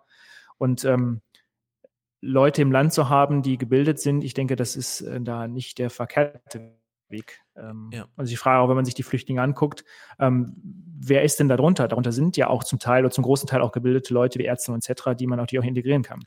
Ja. Übrigens schönes Beispiel, ähm, das fand ich sehr spannend, auch mal wirklich aus der Realität. Ich war vor zwei Tagen in Werden gewesen. Das ist so 20 Kilometer von Bremen entfernt. Und zwar in der Produktion ähm, von HelloFresh, wo die ähm, Pakete gepackt werden. Mhm. Ein, ein, großer Teil der Menschen, die dort arbeiten und diese Pakete packen, also ne, dein Gemüse rein und so weiter, ein Paket, sind tatsächlich Flüchtlinge. Und es gibt dort auch ähm, Kontrollen, ähm, wie, wie, also nicht wie effizient, sondern ähm, wie genau, also so stichpromartig, wie genau und sind diese Pakete halt gepackt. Und tatsächlich ist das Bild, dass jemand, der Flüchtling ist, wesentlich motiviert ist, dort zu arbeiten und die Arbeit besser macht als jeder Deutsche, der dort angestellt ist. Und es geht hier nicht um Billiglohn. Die Leute haben Basislohn, glaube um die 12 Euro, kriegen zum Teil noch mehr. Mhm. Ähm, also, also Lohn scheint auch nicht der Faktor zu sein, um ähm, Leute für irgendeinen Job zu motivieren. Und das ist ja eigentlich das Spannende. Ähm, gleiches Beispiel hier in Frankfurt eine Eisdiele. Der Eisdielenverkäufer, der sagt mir, dass er irgendwie von, weiß ich nicht, von März bis Oktober ähm, äh, sieben Tage die Woche ähm, mehr als 80 Stunden arbeitet. Und er findet gerade niemanden, ja. ähm, der eben quasi den einstellen kann. Und es hängt auch hier wieder nicht mit dem Lohn zusammen. Also niemand hier hatte Lust, sich dort auch so lange halt im Laden halt zu stellen und ihm wieder dort auszuhelfen. Ja. Also Lohn scheint ja auch nicht mehr der Treiber zu sein. Und das ist auch mal als Argument dagegen, dass immer viele sagen, oh, die nehmen uns die Jobs weg und so weiter. Also das, das kann nicht das Argument sein. Ja, es ist äh, im Großen und Ganzen verrückt. Also Dänemark hat eine Geburtenrate von, äh, Geburtenrate von 1,69 pro Frau was im Grunde bedeutet, ja, man kann den Sozialstaat abschotten, indem man Menschen draußen hält, weil man glaubt, sie kommen nur als Leistungsempfänger, aber damit zerstört man das ganze System. Also das ist nicht auf äh, Länge gebaut, sondern das hat auch ein Ablaufdatum, das, was sie da zu schützen versuchen. Diese Billiglohnerei oder sagen wir mal die äh, echte Arbeit, für wo Lohn dann vielleicht gar nicht so entscheidend ist, man sieht das ja schon wieder jetzt in der Landwirtschaft, ja. Die Winzer haben das große Problem, dass sie ihre super toll Sonne aufgetankten Früchte nicht ernten können, weil sie drei Wochen früher die Leute nicht mobilisiert bekommen. Und die aufwendigen, wir holen die Pflücker aus Osteuropa, das ist halt erst in drei Wochen. Und das kann man nicht so einfach umorganisieren, wie Freundschaftsdienste einfordern, weil eben, ja, so früher die Velikation, das ist halt jetzt, es muss geerntet werden, also gehen wir halt raus und ernten. Sondern schon da sieht man, dass alles auseinanderfällt und die Landwirtschaft dann in Spanien, da hatten wir diesen Deutschlandfunk äh, oder ARD-Bericht, keine Ahnung, wo der herkam, es sind eben Zehntausende Sklaven, die einfach zugelassen werden, also wo die Polizei sozusagen weit ist und äh, man einfach sagt, ja gut, die lassen wir mal hier, weil die einfach äh, anstatt in Afrika irgendwo in der Wüste zu sterben oder sonst irgendwie, sind sie halt bereit, für kein Geld, sondern nur für Aufenthaltsrecht in Anführungszeichen und eine Liege im Trockenen abends äh, zwölf Stunden am Tag Obst zu ernten. Und es findet alles unter diesen Dächern statt, diesen Plastikdächern, da herrschen 50 Grad und so weiter. Das ist keine Arbeit, die irgendwer machen würde. Da muss die Alternative einfach der elende Tod im Mittelmeer sein. Und das ist, das ist das, worauf Europa sich ausruht gerade oder eben die, die, den Pflegebereich. Also wir müssen billige Arbeitskräfte aus Polen herholen, die uns hier pflegen. Und aus, in Polen holt man dann noch billigere Arbeitskräfte aus Rumänien. Also ich meine, ja. Äh, ja. Aber irgendwann endet dieser Kreislauf auch mal. Also irgendwann mal der Letzte, den beißen halt die Hunde. Der kann dann niemand mehr ins Land ja, es ist einfach verrückt. Und vielleicht, ach naja, das haben wir seit Trump jetzt schon, seit er im Amt ist gesagt, ist es gar nicht so schlecht, wenn einmal mal einer mal alles durcheinander bringt einfach wenn nicht die alten Pfade weiter gestrickt werden, sondern wenn jetzt einfach mal einer kommt und sagt irgendwie, aber es, so lehrreich es ist, zeigt es doch hauptsächlich Probleme auf, was Trump da so macht. Ja, man, die Länder, die Länderliste geht ja auch noch weiter halt. Ne? Ich meine, Russland, klar, also offiziell stellt man sich irgendwie gut. Ähm, hintenrum macht man natürlich mit, was so Exportverbote ähm, angeht und so fort. Gut, Iran hatten wir auch schon oft drüber gesprochen. Also die Länder, die Trump da irgendwo angreift, äh, ja, die Liste ist mittlerweile lang. Ja. Gut. Da haben wir gesehen, es ist kompliziert. Im Grunde äh, steckt die Welt in äh, so einer Dauerschleife. Es bleibt der Nationalstaat, der handelt, außer in der Europäischen Union. Aber die Handlungsinstrumente sind Zölle, Steuern, Subventionen. Trump treibt es auf die Spitze, alle anderen reagieren und alles gerät aus den Fugen. und jetzt muss man einfach abwarten, was passiert. Naja, das war der gute äh, Überblick, Rundumschlag. Welches Thema macht ihr als nächstes in eurem Thesen-Podcast? Oh, die Folge haben wir schon bereits aufgenommen und äh, dieses Mal hatten, haben wir einen Gast in der, in der Sendung, erste Mal, als, äh, ich verrate noch nicht wen, mh, hm, aber es wird um das Thema Kunst gehen. Kunst gemalt, äh, gestaltet oder ganz allgemein? Nee, Kunst ganz allgemein. Ähm, ja, also es strahlt natürlich in viele Richtungen aus in dieses Thema. Ähm, ist ja ein großer Wirtschaftsfaktor. Ähm, also es geht in viele Richtungen. Ich glaube, es ist eine spannende Folge. Bin mal gespannt, wie, wie dir und wie euch das gefällt. Ja, sag uns nochmal, gibt's äh, also ich meine jetzt, wenn selbst schon Immobilien ausfallen als ertragreich und so, ist Kunst ist gerade alternativlos, was das angeht, oder? Wenn man sich die Kunstpreise anguckt, ja, tatsächlich, die gehen mittlerweile wieder durch die Decke, aber auch geschuldet natürlich dem, dass du ähm, viel Geld natürlich mittlerweile im Umlauf hast, dann ist natürlich immer Kunst eine Form als, als Wertspeicher. Interessanterweise, und das werden wir auch in dieser Folge haben, spielen natürlich auch solche ähm, Frau Mann tatsächlich eine Rolle. Also weibliche Kunst, also von einem mhm. weiblichen Künstler gestaltet, ist, glaube ich, um einen Faktor 10 günstiger. Also, wobei ich habe mich oh noch nie my. gefragt, ein Bild ist das von einer Frau oder von einem Mann gemalt. Also eine ganz, ganz spannende Perspektive. Und klar, solche Künstler wie Picasso etc., da ist natürlich halt immer eine Wertsteigerung, ähm, mhm. ja, was dann oben geht. Aber klar, Kunst ist derzeit gefragt, aber das ist natürlich auch einfach Geschuldet des billigen Geldes. Ähm, und in Krisen flacht das vielleicht mal ein bisschen ab und steigt natürlich dann wieder. Sehr gut. Dann sind wir gespannt auf euren Einblick auf die Kunst. Vielen Dank, Daniel, für diesen Einblick und wir verabreden uns dann für später für das nächste Thema. So machen wir es. Danke, Stefan. Sehr gut. So. Das war doch sehr interessant. Fand ich sehr gut. Ja. Ihr beiden. ne, war gut. Hat dir gefallen, ich weiß. Da habe ich eine Menge gelernt jetzt. Gut, äh, wir brauchen für Folge 300 fast, ja. Mhm. Mal andersrum. 314, du hast jetzt nicht protestiert, wird unser nicht mehr Grünwählerforum sein. Nee. Doch. Nein. Du darfst dir hier ruhig einen Tag frei nehmen, das ist gar kein Problem. Am Montag ist dieses Nichtwählerforum, äh, also Grün-Nichtwählerforum ich mache trotzdem hier Dienstag einen guten Aufwachen-Podcast. Ich habe ja auch, ich weiß nicht warum, äh, dieses YouTube-Video hat ja anscheinend, kam ja nie aus dieser Bearbeitungsschleife raus, einfach uns nur in 360p. Wozu sitze ich denn hier und mache ein 5 Stunden Full-HD-Video? Ich habe es jedenfalls bei Twitch hochgeladen, war ganz beeindruckt. Upload dauert zwar lang, 5 Stunden Video, also das dauert dann schon so eine Stunde oder so, ist ja über 10 Gigabyte. Aber nach einer halben Stunde war das in HD fertig. Und interessant ist ja, dass das als Stream einmal durchläuft, sozusagen als Premiere. Und danach kann man es erst äh, nach in eigener Geschwindigkeit und mit Hopping gucken. Also mein Alternativprogramm, wenn du dir Dienstag frei nimmst, was absolut zugestanden ist, äh, wäre einfach, dass ich hier Talk Radio Livestream mit Chat, mit euch, lieben Hörer, chatten. Mit einem echten Twitch-Chat. Oder du bist halt Dienstag dabei dann ist es ein ganz normaler Podcast. Aber die Nachrichtenwoche heute können wir doch nicht einfach übergehen. Doch, so sehr ich Robert Habeck und äh, sie mag. Die können wir doch Donnerstag machen. Also ich habe einfach Lust, Dienstag Podcast zu machen. Was soll ich, also ich, soll, soll ich jetzt jeden Tag Buch schreiben oder was? Habe ich auch keine Lust.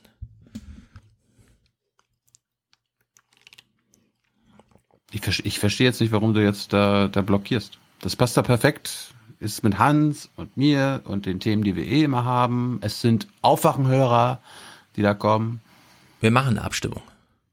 Ihr findet, ihr findet im Forum eine Abstimmung. Könnt ihr euch entscheiden zwischen ich will das Forum gucken oder ich will einen Aufwachen-Podcast haben. Der kommt ja so oder so. Wer? 315 kommt dann halt am Donnerstag in schöner Länge. Ja, aber so oder so kommt auf jeden Fall das Wählerforum, weil das ist ja ein junge Naivprodukt, was sowieso veröffentlicht wird. Das müssen wir ja nicht im Aufwachen-Podcast nochmal in voller Länge spielen. So rum ist das so oder so. Es kommt dann halt kein Aufwachen-Podcast, wenn wir das Forum spielen. Das wäre ja, doch halt, schade. Das, das, das ist doch eine Spezialausgabe vom Aufwachen-Podcast. Ja, aber ich verstehe jetzt gerade nicht, wo ist das genaue Problem? Dienstag einfach ganz normal einen Nachrichtenrückblick zu machen zur Nachrichtenwoche, die ja nun auch stattfand. Weil, weil ich keine Zeit habe und äh, kein, kein Intro basteln werde, keine Themen dabei haben werde und es eine scheiß Folge werden würde. Ja, und deswegen sage ich ja, du kannst dich ja frei nehmen. Ja, dann machst du ja alleine, das ist auch scheiß. Finde ich doof. Ich biete ja an, wir, wir, wir produzieren da was. Ich, ich verstehe nicht, warum du da jetzt blockierst. Ja, dann gibt's halt keinen Podcast. Gucken wir halt das Forum und hören uns dann Ende der Woche. Genau. Okay. Gut, äh, wie gesagt, Montag 18 bis 20 Uhr, seid rechtzeitig da. Wir freuen uns auf euch. Wir werden danach auch noch äh, zur Verfügung stehen, wenn die beiden Grünen schon wieder abge äh, also abgehauen sind. Äh, Hans Jessen, Thiel, äh, ich wollte gerade sagen, Tilo Tyler, ich und äh, wahrscheinlich viele andere auch. Und irgendwas noch? Von deiner Seite? Nö, schmeiß uns mal raus hier.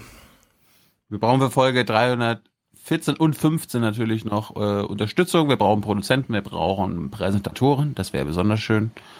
Und ansonsten ein schönes Wochenende. Herzlichen Dank und Ihnen und Ihren Zuschauerinnen und Zuschauern einen schönen Abend. Herzlichen Dank und äh, Deutschland alles Gute. So viel heute von uns. Ihnen noch einen schönen Abend bei uns im Ersten. Selbstverständlich werden Sie die Tagesschau und die Tagesthemen auf dem Laufenden halten. Machen Sie es gut. Wir sind die Guten. Wir kümmern uns. Tschüss zusammen. Tschüss. Wiedersehen. Schönen Abend. Ciao. Vielen Dank.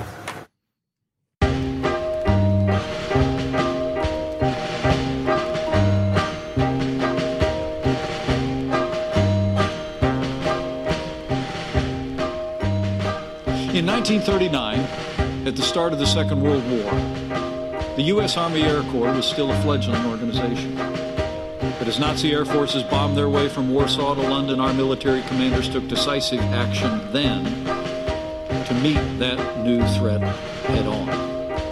By 1945, the American military had nearly 30 times the number of planes and 85 times the number of pilots and support crews compared to just six years earlier. America and our allies emerged victorious from World War II because of the strength of our armed forces and because our armed forces adapted to meet the emerging threats of the day. We knew that air power had forever changed the nature of war, so we marshaled the resources and the will to build the most powerful air force the world had ever seen. And just two years after that terrible conflict, our nation created a new branch of service to secure American dominance in the skies for generations to come with the creation of the United States Air Force. Now the time has come to write the next great chapter in the history of our armed forces, to prepare for the next battlefield, where America's best and bravest will be called to deter and defeat a new generation of threats to our people, to our nation. The time has come to establish the United States Space Force.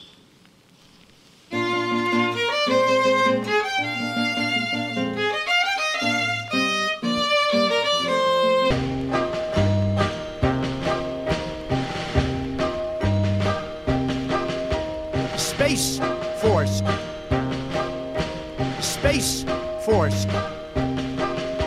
Space Force. Is this a game? Space Force. Is this a game? Space Force. Or is it real? Space Force.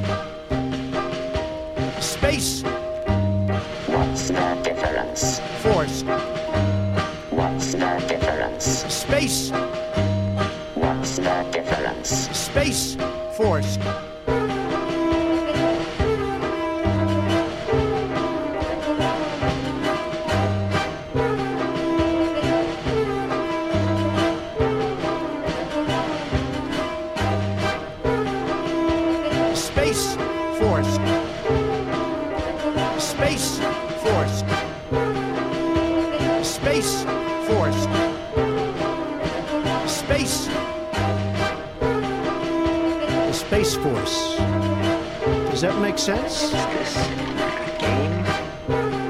Or is it real? Does that make sense? The Space Force, General. You probably haven't even heard that. I'm just telling you now.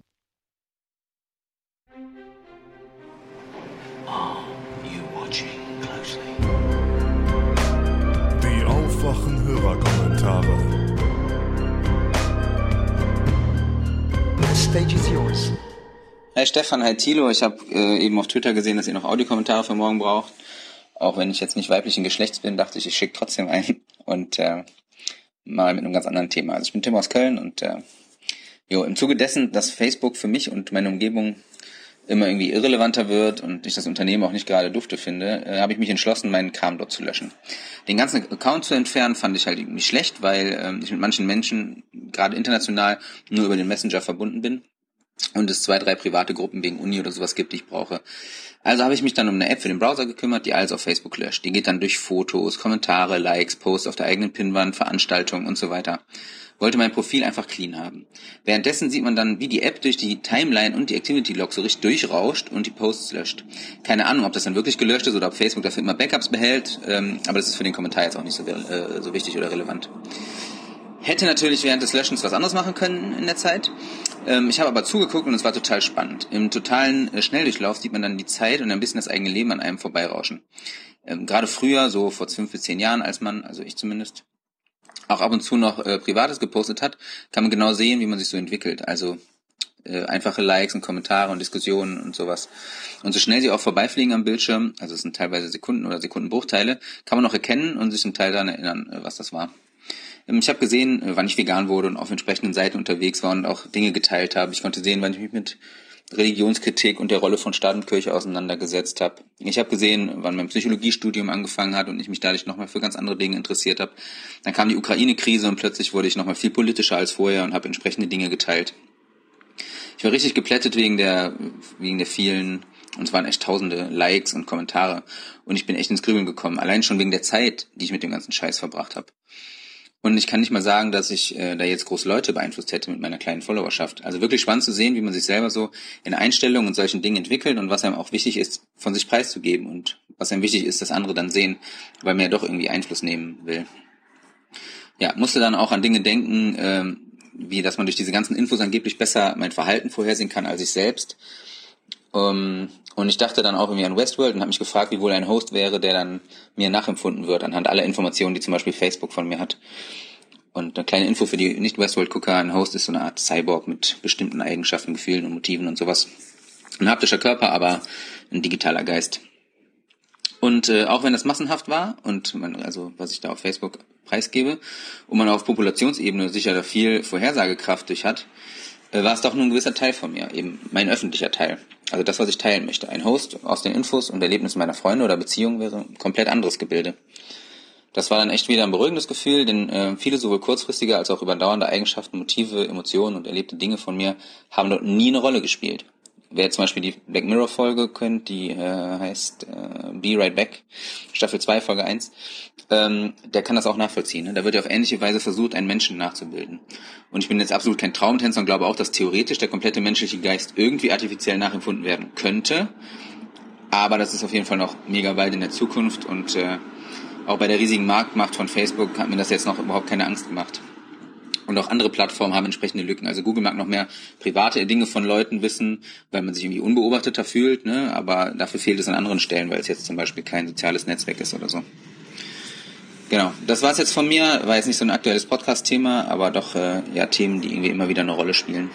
Äh, ja, wünsche allen noch eine schöne Restwoche und macht weiter so. Hallo Stefan, hallo Tilo. Hier ist Jascha aus Dortmund.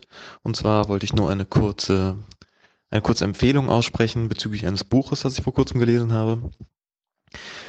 Das nennt sich Factfulness, ist herausgegeben von dem, ich glaube, schwedischen, jedenfalls skandinavischen Mediziner und Statistiker äh, Hans Rosling, wenn er so ausgesprochen wird, der häufig für Ärzte ohne Grenzen gearbeitet hat, der bei, bei der Ebola-Bekämpfung eine große Rolle gespielt hat und der jetzt kurz bevor er gestorben ist, 2017 glaube ich, das Buch mit seinen zwei Söhnen, äh, mit seiner, mit seinem Sohn und seiner Tochter herausgebracht hat, in dem er sehr, wirklich sehr gut und ausführlich verschiedene Denkfehler, fast schon im Stile von schnelles Denken, langsames Denken von Daniel Kahneman, ähm, einige, ja, Denkfehler, die einem so unterlaufen im alltäglichen Leben, gut aufgezeigt hat, die wollte ich der Aufwachen-Community einfach mal empfehlen. Ist ein Buch, das sich ziemlich schnell liest und durch eine gute Übersicht im Ende eines Kapitels auch ja, sich gut Stichworte dazu machen lässt, die sich ja nachher auch nochmal angucken lassen. Vielen Dank für euren Podcast. Gerade die Israel-Berichterstattung in den letzten Folgen war sehr gut und weiter geht's. Moin Stefan, moin Tilo. Mir geht's ums äh, Thema Tierhaltung, was ihr in Aufwachen 312 zumindest kurz angeschnitten habt. Ähm, und zwar, äh, ja, ich möchte ein paar Denkanschlüsse zu dem Thema liefern, weil ich doch relativ überrascht war über eure Reaktionen auf, auf die Bilder, die dort gezeigt wurden. Ähm, ja, also ich will ja niemanden Vorschriften machen oder sonst was. Ich möchte wirklich nur, ja, mal den Anschluss geben, über die Dinge etwas mehr nachzudenken. Ähm, wie gesagt, also eure Reaktion hat mich sehr überrascht, weil ihr ja, ja eigentlich einen, einen relativ guten Betrieb dort gesehen habt. Also es wurden ja keine besonders schlimmen Verhältnisse dort gezeigt. Ganz im Gegenteil, ich würde sagen, das waren eigentlich verhältnismäßig eher gute Verhältnisse, die man dort gesehen hat. Ähm, die Tiere hatten alle Platz für sich, die waren nicht eng auf eng gedrängt. Äh, man hat in dem Beitrag jetzt keine kranken Tiere oder verletzten Tiere gesehen, ähm, keine Tiere, die irgendwie zerquetscht werden, weil zu wenig Platz da ist oder so. Ähm, außerdem haben die sogar ja einen relativ guten Boden gehabt, das mal dort Stroh gesehen und sonst was. Auch das ist nicht selbstverständlich in der Massentierhaltung. Ähm, ja, also wie gesagt, es wurden schon ziemlich gute Verhältnisse dort eigentlich gezeigt. Ähm, außerdem wurde ja nicht, äh, andere Dinge wurden ja nicht gezeigt. Also es wurde zum Beispiel nicht gezeigt, wie der Transport dieser Tiere nachher vonstatten geht. Also dass diese Tiere in, in sehr, also in LKWs reingezwängt werden, ähm, die schlecht belüftet sind, in denen es wenig Wasser gibt und die dann mehrere hunderte Kilometer nach Osteuropa oder sonst wo transportiert werden, um dort geschlachtet zu werden. Äh, und es wird schon gar nicht gezeigt, wie, wie diese Tiere nachher geschlachtet werden. Das sind ja auch immer noch so, ähm, naja, Themen, die dann eigentlich damit dranhängen. Ne? Und ja, so gesehen, wie gesagt, hat es mich etwas gewundert, dass euch schon diese guten Bedingungen eigentlich äh, so schockiert haben und euch den Appetit äh, ja, vermiest haben. Ich kann dort wirklich nur mal den äh, Tipp geben, einfach mal das Wort Massentierhaltung bei YouTube eingeben oder auch bei Google und sich einfach mal anschauen, was das eigentlich wirklich heißt. Ähm, denn ich finde, jeder, der Fleisch isst und jeder, der Fleisch kauft, sollte sich bewusst sein, wo sein Geld dann am Ende hinfließt und was er damit unterstützt. Wer eben Probleme mit solchen Bedingungen hat und die in dem Video, wie gesagt, waren noch gute Bedingungen, der sollte eben wissen, dass das Geld genau diese Bedingungen unterstützt oder eben auch noch viel schlimmere Bedingungen unterstützt. Ähm, und klar, äh, manche Leute werden jetzt sagen, hey, mein Fleisch kriege ich von meinem Nachbarn nebenan und sonst wie. Mag in einzelnen Fällen ja so sein, aber trotzdem ist der Großteil, und ich meine jetzt wirklich, wir reden hier von 98, 95 Prozent, ich weiß nicht genau, wie die Prozentzahl ist, aber ein riesig großer Anteil des Fleisches in Deutschland kommt nun mal aus Massentierhaltung. Also ein sehr geringer Teil der Bevölkerung wird ausschließlich Fleisch konsumieren, was nicht aus Massentierhaltung kommt. Ähm, ja, und klar, es gibt natürlich verschiedene äh, Möglichkeiten, da irgendwie drauf zu reagieren. Man kann natürlich, äh, wo immer man sein Fleisch kauft, bessere Bedingungen fordern, äh, muss aber letztlich dann auch sehen, dass das wahrscheinlich dann zu Preisen kommt, die kaum jemand bezahlen will. Und es kommt auch dazu, dass natürlich, wenn man diesen Tieren dann eben entsprechend viel Fläche auch geben will, dass wir zum Beispiel auch diese Kapazitäten vielleicht in Deutschland dann gar nicht mehr so haben oder generell weltweit diese Kapazitäten nicht hätten, um ein, eine halbwegs nachhaltige äh, Massentierhaltung in dem Sinne zu äh, durchzuführen. Und ja, und ich habe ja die ganzen anderen Aspekte wie die Umweltauswirkungen, also CO2-Ausstoß, Wasserverbrauch, Regenwaldabholzung, generelle Flächennutzung und sonst was oder eben die Antibiotikaresistenz, die durch die Massentierhaltung gefördert wird solche Dinge habe ich jetzt ja noch gar nicht äh, weiter angesprochen. Also, wie gesagt, ähm, wen diese Bilder schon schockiert haben, dem möchte ich nur mal einen kleinen Denkanschluss zu dem Thema geben, sich dort etwas mehr zu informieren. Das muss am Ende natürlich jeder mit sich selbst ausmachen und daraus eine Schlussfolgerung ziehen oder eben nicht. Ja, ich kann aber abschließend nur sagen, äh, es ist auf jeden Fall ja kein Problem, das wissen wir alle, sich äh, ja weniger Fleisch zu konsumieren oder eben auch gar kein Fleisch zu konsumieren oder nicht mal Tierprodukte zu konsumieren. Das ist alles möglich, das ist alles auch gesund. Ja, wer Probleme mit solchen Bedingungen hat, der sollte doch mal in sich gehen und ja, diese, diese Entscheidung, die man dort jeden Tag im Supermarkt trifft, doch mal durchaus hinterfragen. Auch wenn diese Schlachtbedingungen nicht auf den Plastikpaketen der Fle des Fleisches ist, was man kauft steht das trotzdem dahinter. Oh, liebe Aufwachen-Gemeinde, hier ist der Peter. Und äh, ich will auf Stefans Aufruf reagieren, mal zu erklären, was das mit der Milch auf sich hat. Also erstmal, äh, es gibt keinen Weltmilchmarkt, das sind Fake News. Es gibt nur einen Weltmilchproduktemarkt. So, aber was die Rohmilch, ja, ist ja gerade das Problem, wenn du sie, ist es ein Naturprodukt, und die Kuh, die produziert die oder die, ja, die stellt die sozusagen her. Da kannst du gar nichts machen. So, die gibt am Tag ihre 40 Liter Und die musst du dann halt loswerden. Und das musst du tatsächlich relativ häufig machen, alle zwei Tage oder so. Gibst du die ab, oder sogar alle, fast schon jeden Tag, je nachdem, wie groß der Betrieb ist. Und dann kommt da das große Auto und zapft die ab.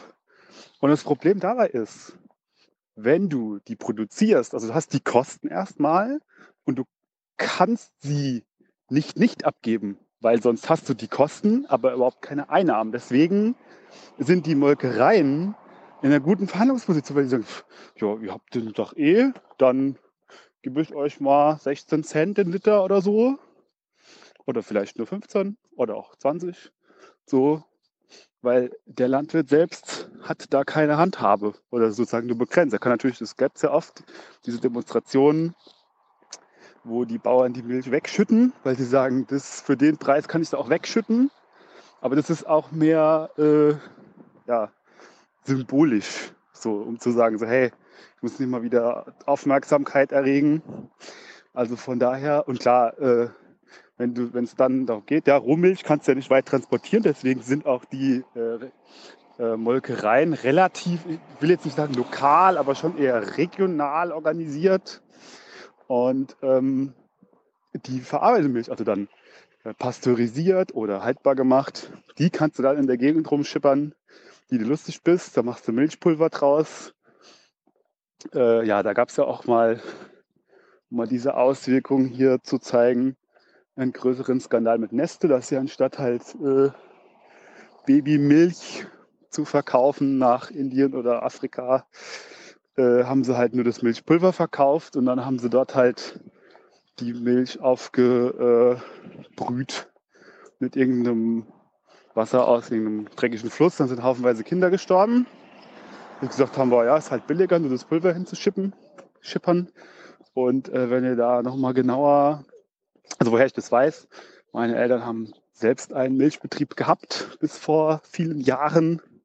Aber dann ging das damals los, äh, wachsen oder weichen. Und äh, ja, wir haben dann eben uns anders orientiert. Und äh, es gibt dazu sehr, sehr viele gute Dokus. Auch ARD und ZDF haben da viele Stücke drüber gemacht.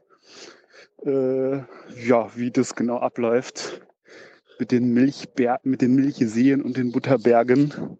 Das hat nämlich eine ganz schöne Historie. Also, so sieht das aus.